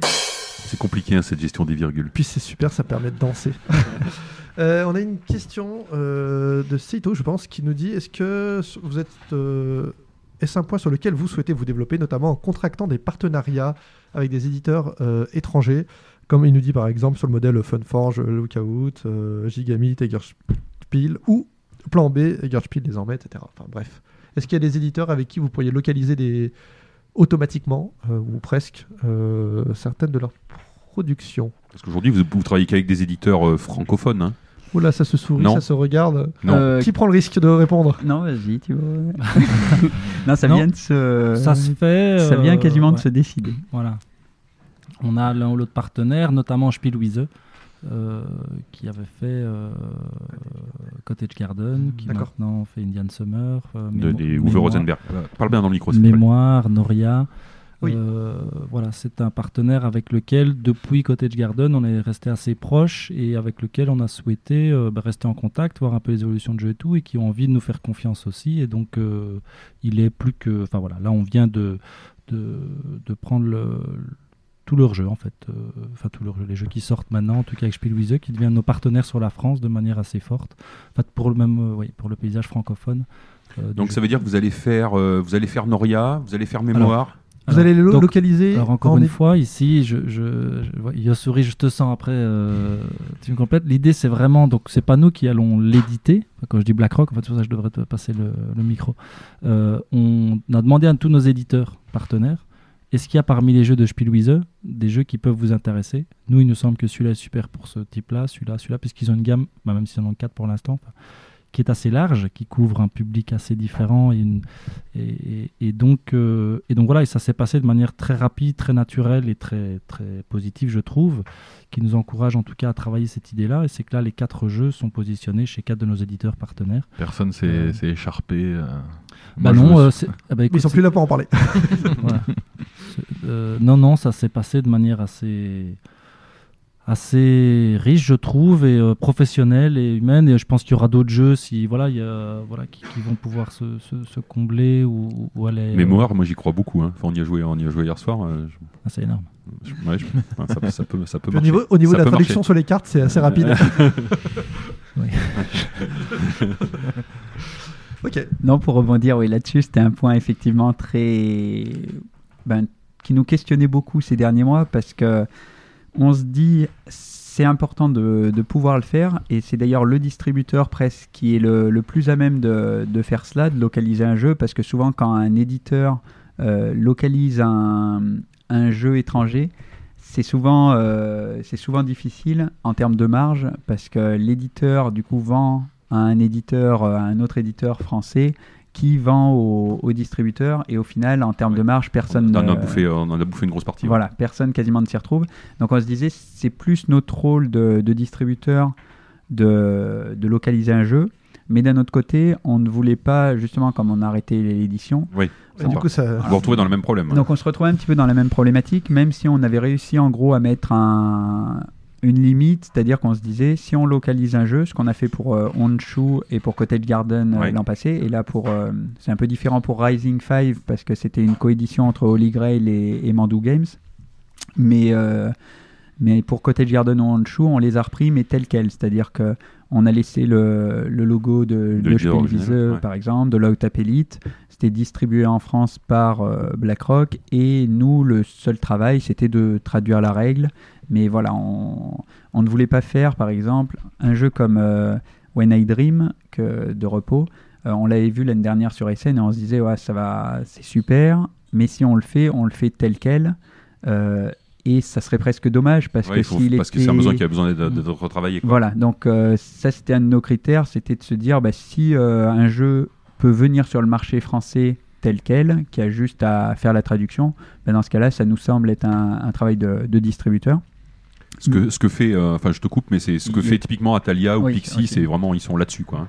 Voilà, et par contre là où ça nous gênait, c'était qu'on se disait, vu que si on le fait, on ne souhaite quand même pas trop communiquer dessus, enfin pas de manière différente de ce qu'on fait avec nos autres partenaires. Donc on se disait finalement ça va être un manque de visibilité pour le jeu parce que contrairement aux autres jeux, il n'y aura pas l'éditeur euh, sur le marché qui pourra le, le pousser. Et on se disait, vu le- la profusion de jeux qui sort actuellement, si un jeu n'a pas cette communication euh, minimum, bon, qui doit être plus que ça d'ailleurs, il a ouais. pas- ses- chances. ouais. porté, s'il n'est pas sur festival, il a peu de chance. Et en plus, euh, ben, pour les boutiques, c'est un jeu de plus qui arrive sur le, le marché. Euh, ça va être 1000 boîtes ou 1500 boîtes qui vont se vendre, mais finalement au détriment d'autres. Donc on se disait, c'est pas optimal. Et donc là, ce que, la situation que, que l'on a trouvée, c'est le fait de se dire que si l'éditeur, un de nos éditeurs partenaires a un coup de cœur pour le jeu, donc là ça va être le cas de, de Montana qui va être fait par, euh, par la boîte de jeu. D'accord. Euh, Donc de- euh, Montana, un jeu de Rudiger Dorn là, qui est sorti juste voilà, à chez. White Goblin, Qui est déjà en multilingue. qui est déjà Ouais. en multilingue, mais là il va être travaillé. Donc, euh, alors pareil, un jeu comme ça, on se disait, il est très très bien, Mais c'est très allemand en visuel. Hein. mais c'est très coup. allemand Ouais. visuellement. C'était à un prix de 50 euros, donc on se dit, c'est pas Purée, parfait. je, je veux qu'on me rembourse la différence. on va pouvoir euh, en faire 1000, 1200, ok, on va les vendre, ça nous fera un petit peu de bénéfice, mais on se disait, pour les boutiques, c'est pas idéal. Euh, Et donc, C'est euh, un jeu qui est, honnêtement, on, on y a joué à Essen avec Frédéric. C'est Ouais. un jeu qui est très bien, mais qui est, qui est pas au bon tarif pour, pour le. Parce que c'est un jeu qui est de durée de Trois une quarts demi-heure, ouais, une demi-heure, trois quarts d'heure. Voilà, ça fait sur à 50 euros, c'est c'est Ouais. c'est- c'est dur euh, comme créneau commercial, quoi. Et donc là, bah, l'idée, c'est vraiment de, de voir, donc là en l'occurrence avec euh, la boîte de jeu, pour euh, refaire les, les illustrations. Donc là, ils sont en train de travailler dessus et ça va arriver très très vite parce que la sortie est prévue euh, peu de temps après Cannes, enfin entre mi-février et début avril. Ah oui. Oui, là, c'est rapide, effectivement. Donc c'est rapide et donc avec des nouveaux visuels et un prix plutôt autour de 42 euros. Donc euh, voilà, pour Noria, ça va être Blam qui, qui va Et le- avec un retravail graphique euh, complet. J'ai la, boîte allemande à 50, c'est une honte quoi. Ça aurait pu me le dire. Elle sera collector. oui, tu parles en Allemagne. Oui, avec tu disais, un- marche, on t'a- ouais. on t'a coupé, mais c'est avec un travail graphique sur la boîte. Ouais, là, la boîte de jeu Mais- fait un beau travail. euh, voilà, ça faisait partie un petit peu des échanges qu'on avait. eu, mais, D'éclaircissement de la boîte. Voilà. Non, non, mais de toute façon, il y a vraiment, euh, euh, de- il y, a, il y a un aspect culturel là-dedans. hein. Voilà, complètement. Le coup de la boîte collector, ça marche jamais. hein. Genre, euh, les, les- avec des pages coupées, genre je- on se dit je vais la revendre plus cher plus tard. J'essayais de le non, mais jamais, là. Non, c'est tout. Donc voilà, c'est l'idée, c'est un bon pouvoir jeu. le- Et non, et du coup, excuse-moi, je t'ai coupé, puisqu'il y en a d'autres, euh, effectivement. Et ben Tu- voilà, non, tu les autres Noria. Mémoire, donc euh, avec Acting Games. Et donc le. C'est- toi, c'est toi Thibaut qui, a, mais- qui récupère mémoire. Ouais. Bien joué. Oh. C'est pour ça que tu disais que c'était bien et que t'as c'était super Ça bien. c'était ça, c'est- c'était hyper bien passé. euh. C'est le jeu que j'ai- j'ai eu coup de cœur. Il y a des petits jeux comme ça sur lesquels je. Ok. Et voilà, là c'est vraiment l'idée à ce niveau-là, c'est de le faire et du coup maintenant qu'on a trouvé ce, ce fonctionnement, de pouvoir éventuellement le, le développer euh, pour amener des jeux sur le marché français, mais avec un du Ouais. travail, enfin le travail nécessaire pour vraiment ben, faire des, des belles quantités dessus et qui soient adaptés au public. C'est pas pour faire du mauvais esprit, je, je finis juste là-dessus, pardon, mais du coup on va un peu à l'inverse de ce qu'on disait tout à l'heure, non, on prend pas de, de, de gens supplémentaires euh, pour avoir, euh, voilà, et puis là finalement il y a des nouveaux jeux qui arrivent euh, Oui, par mais ce biais-là. Mais ils sont travaillés par des éditeurs. Oui, oui. Donc ça, ils prennent la place de, en fait, Ils de- sont présentés Mais- de la même manière par les commerciaux. euh. Voilà, ils sont présentés de la même Voilà, manière. Et le coup, but après, c'est non pas d'en faire, euh, d'en faire 20, mais c'est là où Oui. on en a fait deux l'an dernier, d'en faire 5 à 8. C'est pour ça que je dis que je, Il n'y a je- pas de je travail. du coup, grossifierai, il y a pas de euh, travail- Mais il y a pas c'est de travail bien de- export aussi du coup. Et Non, là, il n'y a pas ça, c'est uniquement, et c'est pour ça que c'est, voilà, Johan expliquait, ce ne sont pas des deals économiques euh, forts, De- et, euh, ouais, de fou. euh, voilà, pour les éditeurs, c'est, mais euh, C'est le principe de la localisation. On sait Voilà, que ça va voilà. pas chercher très très loin en général. Quoi. par contre, en termes de suivi du jeu, il l'a bien résumé, c'est vraiment un partenariat édition-distribution, encore une fois, comme ça se ferait sur un jeu classique, donc on lui donne toute sa chance sur le marché français. Enfin, voilà, c'est un peu l'idée. Pour finir, une question un peu générale que nous proposent Mimi et Alex. Pardon. Comment. On sait pas qui c'est, hein, mais ce sont euh, des, des- des auditeurs. Et enfin, ça nous fait bien plaisir parce qu'ils ont, ils avaient mis pas mal de questions. Comment le monde du jeu a-t-il évolué selon vous sur les dix dernières années? Et surtout, plus encore plus intéressant, comment voy- voyez-vous les cinq prochaines Boum C'est un tout petit sujet léger. Vous, avez- vous avez Oh. deux vous, minutes. vous avez 4 heures. Heureusement, oui, on, a encore plein de temps. Euh, Qu'est-ce que vous voyez comme grande, euh, grande tendance euh, est- à ouais, l'avenir à l'avenir là? Comment ouais, tu ouais. sens le marché, euh, Johan, peut-être, sur la partie euh, distribution? Eh bien, c'est une question très très dure dans le sens où ça bouge énormément et là notamment les autant les 6 7 premières années donc c'est-à-dire euh, jusqu'à il y a 3 ans, je trouvais que le, paysage était assez facile à identifier, c'était assez facile de s'y retrouver et avec les, les revendeurs donc boutiques et avec les, distributeurs euh, et au niveau des éditeurs ça allait aussi également même s'il commençait à y en avoir plus, plusieurs. Euh, autant là depuis 2-3 ans ça bouge énormément. Dans le monde de la distribution en particulier, Dans il y a vraiment eu, ben, euh, je Ouais. les ai cités tout à l'heure, hein, euh, donc euh, Atalia, c'est récent, euh, Pixie, euh, c'est Ouais. c'est très récent, euh, c'est euh, Mad. Ouais. euh, qui est apparu cette année, si je me trompe pas, ou, Ouais, pas, pas beaucoup, dernière, pas plus, voilà. ouais. Donc c'est vraiment beaucoup d'acteurs sur un marché qui avant fonctionnait finalement avec peu très peu d'acteurs et comme tu dis qui était là depuis plutôt un petit moment quoi. Ouais. Donc c'est c'est difficile à donc ça a beaucoup bougé à ce niveau-là. Ce qui bon ce qui est bien c'est toujours bien qu'il y ait de l'émulation. D'ailleurs on le dit souvent au niveau des, villes ludiques, euh, c'est souvent celles où il y a le plus de boutiques comme à Lyon, à Toulouse, à, Bordeaux où finalement les boutiques se portent de mieux en mieux, embauchent et se développent. Donc c'est c'est pas forcément mal et justement ça nous pousse à, essayer de faire encore mieux. Euh, mais voilà c'est pas c'était mieux avant, mais c'est vrai que le, le côté plus bisounours entre guillemets des, des premières années était pas pas désagréable. Moi, Ouais. moi, si mais tu, je- moi, quand j'ai, alors quand j'ai commencé la radio des jeux à recevoir des, Ouais. des, des personnes importantes, influentes dans le monde du jeu, je me souviens que les premiers, les premiers échos que j'avais, qu'on me disait souvent, c'est de toute façon il y a trop d'éditeurs, ça pourra pas tenir, les gens vont se rassembler, tu vois bien, il y en a déjà deux trois qui commencent à se réunir, etc. C'était en 2010. hein. C'était et euh, j'ai pas l'impression qu'il y ait beaucoup moins d'éditeurs. Qu'il y a toujours beaucoup beaucoup plus en fait. Ça ne- Certes, il y a des regroupements. Et on voit bien notamment avec Asmodee, etc., qu'il y a des gros regroupements, mais il y a quand même encore un nombre d'éditeurs qui est. euh, Enfin, il y, a- il y en a Ouais. beaucoup qui se créent, mais il y en a beaucoup qui meurent aussi. hein. Ouais, on n'en parle pas beaucoup, mais il y en a beaucoup qui Mais meurent. enfin, on, va, on, Qui aura, meurent, on aura des chiffres reste. tout à l'heure, mais des, noms- des éditeurs qui ont même qui ont produit que 1, 2, 3 jeux par an, mais il y en a, il y en a quand même euh, de, de grandes palanquiers en fait. Mais avant, tu les recevais ensemble, maintenant, pour les rassembler au un peu même endroit, au même moment, je suis pas sûr. Chez vous, vous avez, quand vous voyez que vous avez 26, euh, 26 éditeurs que vous distribuez, dont 6 nouveaux euh, Ouais. cette année, ça- enfin, on voit que les, les chiffres sont, commencent à être vraiment importants en fait. Oui, et, et donc il y a les éditeurs et il y a effectivement tous les autres acteurs aussi où ça bouge beaucoup. Donc, quand on vient de le dire aussi, les distributeurs, les boutiques également, où au- départ il y avait que les boutiques euh, spécialisées. Là, des boutiques spécialisées, il y en a de plus en plus. Et il y a aussi de plus en plus bien de d'autres euh, revendeurs. hein, Ce que tu disais, les GSS. Moi, j'ai Voilà. trouvé ça super intéressant ce que tu nous as dit parce qu'effectivement, c'est pas un discours que j'avais pas entendu de dire effectivement, ces gens-là, ils ont, ils ont perdu le marché du CD, euh, ils sont en train de perdre le marché du DVD, ils sont euh, donc tout, tout ce qui se dématérialise et le livre, c'est peut-être aussi, euh, bon, je sais pas dans quelle mesure. Enfin, Mathias, peut-être tu saurais mieux que moi.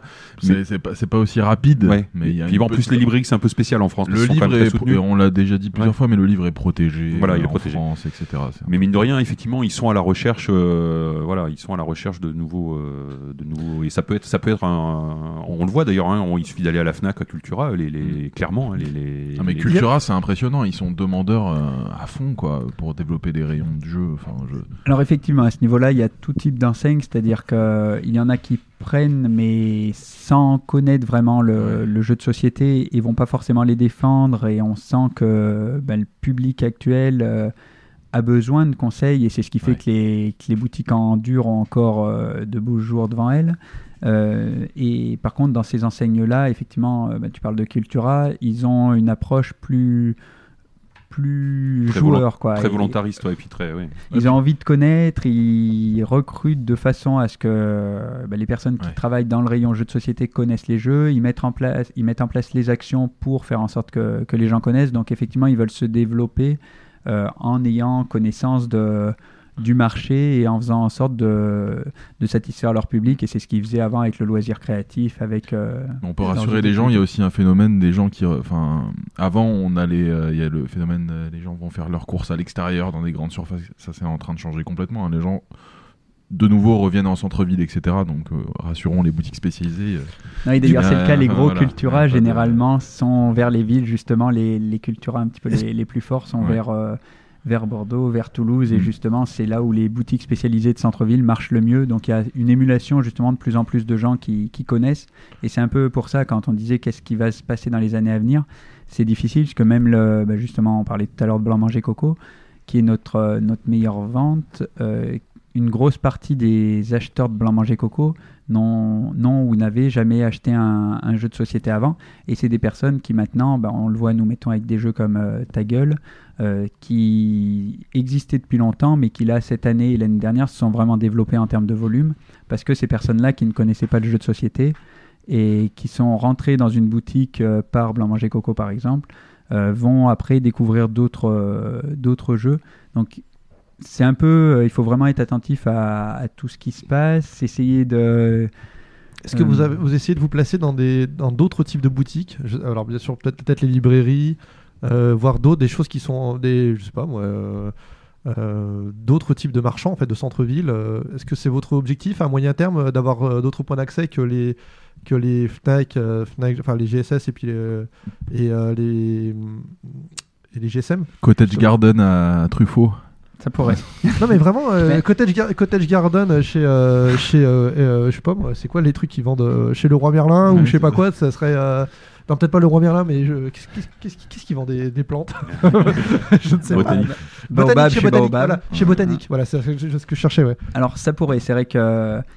Alors nous, on souhaite vraiment, que je dis systématiquement, et tout ce qu'on met en œuvre, c'est pour ça surtout travailler au mieux avec les, les boutiques spécialisées. Ouais, tu l'as dit, le conseil, quoi. et conseiller. Et il n'y a que elles qui, qui savent le faire et qui font que ça, puisse marcher. Mais après, on n'est pas fermé à ces choses-là. Mais par contre, ça va vraiment être plus du cas par cas. Et l'exemple est très bon de Cottage Garden ou de quelque chose comme ça qui pourrait aller vers euh, une boutique de ce type-là. Par contre, nous, on n'a pas forcément, euh, du moins à court terme, vocation à le faire nous-mêmes. C'est-à-dire c'est que c'est pas une c'est pas un truc euh, l'un des prochains euh, volets de développement de se dire on va on va attaquer d'autres marchés Non, on se dit plutôt, on conseille. Alors, euh, en France, on a pour quand un éditeur nous confie un jeu, on a la distribution exclusive du jeu auprès des, des boutiques euh, spécialisées et éventuellement des, des, G- et des GSS. Euh, par contre, on conseille bien à nos éditeurs justement si euh, bon, on a plusieurs jeux à notre catalogue sur les dinosaures, ils sont dans plusieurs musées pour les dinosaures ou parce qu'il se trouve qu'on en a plusieurs en, près de chez nous. Euh, mais sinon, dans ces cas-là, on conseille à l'éditeur de contacter lui-même euh, des musées ou de contacter euh, des personnes sur la thématique en question. quoi. ça va le faire ok En évolution, moi, il y a autre chose. Je trouve, enfin, en Belgique, là, après, je sais pas trop en France, mais nous, la presse nationale et grand public euh, est beaucoup plus présente sur le jeu de société ces deux, trois dernières années que ce qu'elle n'était avant. Je passe pas, je parle pas de la presse spécialisée. hein. Euh, même les chaînes nationales TV, nous, cette année, j'ai vu trois, quatre émissions euh, consacrées aux jeux de société. alors Des reportages sur toi, Mais, d'ailleurs. mais- mais vu de la On France, a vu, on a vu, on a vu. Non, mais c'est pas pour ça que j'en parle. Et c'est pas moi qui, c'est pas les démarches qu'on fait, c'est quand ça, vient aussi de, ça commence à venir d'eux. Mhm. Et ça vient d'eux pourquoi? Parce que moi, je sens en tout cas une évolution aussi. Il y a, on sort du réseau joueur uniquement. Bon, on en parle avec Blanche et Coco, mais moi, on fait beaucoup d'animations dans des bars à, Bruxelles. Et ça ne fait qu'augmenter le nombre de gens qui participent et qui ne sont pas des joueurs à la base et qui viennent parce qu'ils sont accompagnés. Parce que... Et donc, ce, réseau-là, il, se développe aussi. Et je, et juste pour l'international, pour faire un tout petit point, c'est que moi, sur les cinq dernières années, là, je vois qu'il y a de plus en plus de marchés qui s'ouvrent à une certaine maturité du jeu de société, ce qui n'était pas le cas. La France, en fait, est un marché hyper mature en termes de jeux de société, qui est difficilement comparable avec tous les autres, qui est un, un merveilleux marché, beaucoup plus simple quelque part que d'autres. Mais là, il y a des marchés qui sont en train de s'ouvrir et de se développer sur les quelques dernières années. qui- C'est c'est assez impressionnant.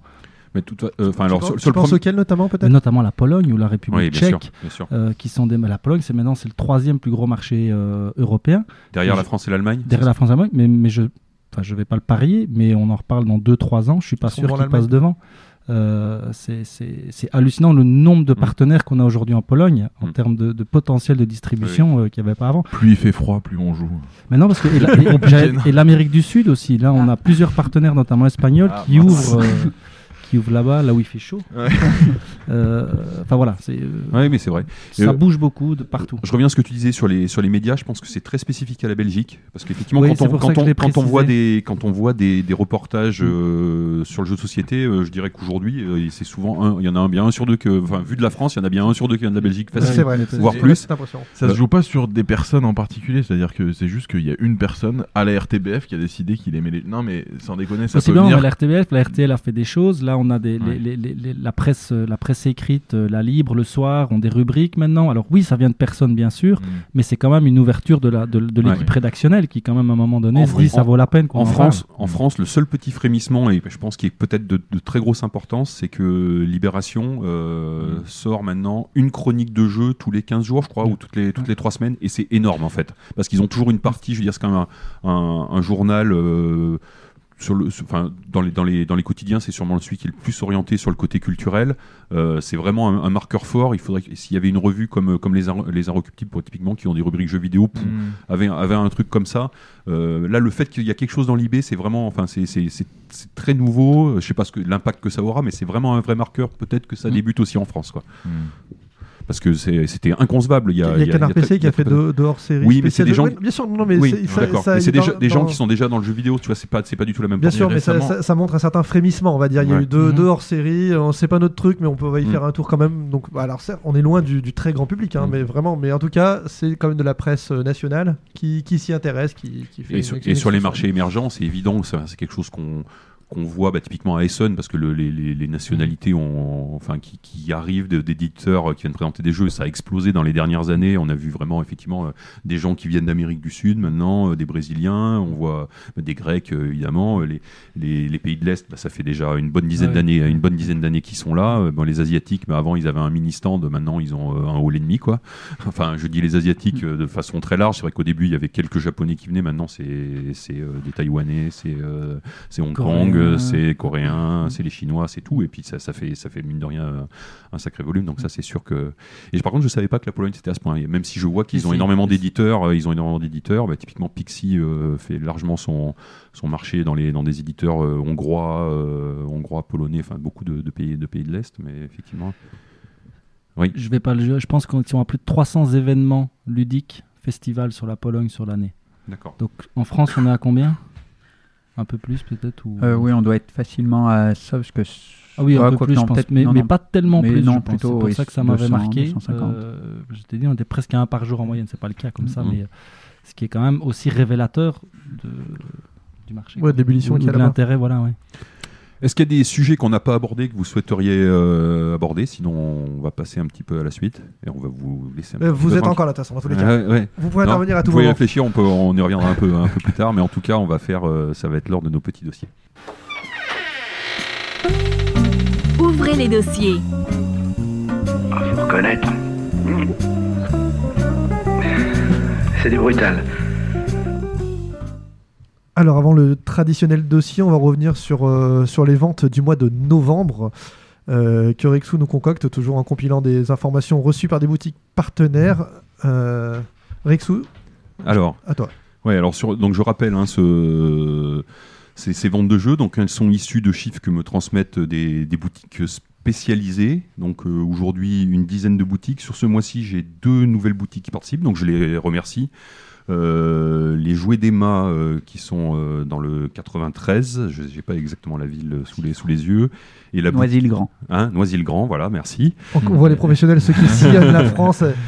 et, et puis, euh, et puis la boutique Philibert, euh, donc je précise qui bien, dans c'est les- 6-7. qui est, qui est dans, Dans le qui est- Bas-Rhin. qui est à Strasbourg. Donc c'est les chiffres de la boutique, hein, pas, pas, du, pas du site. Euh, qui serait peut-être intéressant de, en fait, d'intégrer peut-être par, ailleurs peut-être avec d'autres boutiques en ligne, mais pour le coup, on est sur des volumes vraiment qui sont vraiment très, di- très différents et sur des marchés qui sont relativement différents. C'est des, pas la même chose qui est, qui vendue.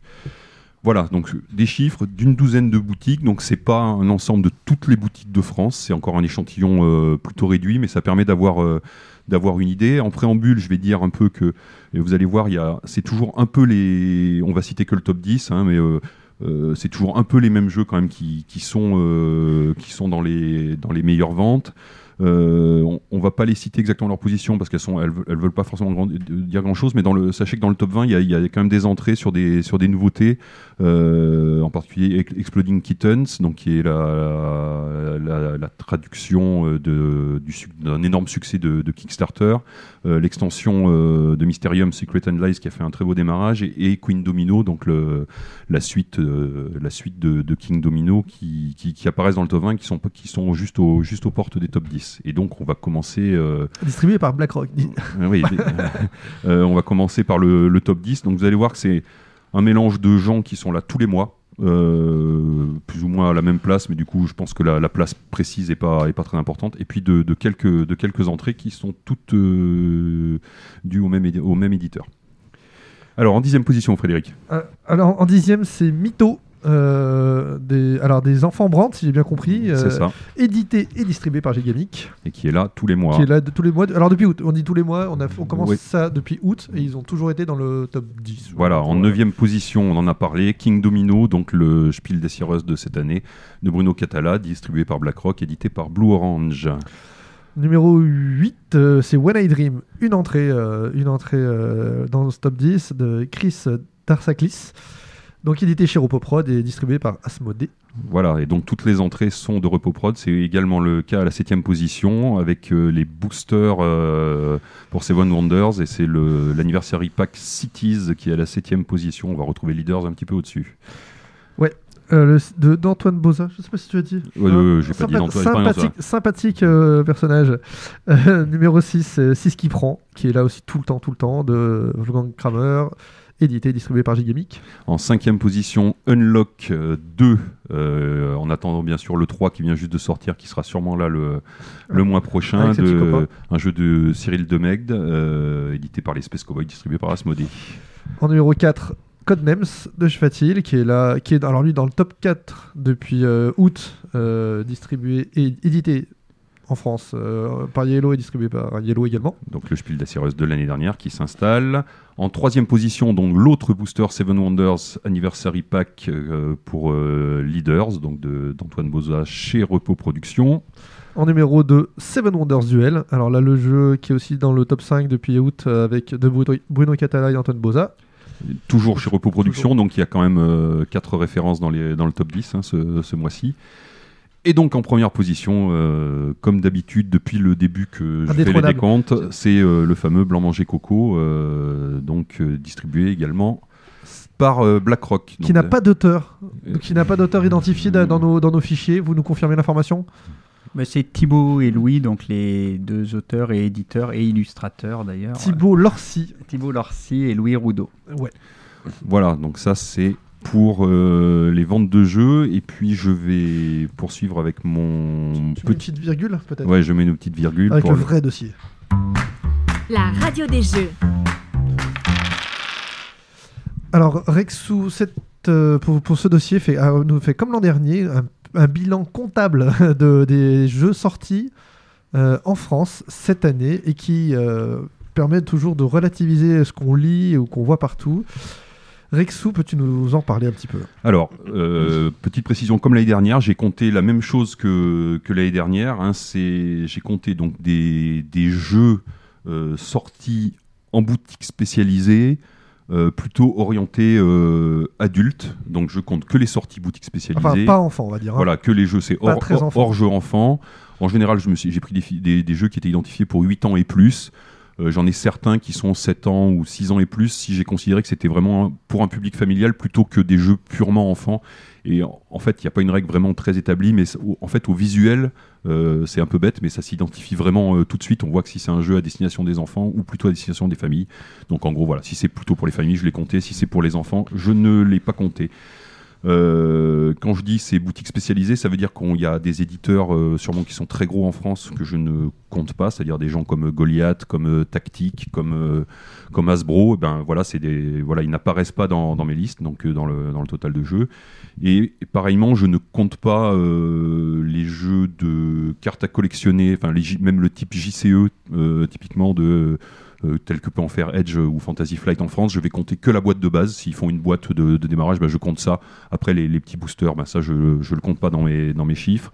Pour les jeux de figurines, c'est un petit peu pareil. Et là aussi, euh, bah, c'est principalement, euh, principalement Edge qui va sortir, euh, ou Fantasy Flight.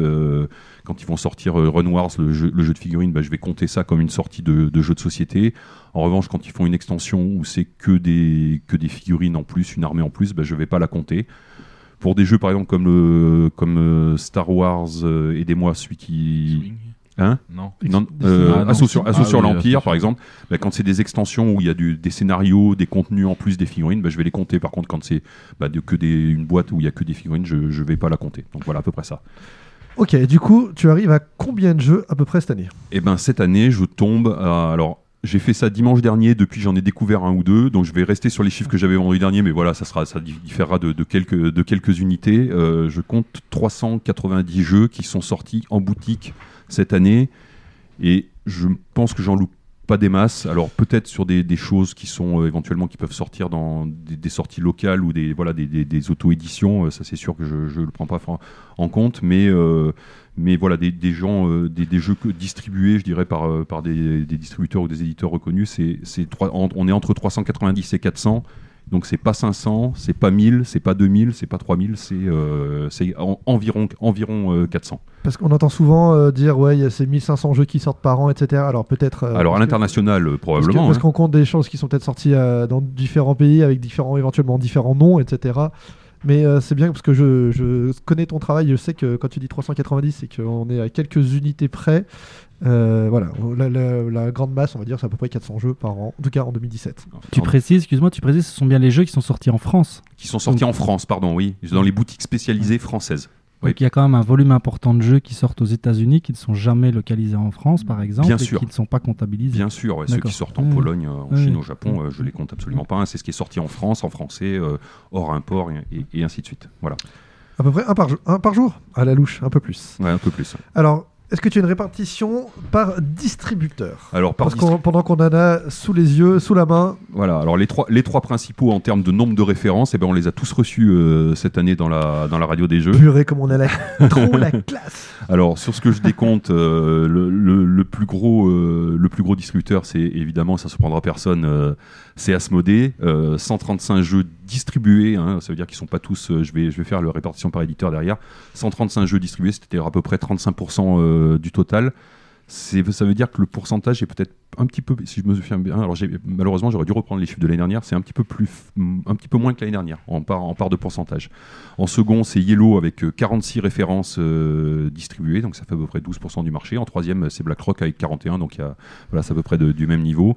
Euh, en dessous, Pixie. euh, 29 références, euh, Novalis 23, Surfing Meeple, donc la nouvelle structure euh, euh, Matago asynchron, on en a parlé, hein, qui va récupérer principalement euh, Matago qui a 20 23 références, Atalia une vingtaine, Gigamic euh, qui se distribue que ses propres jeux, même s'il y a des, localisations, 16, Paille euh, 11, Mad 11, euh, et puis le cas Ravensburger qui est un petit peu euh, multidistribué, donc entre Yellow, Atalia, Pixies, vous distribuez pas vous, hein, euh, Ravensburger, ça fait une dizaine de, une dizaine de références. Les autres, c'est des gens qui se qui se, après, qui sont des éditeurs et qui se distribuent eux-mêmes. hein. C'est Funforge, Intrafin, euh, Ferti, ABBA, Games Workshop, Sweet November, voilà. Et, des, acteurs un, petit peu plus petits. Ok, et du coup, au niveau de l'édition, justement, les éditeurs Alors, au niveau des éditions, euh, c'est pareil. Il y en a un qui va bien sûr euh, être en tête, et euh, c'est bien sûr Mais Asmo- kiss-les donc euh. et, et- et c'est bien sûr Asmodée. Alors Asmodée, euh, vous allez vous dire peut-être ah mais non Asmodée n'édite plus de jeux. Effectivement, Asmodée sort très peu de jeux sous la marque euh, Asmodée. Il y en a quand même, euh, il y en a quelques-uns. J'en ai compté 8 Et là, par contre, je suis peut-être, j'ai peut-être une petite marge d'erreur parce que c'est pas des choses qui, en fait, je pense que c'est des jeux qui sortent plutôt à destination des GSS et des grandes surfaces et qui ont une petite distribution boutique. Et ils ont de toute façon, euh, de ce que j'ai identifié, que 4, quatre, euh, je sais pas comment on dit, marques, ou 4 Ouais, lignes de, licence. de Licence. licences de, de- de jeux qui sortent sous nom Asmodée. hein. c'est euh, euh, c'est Double, c'est Jungle Speed, c'est Timeline et c'est euh, retrouve- hein, et, Perudo. et- et Perudo. voilà. Donc là, c'est des, c'est des Jungle Speed euh, Beach, euh, c'est Double euh, Cars et, et- ce, et ce genre de choses. Donc Asmodée, hein, en termes de, en termes de marque, euh, c'est énormément de choses. C'est euh, Edge, bien sûr, avec le, le- de loin le plus, le plus grand nombre de, de références, donc euh, 51. Et comme je vous ai dit, je n'ai pas compté euh, tout ce qui sort en plus en booster, en figurines et ainsi de suite. Donc c'est énormément de références et c'est de très très loin le, le- le- la plus grosse marque. Et en second, c'est FFG.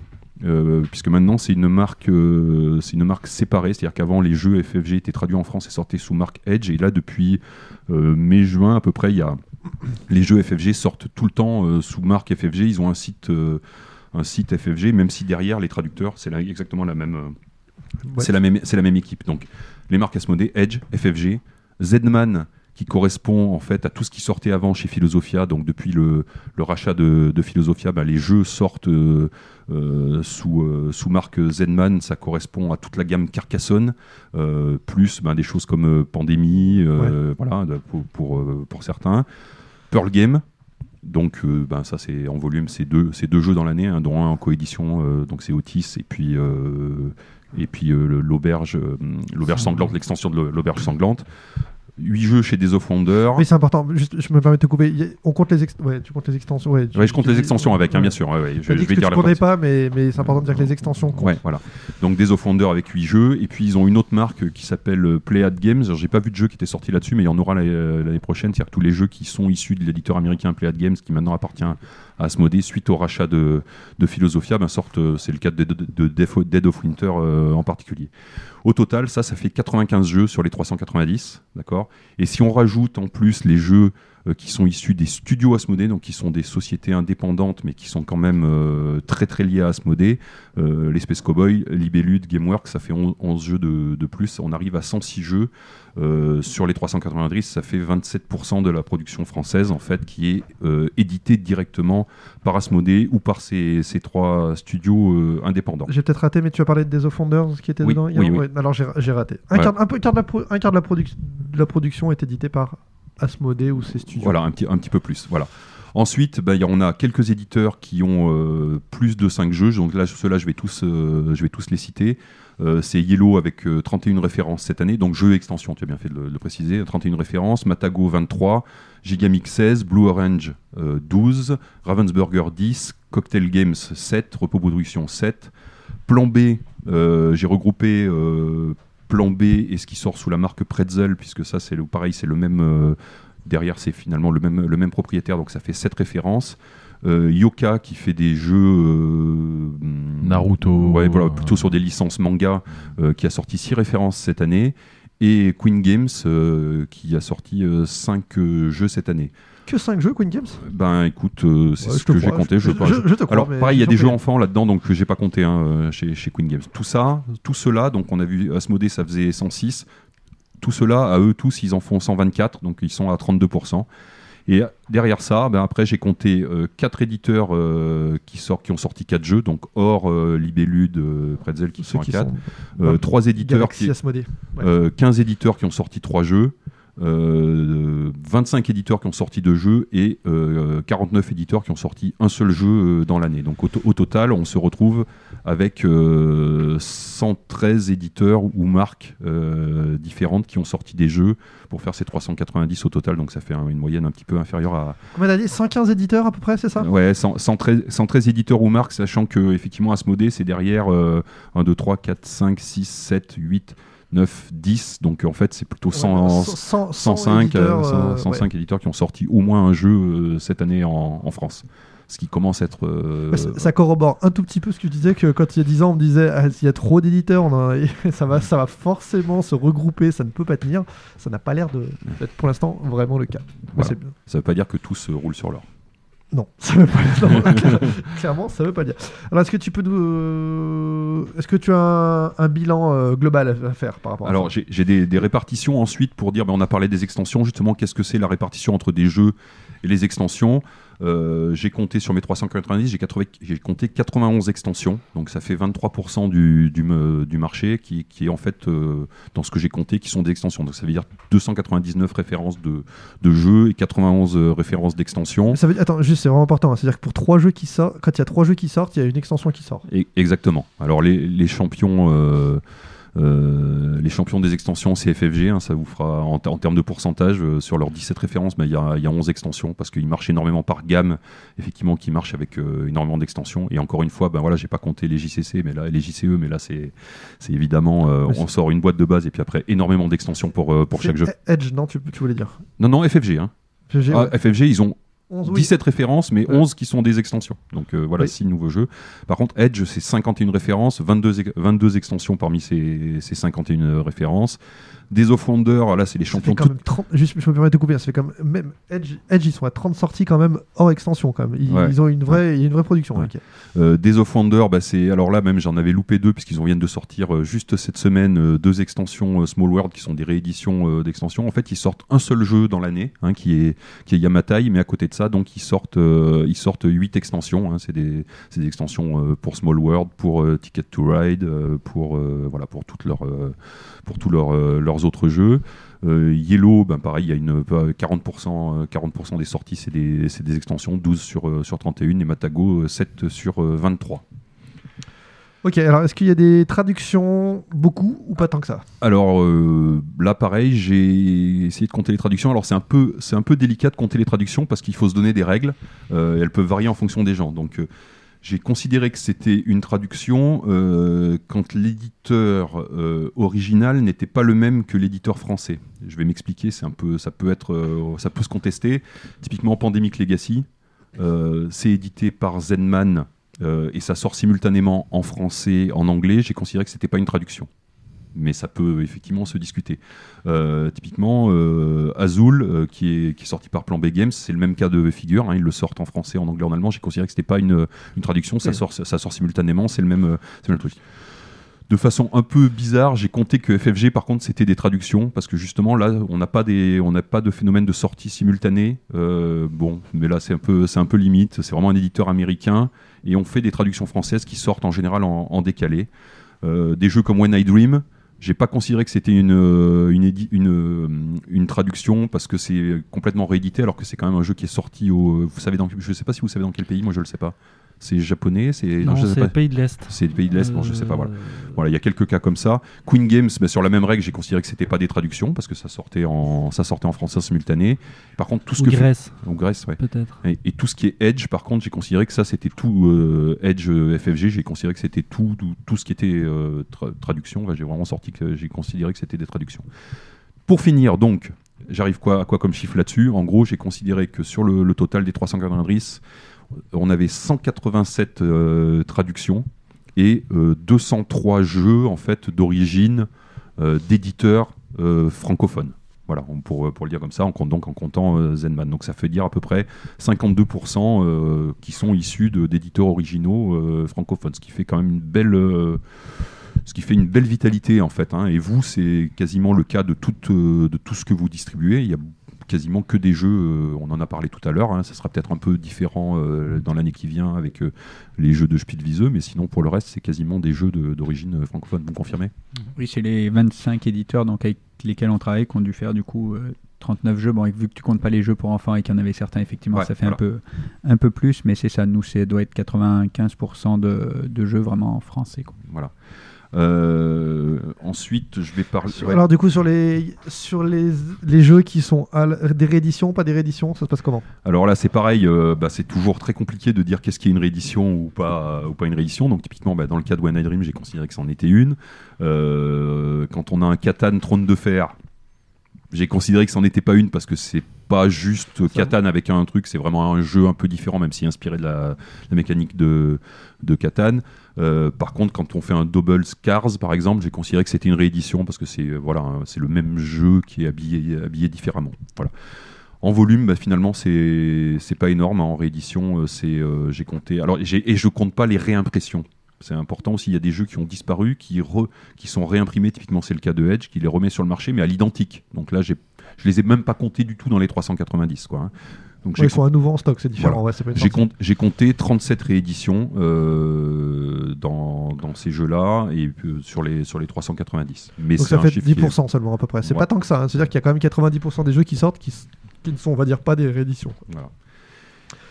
Enfin, du coup, est-ce que tu as un mot sur le participatif, sur Alors, ce financement Kickstarter et autres euh, Voilà, la dernière chose que j'ai, plateformes la dernière chose que j'ai compté, c'est ça, c'est euh, combien on a de jeux en fait qui atterrissent en boutique qui sont issus euh, à l'origine de financements participatifs, qui sont soit des financements participatifs, on a parlé d'Outlive de, de sociétés françaises, soit des choses, bah, Edge typiquement qui va traduire des jeux type, type le nom m'échappe, mince, euh, Rising The Others cette, cette année par exemple, qui est un jeu qui sort de, Kickstarter chez, Cool Mini or Not et ils font la, ils font la localisation.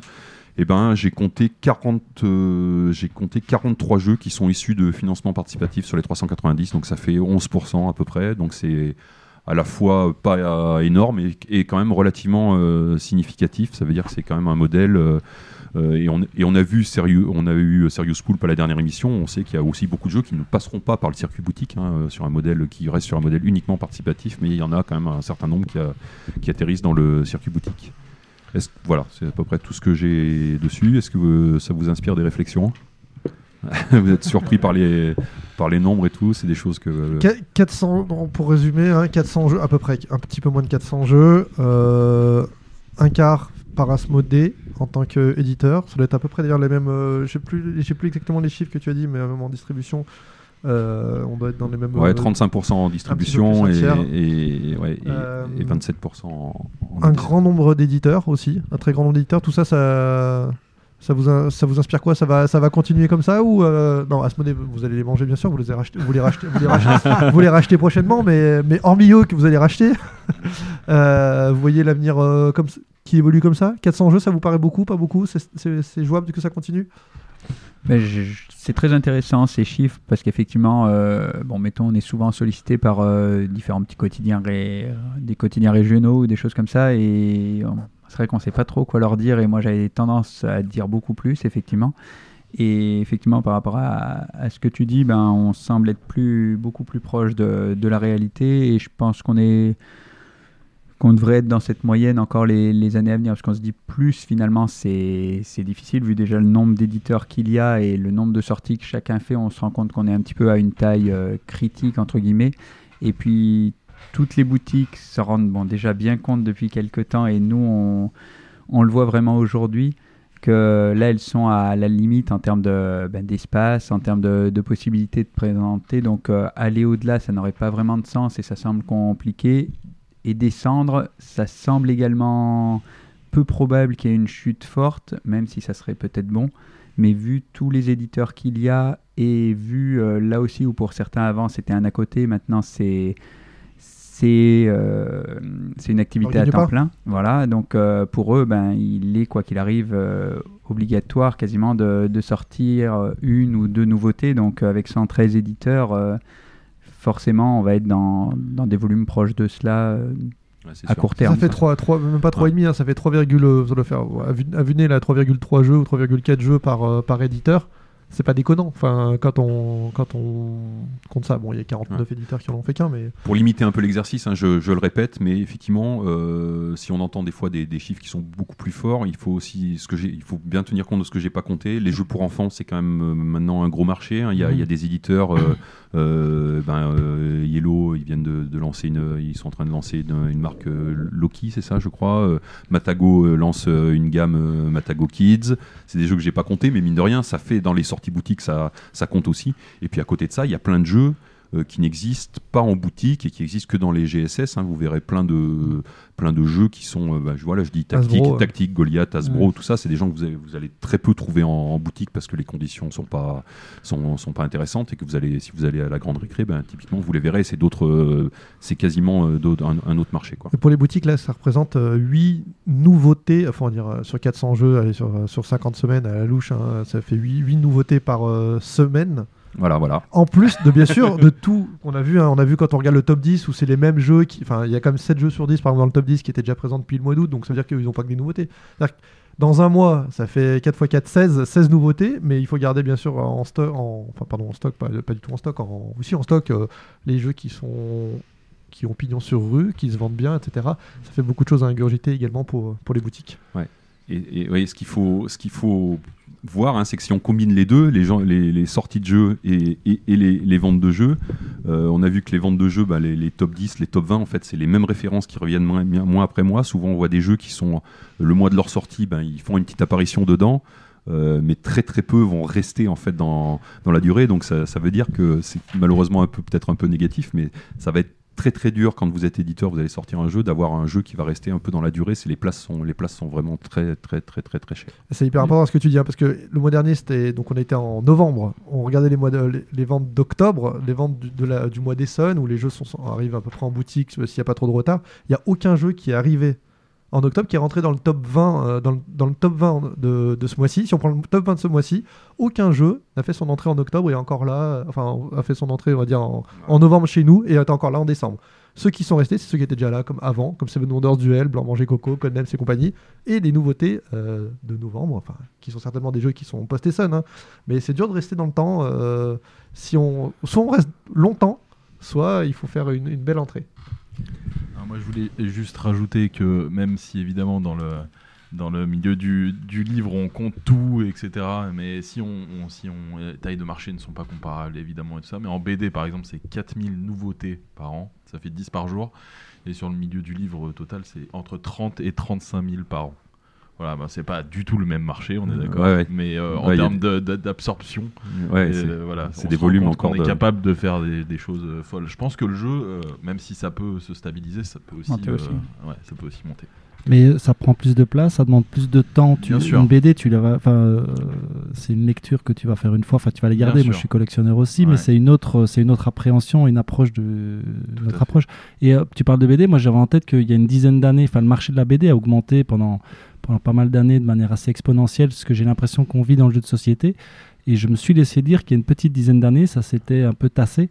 Bah, c'est Et que- obligé parce que et, euh, en fait euh, si tu après si tu le tu, tu le transformes en vente moyenne au titre euh, les gens en fait ils perdent de l'argent au bout d'un moment enfin les auteurs n'en vivent pas les éditeurs n'en vivent pas enfin à un moment tout se casse la enfin si ça si, si ça finit pas de monter ça, ça se casse forcément la gueule à un moment Enfin, ouais. Et c'est le cas aujourd'hui, nous, euh, là où en règle générale on faisait quasi systématiquement, hormis quelques exceptions, les mêmes, euh, des lancements assez proches les uns des autres.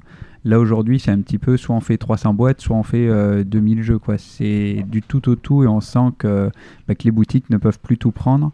Et donc, effectivement, ce que tu viens de dire, Mathias, euh, risque d'arriver dans, dans le jeu. Quoi. Mais ça correspond à ce que, ce que vous disiez, ce que Mathias disait, c'est-à-dire qu'il y a eu il y a une dizaine d'années, il y a eu un peu une grosse crise dans le, dans le, dans le secteur de la BD notamment, et ça correspondait un petit peu à ce que tu disais aussi, Johan, euh, sur le fait que vous, vous arriviez à une taille, à un moment où vous voulez pas en avoir plus, parce que ça va se can- se cannibaliser, ça va être euh, compliqué à gérer, et que finalement, si c'est pour en vendre un peu plus de l'un, mais un peu moins de l'autre, ça vaut peut-être pas la peine de, de diviser les forces. En tout cas, c'était par rapport à votre raisonnement, c'était cohérent par rapport à cet exemple de la, de BD de Mathias. voilà Et ben, On, c'est- a- on avance, on va au, on se fait un petit point sur le i. Mais je Eh ben trouve que globalement, c'est des réflexions méga intéressantes sur nos modes de consommation aussi, parce que moi, j'ai l'impression qu'on arrive à un certain niveau près de surconsommation du jeu de société. Euh, S'il y a une surproduction, en tout cas, de jeux de société. Pas de surconsommation, pardon. Mais, euh, et donc, voir comment ce marché, enfin, Mathias, tu dis que ça va encore augmenter. Je ne sais pas comment on va pouvoir encore absorber ça si on continue, en tout cas, sur ces, sur ces modèles-là. Après, je suis le premier à vouloir en sortir, hein, mais euh, c'est une vraie question, quoi. Mm, bah, ça peut enfin ça peut grossir que si le public se Augmente, le, ouais. le augmente, ce qui est le cas pour l'instant donc Oui, ça se passe bien fait. le jour Ouais, où ça va se stabiliser ce sera ouais. plus compliqué évidemment allez Antoine à toi Je suis là, je suis là, je suis prêt. Je suis au bouillon.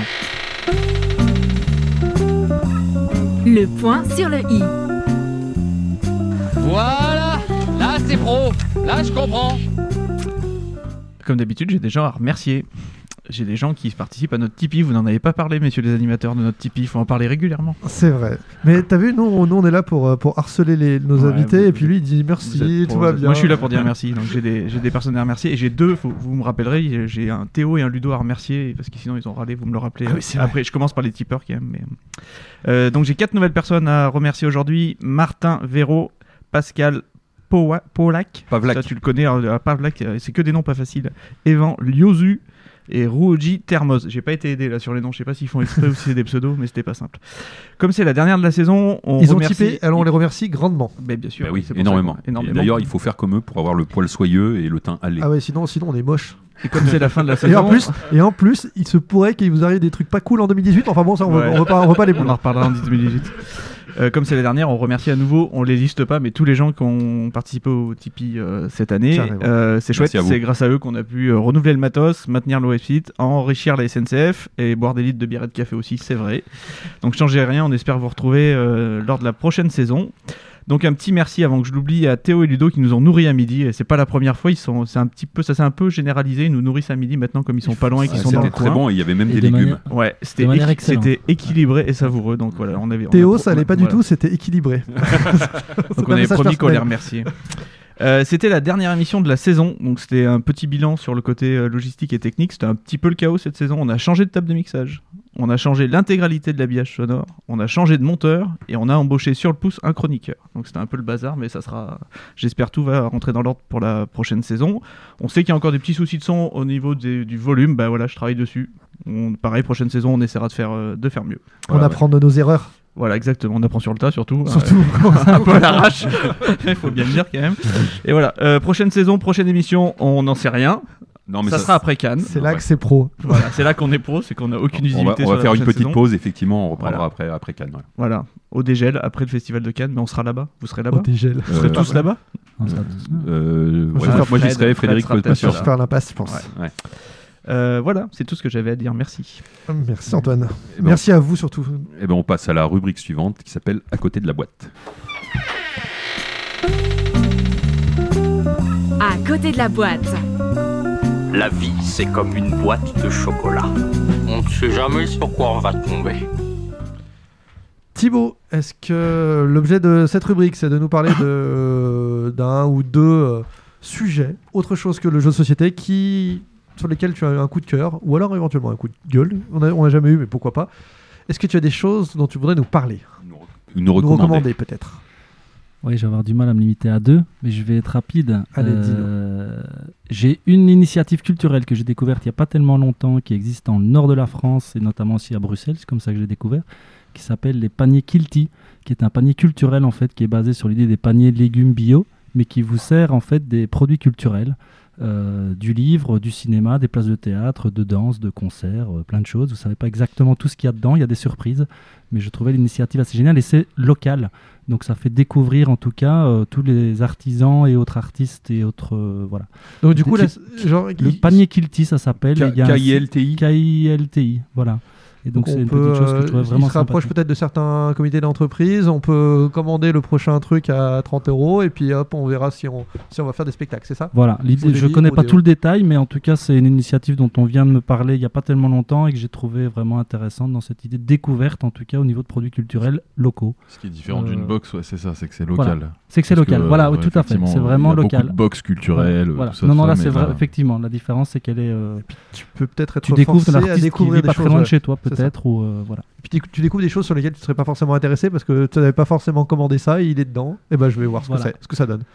Ok, c'est cool, belle initiative. De l'autre côté de ça, au local, en tant que grand voyageur, moi j'ai deux auteurs de, livres euh, qui sont très vieux, mais qui, dont un qui est mort, j'en suis sûr, l'autre je ne suis pas sûr. Mais pour tous les amoureux de voyage, il y a deux auteurs, euh, Bruce Chatwin et euh, Paul Theroux. Euh, et pour le Bruce Chatwin, bon, il a une œuvre incroyable, donc je ne peux pas citer de livre. Mais Paul Theroux, il y en a un magnifique qui date de 1984, mais qui est La Chine à petite vapeur et qui raconte en fait et qui fait comprendre beaucoup de choses sur la Chine d'aujourd'hui parce qu'il raconte, il voyage en train dans toute la Chine et il raconte un petit peu la sortie du, du- de l'ère de Mao. C'est le, le début de Xiaoping et, euh, et c'est vraiment toute l'ouverture. C'est l'arrivée du Coca-Cola en Chine. Je résume la chose comme ça, mais c'est assez énorme et ça dit beaucoup de choses sur ce qui se passe aujourd'hui et comment il, voilà, comment ça se gère. Donc je trouve que c'est voilà super riche. Euh, et dernier petit. Donc clin- attends, Bruce, euh, Bruce, Chat- Bruce Chatwin, c'est un américain, je pense, Ouais. euh, et, et Paul Theroux, lui, il est anglais.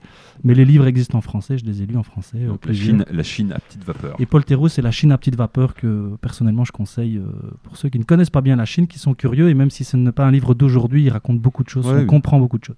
Et dernier petit clin d'œil que je veux faire, c'est un film que j'ai vu très dernièrement, qui était notamment sélectionné au Festival de Cannes du film, qui a eu peu de retentissement et qui pourtant est assez magique, je trouve, c'est Okja, Okajia, et qui est un film euh, américano-sud-coréen et qui parle des. Enfin, ce qui est sur toute notre question de consommation, de la nourriture notamment et de la viande. Et je fais un petit clin d'œil à Théo, justement, moi, au contraire de Fred, euh, pour lequel j'ai fortement apprécié euh, le, le- son plat de, de ce midi. C'est euh, Bon, bon John Woo. Ah bah là, je, écoute, j'osais pas le dire, je Ah, j'osais pas le prononcer. C'est sur le cochon. Voilà. Là. Ouais, tout et c'est le fameux film qui était que sur Netflix et qui a fait euh, grand Qui- retentissement. Euh, voilà. C'est le réalisateur de. euh, oui, Memories of Murder. Memories of Murder qui est juste fantastique. Quoi. Je l'ai revu en salle moi cette année, Memories of Murder, c'est fou. Très bien. Donc Johan ne souhaite pas nous faire de recommandations, du coup je vais en profiter Alors pour attends, me... je vais juste préciser que Ah la Chine à petite vapeur parce qu'on on, on aide tous les éditeurs. Alors il n'y a pas de raison, c'est grâce à c'était paru en 2004. Effectivement, donc c'est disponible en français. Et moi, je vais vous parler d'un documentaire musical parce que je l'ai vu le week-end dernier et que je me suis vraiment, vraiment régalé. Alors, il faut être un petit peu amateur de rock, hein, sinon ça n'a absolument pas d'intérêt. Voilà, donc on va passer à la suite. Euh, Donc, c'est un documentaire euh, qui s'appelle Sound City, euh, qui a été euh, réalisé, ou, ou alors à l'initiative, en tout cas, mais je- enfin, c'est lui qui est, qui est noté dessus, de, de- de Dave Grohl, qui était le, le batteur de, de Nirvana. Euh, sur des, studios qui s'appellent euh, comme ça, qui sont à Los Angeles, euh, qui s'appellent Sound City, et où ils ont enregistré ben, le fameux album de Nirvana, Nevermind, en, en 93. Euh, lui, c'était sa première expérience en, vraiment en, studio, et il avait trouvé ça incroyable. Et donc, il raconte tout, l'historique de ces, de ces studios qui ont été créés en, en 69 par, par euh, un gars qui connaissait absolument rien, qui avait, dit bah, ça va être cool, je vais faire des studios. Et du coup, pour, euh, lancer les studios, il dit il faut qu'on puisse faire venir des artistes et, et ben, il faut qu'on ait vraiment un truc différenciant. Donc, euh, pour, se différencier, ben, il achète à l'époque le, top du top de la console de studio produite en quatre exemplaires uniquement. Il, co- il commande ça à un, ingénieur euh, européen. Alors, je crois que c'est un pays nordique, je me souviens, qui s'appelle Ru- Ruber Neve. Donc, ces tables s'appellent des Neve. Euh, et donc, il, fait ça. Et il arrive à faire venir avec ça bah, des gens euh, prestigieux, euh, Mac, Fleetwood Mac Neil Young, Tom Petty, des choses comme ça. Les studios sombrent un peu euh, dans les, dans les années 80 parce qu'il y a l'arrivée effectivement de l'enregistrement numérique et du coup ben, ces technologies euh, analogiques euh, perdent un peu de, de, leur, de pertinence mais en fait c'est plus la mode. Donc les gens dé- dé- désirent enregistrer avec la nouvelle technologie. Et ils sont sauvés justement par Nirvana in extremis en 93 qui arrive en tant que groupe fauché en fait qui enregistre là-bas énorme carton évidemment. Et dans les années 90 du coup tout le monde défile et tout le, Gotha du rock américain bah, va venir euh, enregistrer dans ces studios. Donc les albums de Rage Against the Machine euh, et consorts euh, il y en a des paquets qui ont été en- enregistrés là-dedans. Et les studios euh, donc ça raconte toute cette histoire. Et les studios ferment en 2011 et Dave Grohl qui donc a eu des, des émois euh, hallucinants dans ce studio à enregistrer euh, ses albums. euh, au son de cette console, rachète cette console, euh, construit des nouveaux studios, intègre cette console, et donc euh, on voit dans le documentaire, ça se finit avec ça, euh, il, recrée une, une session d'enregistrement avec des gens qui ont enregistré historiquement dans ces, dans ces studios pour, pour enregistrer des nouveaux morceaux. Et il y a des, il y a des vrais morceaux de bravoure où on voit les gens en studio en train d'enregistrer, on voit vraiment les, les morceaux qui sont en train de se construire avec, euh, bah, avec des gens, on voit, on voit Tom Petty, on voit euh, euh, Paul McCartney, tous- les survivants de, de Nirvana, qui enregistrent avec McCartney d'ailleurs, et et il y a des, des vrais moments de musique où on va enregistrer les, les morceaux, puis après faire les overdubs, donc ça veut dire qu'ils ont déjà le, le morceau qui passe, le gars rajoute le solo de guitare par-dessus, rajoute la voix, ainsi de suite, et c'est, moi j'ai trouvé ça fantastique, j'ai mis ça sur ma chaîne avec le son à fond, c'était, c'était assez parfait. Donc ça s'appelle Sound City, c'est sorti en 2093, euh, en 2080, 2000 en 2013 euh, par euh, Dave Grohl et ça se trouve même sur le net en fait ça se ça se voit euh, li- librement sinon il y a, y a le DVD voilà c'est j'ai trouvé ça fantastique J'avais vu, j'avais vu, alors ça n'a pas grand chose à voir, mais j'avais vu l'image sur internet du, tu sais, le bébé de Nevermind Ouais. avec, je crois, un billet dans la bouche, pas, pas très loin, comme ça, dans l'eau. Et euh, il avait, le- le- cette personne qui était le bébé avait refait la même image. Euh, il y a, bon, ça doit maintenant da- dater de 3-4 ans, donc il doit avoir 23 ans, un truc comme ça. Il a refait la même image. C'est un peu différent, mais du coup, c'était assez, assez drôle de revoir ce- ce- cette image qui était revue euh, 20 ans plus tard. voilà et ben on arrive à la on va bientôt bientôt vous livrer vous êtes bien vous êtes bientôt fini on arrive à la dernière rubrique de cette émission qui s'appelle le fil rouge qui est donc une série de questions qu'on pose à tous nos invités Le fil rouge. Je pense qu'il faut couper le fil bleu. Attends, quoi. Moi, c'est pas ce que je pense. Quoi, tu veux couper le rouge Oh non, non, non, non. Johan, on commence par toi. Quel est le dernier jeu auquel tu as joué Euh, ah, euh, Topiary. Topiary Mm. C'est un jeu qui existe déjà, qui est édité ou c'est un proto C'est un jeu édité par euh, Fever Games, un éditeur italien, et voilà, qui, qui devrait sortir en français. D'accord. Je, je ne savais pas. Thibaut, même question. Quel est le dernier jeu auquel tu as joué Bah, euh, Indian Summer. Indian Summer. Qui De est un des jeux de... Voilà, ouais, tout à fait. Qui est la suite de Cottage Garden. Euh, Thibaut, si tu devais jouer à un jeu juste après l'émission, ce serait lequel? Avec vous tous? Pas, bah, pas, pas oui, à ou une vas- partie. à Parce que que tu pour moi, pas c'est capital. C'est euh, c'est avec qui je vais jouer. Non, non, Ouais. je rigole. C'est euh, ben, euh, je- la honte, mais euh, Unlock. Unlock Bah Parce oui. que j'ai toujours pas joué et, Ouais. euh, et- Exact. et j'ai vraiment, euh, Super vraiment envie. très envie de jouer. Même question, euh, Johan? Euh, bah, je participerai bien à la partie d'Unlock aussi avec, euh, avec Thibaut, et sinon, bah, vous faire découvrir Leader One alors. Eh ben, Ah, avec plaisir. Le jeu qui a moins d'un an, Johan, et qui t'a particulièrement plu?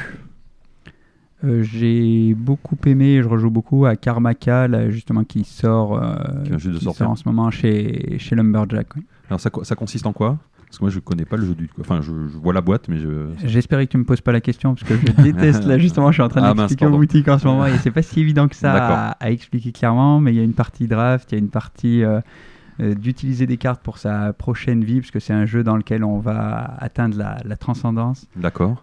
La transcendance Ouais. Euh, atteindre la transcendance et on va avoir multiples vies et à chaque fois on va pouvoir faire de, utiliser des cartes par exemple pour faire un mauvais coup à, à quelqu'un mais si on lui fait ce mauvais coup il va pouvoir garder la carte pour l'utiliser par la suite donc il est probable que ça soit contre nous donc il y a D'accord. c'est assez riche.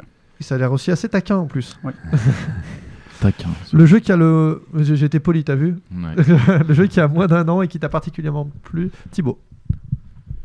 Ah. Je sais pas s'il a moins d'un an, mais Ouais, celui qui m'a le plus touché dernièrement, parce que je m'y attendais pas et parce que je suis pas du tout un gros joueur, c'est Outlive. On en a parlé beaucoup, mais parce qu'il m'a emmené dans un univers. je- C'était une immersion assez forte, je trouve, thématiquement. Et, euh, et voilà. Je... Le jeu de tes débuts qui t'évoque des souvenirs immédiatement, Thibaut? Destination secrète. Oh, qu'est-ce que c'est? Alors, je sais plus de qui, mais euh, de mes débuts. euh, Ouais, ouais, ouais. Je dois avoir 10-12 ans. C'est un Moi, je- jeu, en fait, c'est fou parce que tout se rapproche au voyage, mais c'est un jeu où on, était, on jouait des photographes. Et Moi, on je vois la devait- boîte, mais je. Tu vois c'est- en fait, je, je pense que je devrais rejouer parce que c'est- il me semblait que c'était assez génial toujours aujourd'hui. Et tu recevais des informations au fur et à mesure. Tu devais essayer de découvrir une ville ou avec des latitudes, longitudes, et tu avais progressivement des informations, même culturelles, avec en une phrase sur une sur euh, sur la ville. Et tu devais essayer d'aller récupérer trois photos. C'était le premier qui récupérait ces trois photos. Il y avait un appareil photo duquel sortaient des, des fiches. euh, Enfin, destination secrète. ouais. C'est mon.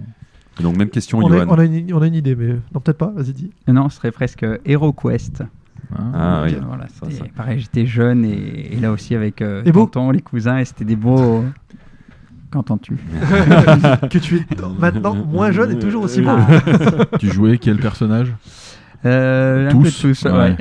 Ça a été formateur pour beaucoup de Ouais. gens, ça, je pense. hein. Tu, tu euh, il y il avait un maître du jeu à Hero- Ouais, Oui, il y bah avait un oui, maître oui. du jeu. Ouais, Tu n'étais pas. c'était- Non, c'était tonton, c'était Alain qui jouait le maître du jeu. C'est hyper chiant, tu devais mettre toutes les petites bibliothèques. Ouais, il y avait plein de trucs.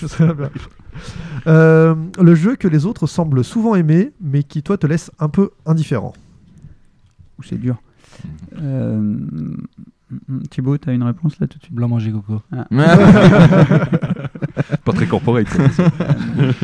Euh, tu es sincère? Ouais. Ouais, complètement. ouais. Ouais, c'est pas un jeu que euh, toi tu joues avec euh, forcément avec beaucoup de plaisir. D'accord. Euh, J'ai pas pris le temps de réfléchir, moi, entre temps. je, je reviendrai plus tard? Allez. Allez, ok. On aime Euh, beaucoup la réponse de Thibaut en tout cas. Enfin, on aime beaucoup. En tout cas, c'est c'est rare que les gens disent un jeu qu'ils ont dans leur catalogue. Euh, Thibaut, y a-t-il un jeu à paraître que tu attends particulièrement? Non. Ça pourrait être un des un, un truc que tu vas éditer. Non, parce que, non, mais sincèrement, parce que je suis pas assez tout, le, Ouais. euh, voilà, tout ce qui va pouvoir possiblement, possiblement sortir. Donc, euh, non, sincèrement, euh, je vois pas. Je... Johan, même Je- question. C'est ce que j'allais dire. J'allais dire mémoire, euh, justement, pour voir le, le ressenti, parce que c'est vrai que nous, c'était assez étonnant ce qui s'est passé en, en y jouant. Donc, j'ai hâte de, de le découvrir auprès du, du public et de voir comment, comment les gens vont réagir. Donc mémoire, hein, c'est euh, c'est un jeu de, en fait, c'est qui revisite le memory. Donc c'est vraiment euh, le, son, le, le titre est pas trompeur. Donc si on n'aime pas du tout les jeux de mémoire, il y a des chances quand même qu'on soit- on reste on reste allergique. Mais pour Ah le ouais, coup, ouais, pour le coup, c'est- pour le coup, c'est pour le coup, moi j'ai trouvé ça plutôt plutôt malin et, et- et assez fun quoi. En dehors du jeu de société, ti- euh, pas du tout. euh, Johan, as-tu un hobby? Euh, le sport, ça serait oui, beaucoup de sport. Le foot, toujours ou pas? euh, beaucoup moins depuis que je me suis fait les croiser. Et Devant la télé, quoi, du coup. voilà, c'est sinon dans beaucoup de sports, du coup, on court tout droit ou, ou du vélo, enfin voilà, des, des choses comme ça. Il faut qu'on parle Paris sportif. Oui, aussi. Thibaut, en, en dehors du jeu de société, tu as un hobby? Et les voyages, peut-être? Ça paraît cohérent. Non, la musique, je pense, c'est ce que j'écoute tous les jours. Je fais, un, je, je, gratouille un petit peu tous les jours, mais euh, voilà, c'est quelque chose qui m'en, qui m'en. La guitare, de la basse? M'emmène tous les jours, la guitare. Donc plus à jouer qu'à écouter les deux? Non, non, à écouter énormément. J'étais DJ aussi avant. Euh, j'ai toujours mes vinyles, des plaques, de temps en temps ça passe. Mais voilà, je suis très musique, je suis tout le temps en musique. J'ai tellement honte de ma vie, quoi. J'étais aussi président des États-Unis pendant quelques années. Bah, ouais, ça m'a un peu gonflé, j'ai fait d'autres trucs après. Euh, Johan, on revient à la question ou pas T'as trouvé? Non, euh, ah il esquive, parce qu'on n'a pas, pas, oublié. Bon, bref. Euh, et question toujours difficile à la fin. À l'avenir, euh, quel invité aimerais-tu entendre à nos micros, Johan? Roberto Fraga. Ah bah oui, c'est une bonne idée. Mais il est, il est, déjà venu à la radio des jeux. Hein, il, a, il, est déjà venu. Il y a, il y a un petit moment il y a, oui, oui. Il, y a, il y a longtemps. Il y a, il y a peut-être prescription. Ah, oui, enfin, oui, il pourrait revenir. Effectivement. Et Thibaut, ah, Thibaut est en pleine, en pleine pensée là. Ouais, non, je pense à quelqu'un, mais qui est belge, qui est un journaliste économiste et qui fait une rubrique jeu. Euh, eh ben oui. euh, et c'est Yves Cavalier, qui a une approche, je trouve, euh, voilà, très particulière, parce qu'il est, il est même chef de la rubrique euh, de, de, de C'est vraiment un grand économiste sur la pas Belgique. C'est à la libre, dans la libre, et ah il a une rubrique. C'est un gros fan de jeux de société, et je trouve que c'est un mélange de deux univers que je trouve au sein de sa rédaction qui est assez surprenante, et donc, donc voilà, et que je ne côtoie pas assez d'ailleurs. Bon, pourquoi ça peut être intéressant, même pour nous, à regarder de plus près, parce que je connaissais pas du tout. Au moins, il parle français parce qu'on a eu des propositions de vous pourriez inviter euh, oui, oui, Eric bah... Lang. Oui, bon, c'est un peu plus compliqué. Oui, bah oui, je me demande, mais bon. La radio des jeux. Yeah Et c'est là que non seulement se termine cette émission, mais également cette saison qui en a compté 7 d'émissions. Nous aurons reçu donc un mastodonte de la vente en ligne avec la boutique Philibert, trois des plus gros éditeurs et distributeurs francophones avec Asmodée, Yellow et donc BlackRock aujourd'hui. Alors dans une grosse émission un peu bondée, nous avons ouvert nos micros aux représentants des associations, d'éditeurs, de cafés de jeux, d'auteurs de jeux et de boutiques. Et dernière fois, nous avons reçu euh, les Serious Poop, à l'origine de deux des plus grosses campagnes des dernières années, euh, surtout pour la seconde édition. Euh, nous avons accueilli l'organisatrice du plus gros festival français, de Cannes, et un dessinateur de presse passionné de jeux qui gère de belles initiatives pour les nouveaux auteurs. Au final, peut-être un peu moins de diversité sur les métiers des intervenants que la saison précédente. Par exemple, on a, a eu peu d'auteurs cette, euh, cette année, mais des acteurs majeurs qui ont pu décrypter, euh, je l'espère, les rouages de leur métier et partager leurs réflexions et leur vision de l'avenir. Nous espérons que vous aurez eu autant de plaisir à écouter cette, cette saison que nous avons eu à l'enregistrer. En attendant la suivante, nous vous remercions déjà, tous les deux, Johan et Thibaut, de vous être déplacés jusque nous. Surtout que ça a pas été, le voyage n'a pas été très simple pour toi, Johan. Et on te remercie d'avoir persisté. Et euh, en tout cas, ça nous a fait plaisir de connaître un peu mieux l'aventure BlackRock pour vos 10 ans. Merci beaucoup. Hein. Et merci à vous pour l'invitation. On, on, on, vous a pas Oui, redemandé, mais on a, sincèrement pour l'invitation. bon, on, a, on a bien parlé d'à peu près tout ce, qu'on, tout ce que vous vouliez parler. Oui, très bien. J'en profite juste. euh, on l'avait évoqué. Je ne sais pas si vous connaissez Accessi Jeux. Euh, Alors, allons-y. non. Donc c'est une, Ah, si. euh, une- alors je sais pas si c'est une association d'ailleurs ou société qui fait, qui met euh, des jeux donc euh, euh, style King Domino par exemple là qui viennent de faire bon je le sais vu qu'il est qu'on le distribue mais il en a fait d'autres et il va ça va se poursuivre pour euh, les déficients visuels. Ouais. Mm. Euh, donc voilà c'est des jeux qui sont adaptés pour les déficients visuels et donc c'est vraiment une belle euh, ils sont basés après sur, euh, sur Paris et ils vont avoir des locaux maintenant pour aussi euh, accueillir du, du public et faire jouer et développer cela. Et donc c'est vraiment une belle, euh, une, quelque chose qui est en train de se développer, vraiment intéressant. On peut assez facilement les aider si on le souhaite. hein. Ils ont, il y a de quoi. euh, Ça faisait un bel à côté de la boîte, ça, hein. Ouais. Au final. Voilà. voilà. Euh, as usual, force et vie à Antoine, sans qui la radio des jeux ne serait tout simplement pas. Encore une fois, grand merci pour tout et plus qu'un petit montage d'émission et ce sera Noël. Et bonne fête, on n'a pas dit bonne Bah fête. oui, bonne fête, Ah oui, c'est vrai, c'est vrai. On va le dire à la fin. Alors, il éclaire l'édition au projecteur 6000 watts depuis trois émissions. Il se documente de fou pour ses chroniques. Si, si, c'est impressionnant, beaucoup plus que nous. Et on a l'impression qu'il est toujours là. Merci Mathias. On se retrouve l'année prochaine. Avec un énorme plaisir. Merci à vous. Enfin, merci à vous qui nous suivez depuis longtemps ou qui venez de nous découvrir. N'hésitez pas à nous donner vos retours sur le site de, de la radio des jeux, sur Facebook ou sur Twitter. Merci de continuer à nous soutenir sur Tipeee. On aime bien les bières. Et parlez de nous. Ah ouais, et puis 5 étoiles sur iTunes, ça coûte pas cher. Voilà, il faut. euh, c'est- vraiment important d'avoir de la important, c'est visibilité. vraiment important, ouais. On le redit à chaque fois. Donc, comme, comme l'a déjà dit Antoine, la radio des jeux va faire une petite pause de fin et de début d'année. Euh, on va se ressourcer pendant les, pendant les fêtes et on se revoit au Festival de Cannes. Je sais pas si se ressourcer, c'est vraiment le bon mot. on se retrouve au Festival de Cannes, sauf pour Fred, euh, peut-être. pas, ouais. a priori, il sera pas là. Et on devrait reprendre les, les enregistrements peu de temps après. En attendant, ouvrez vos boîtes, triturez bien vos cartes et faites résonner vos dés. Merci à tous et à l'année prochaine. Et merci encore euh, d'être venus. Salut. À l'année prochaine. Salut, merci à tous. Merci à vous. ouais. All right. Thanks for listening. The Board Games Radio. La radio des jeux, des jeux, des jeux, des jeux, des jeux.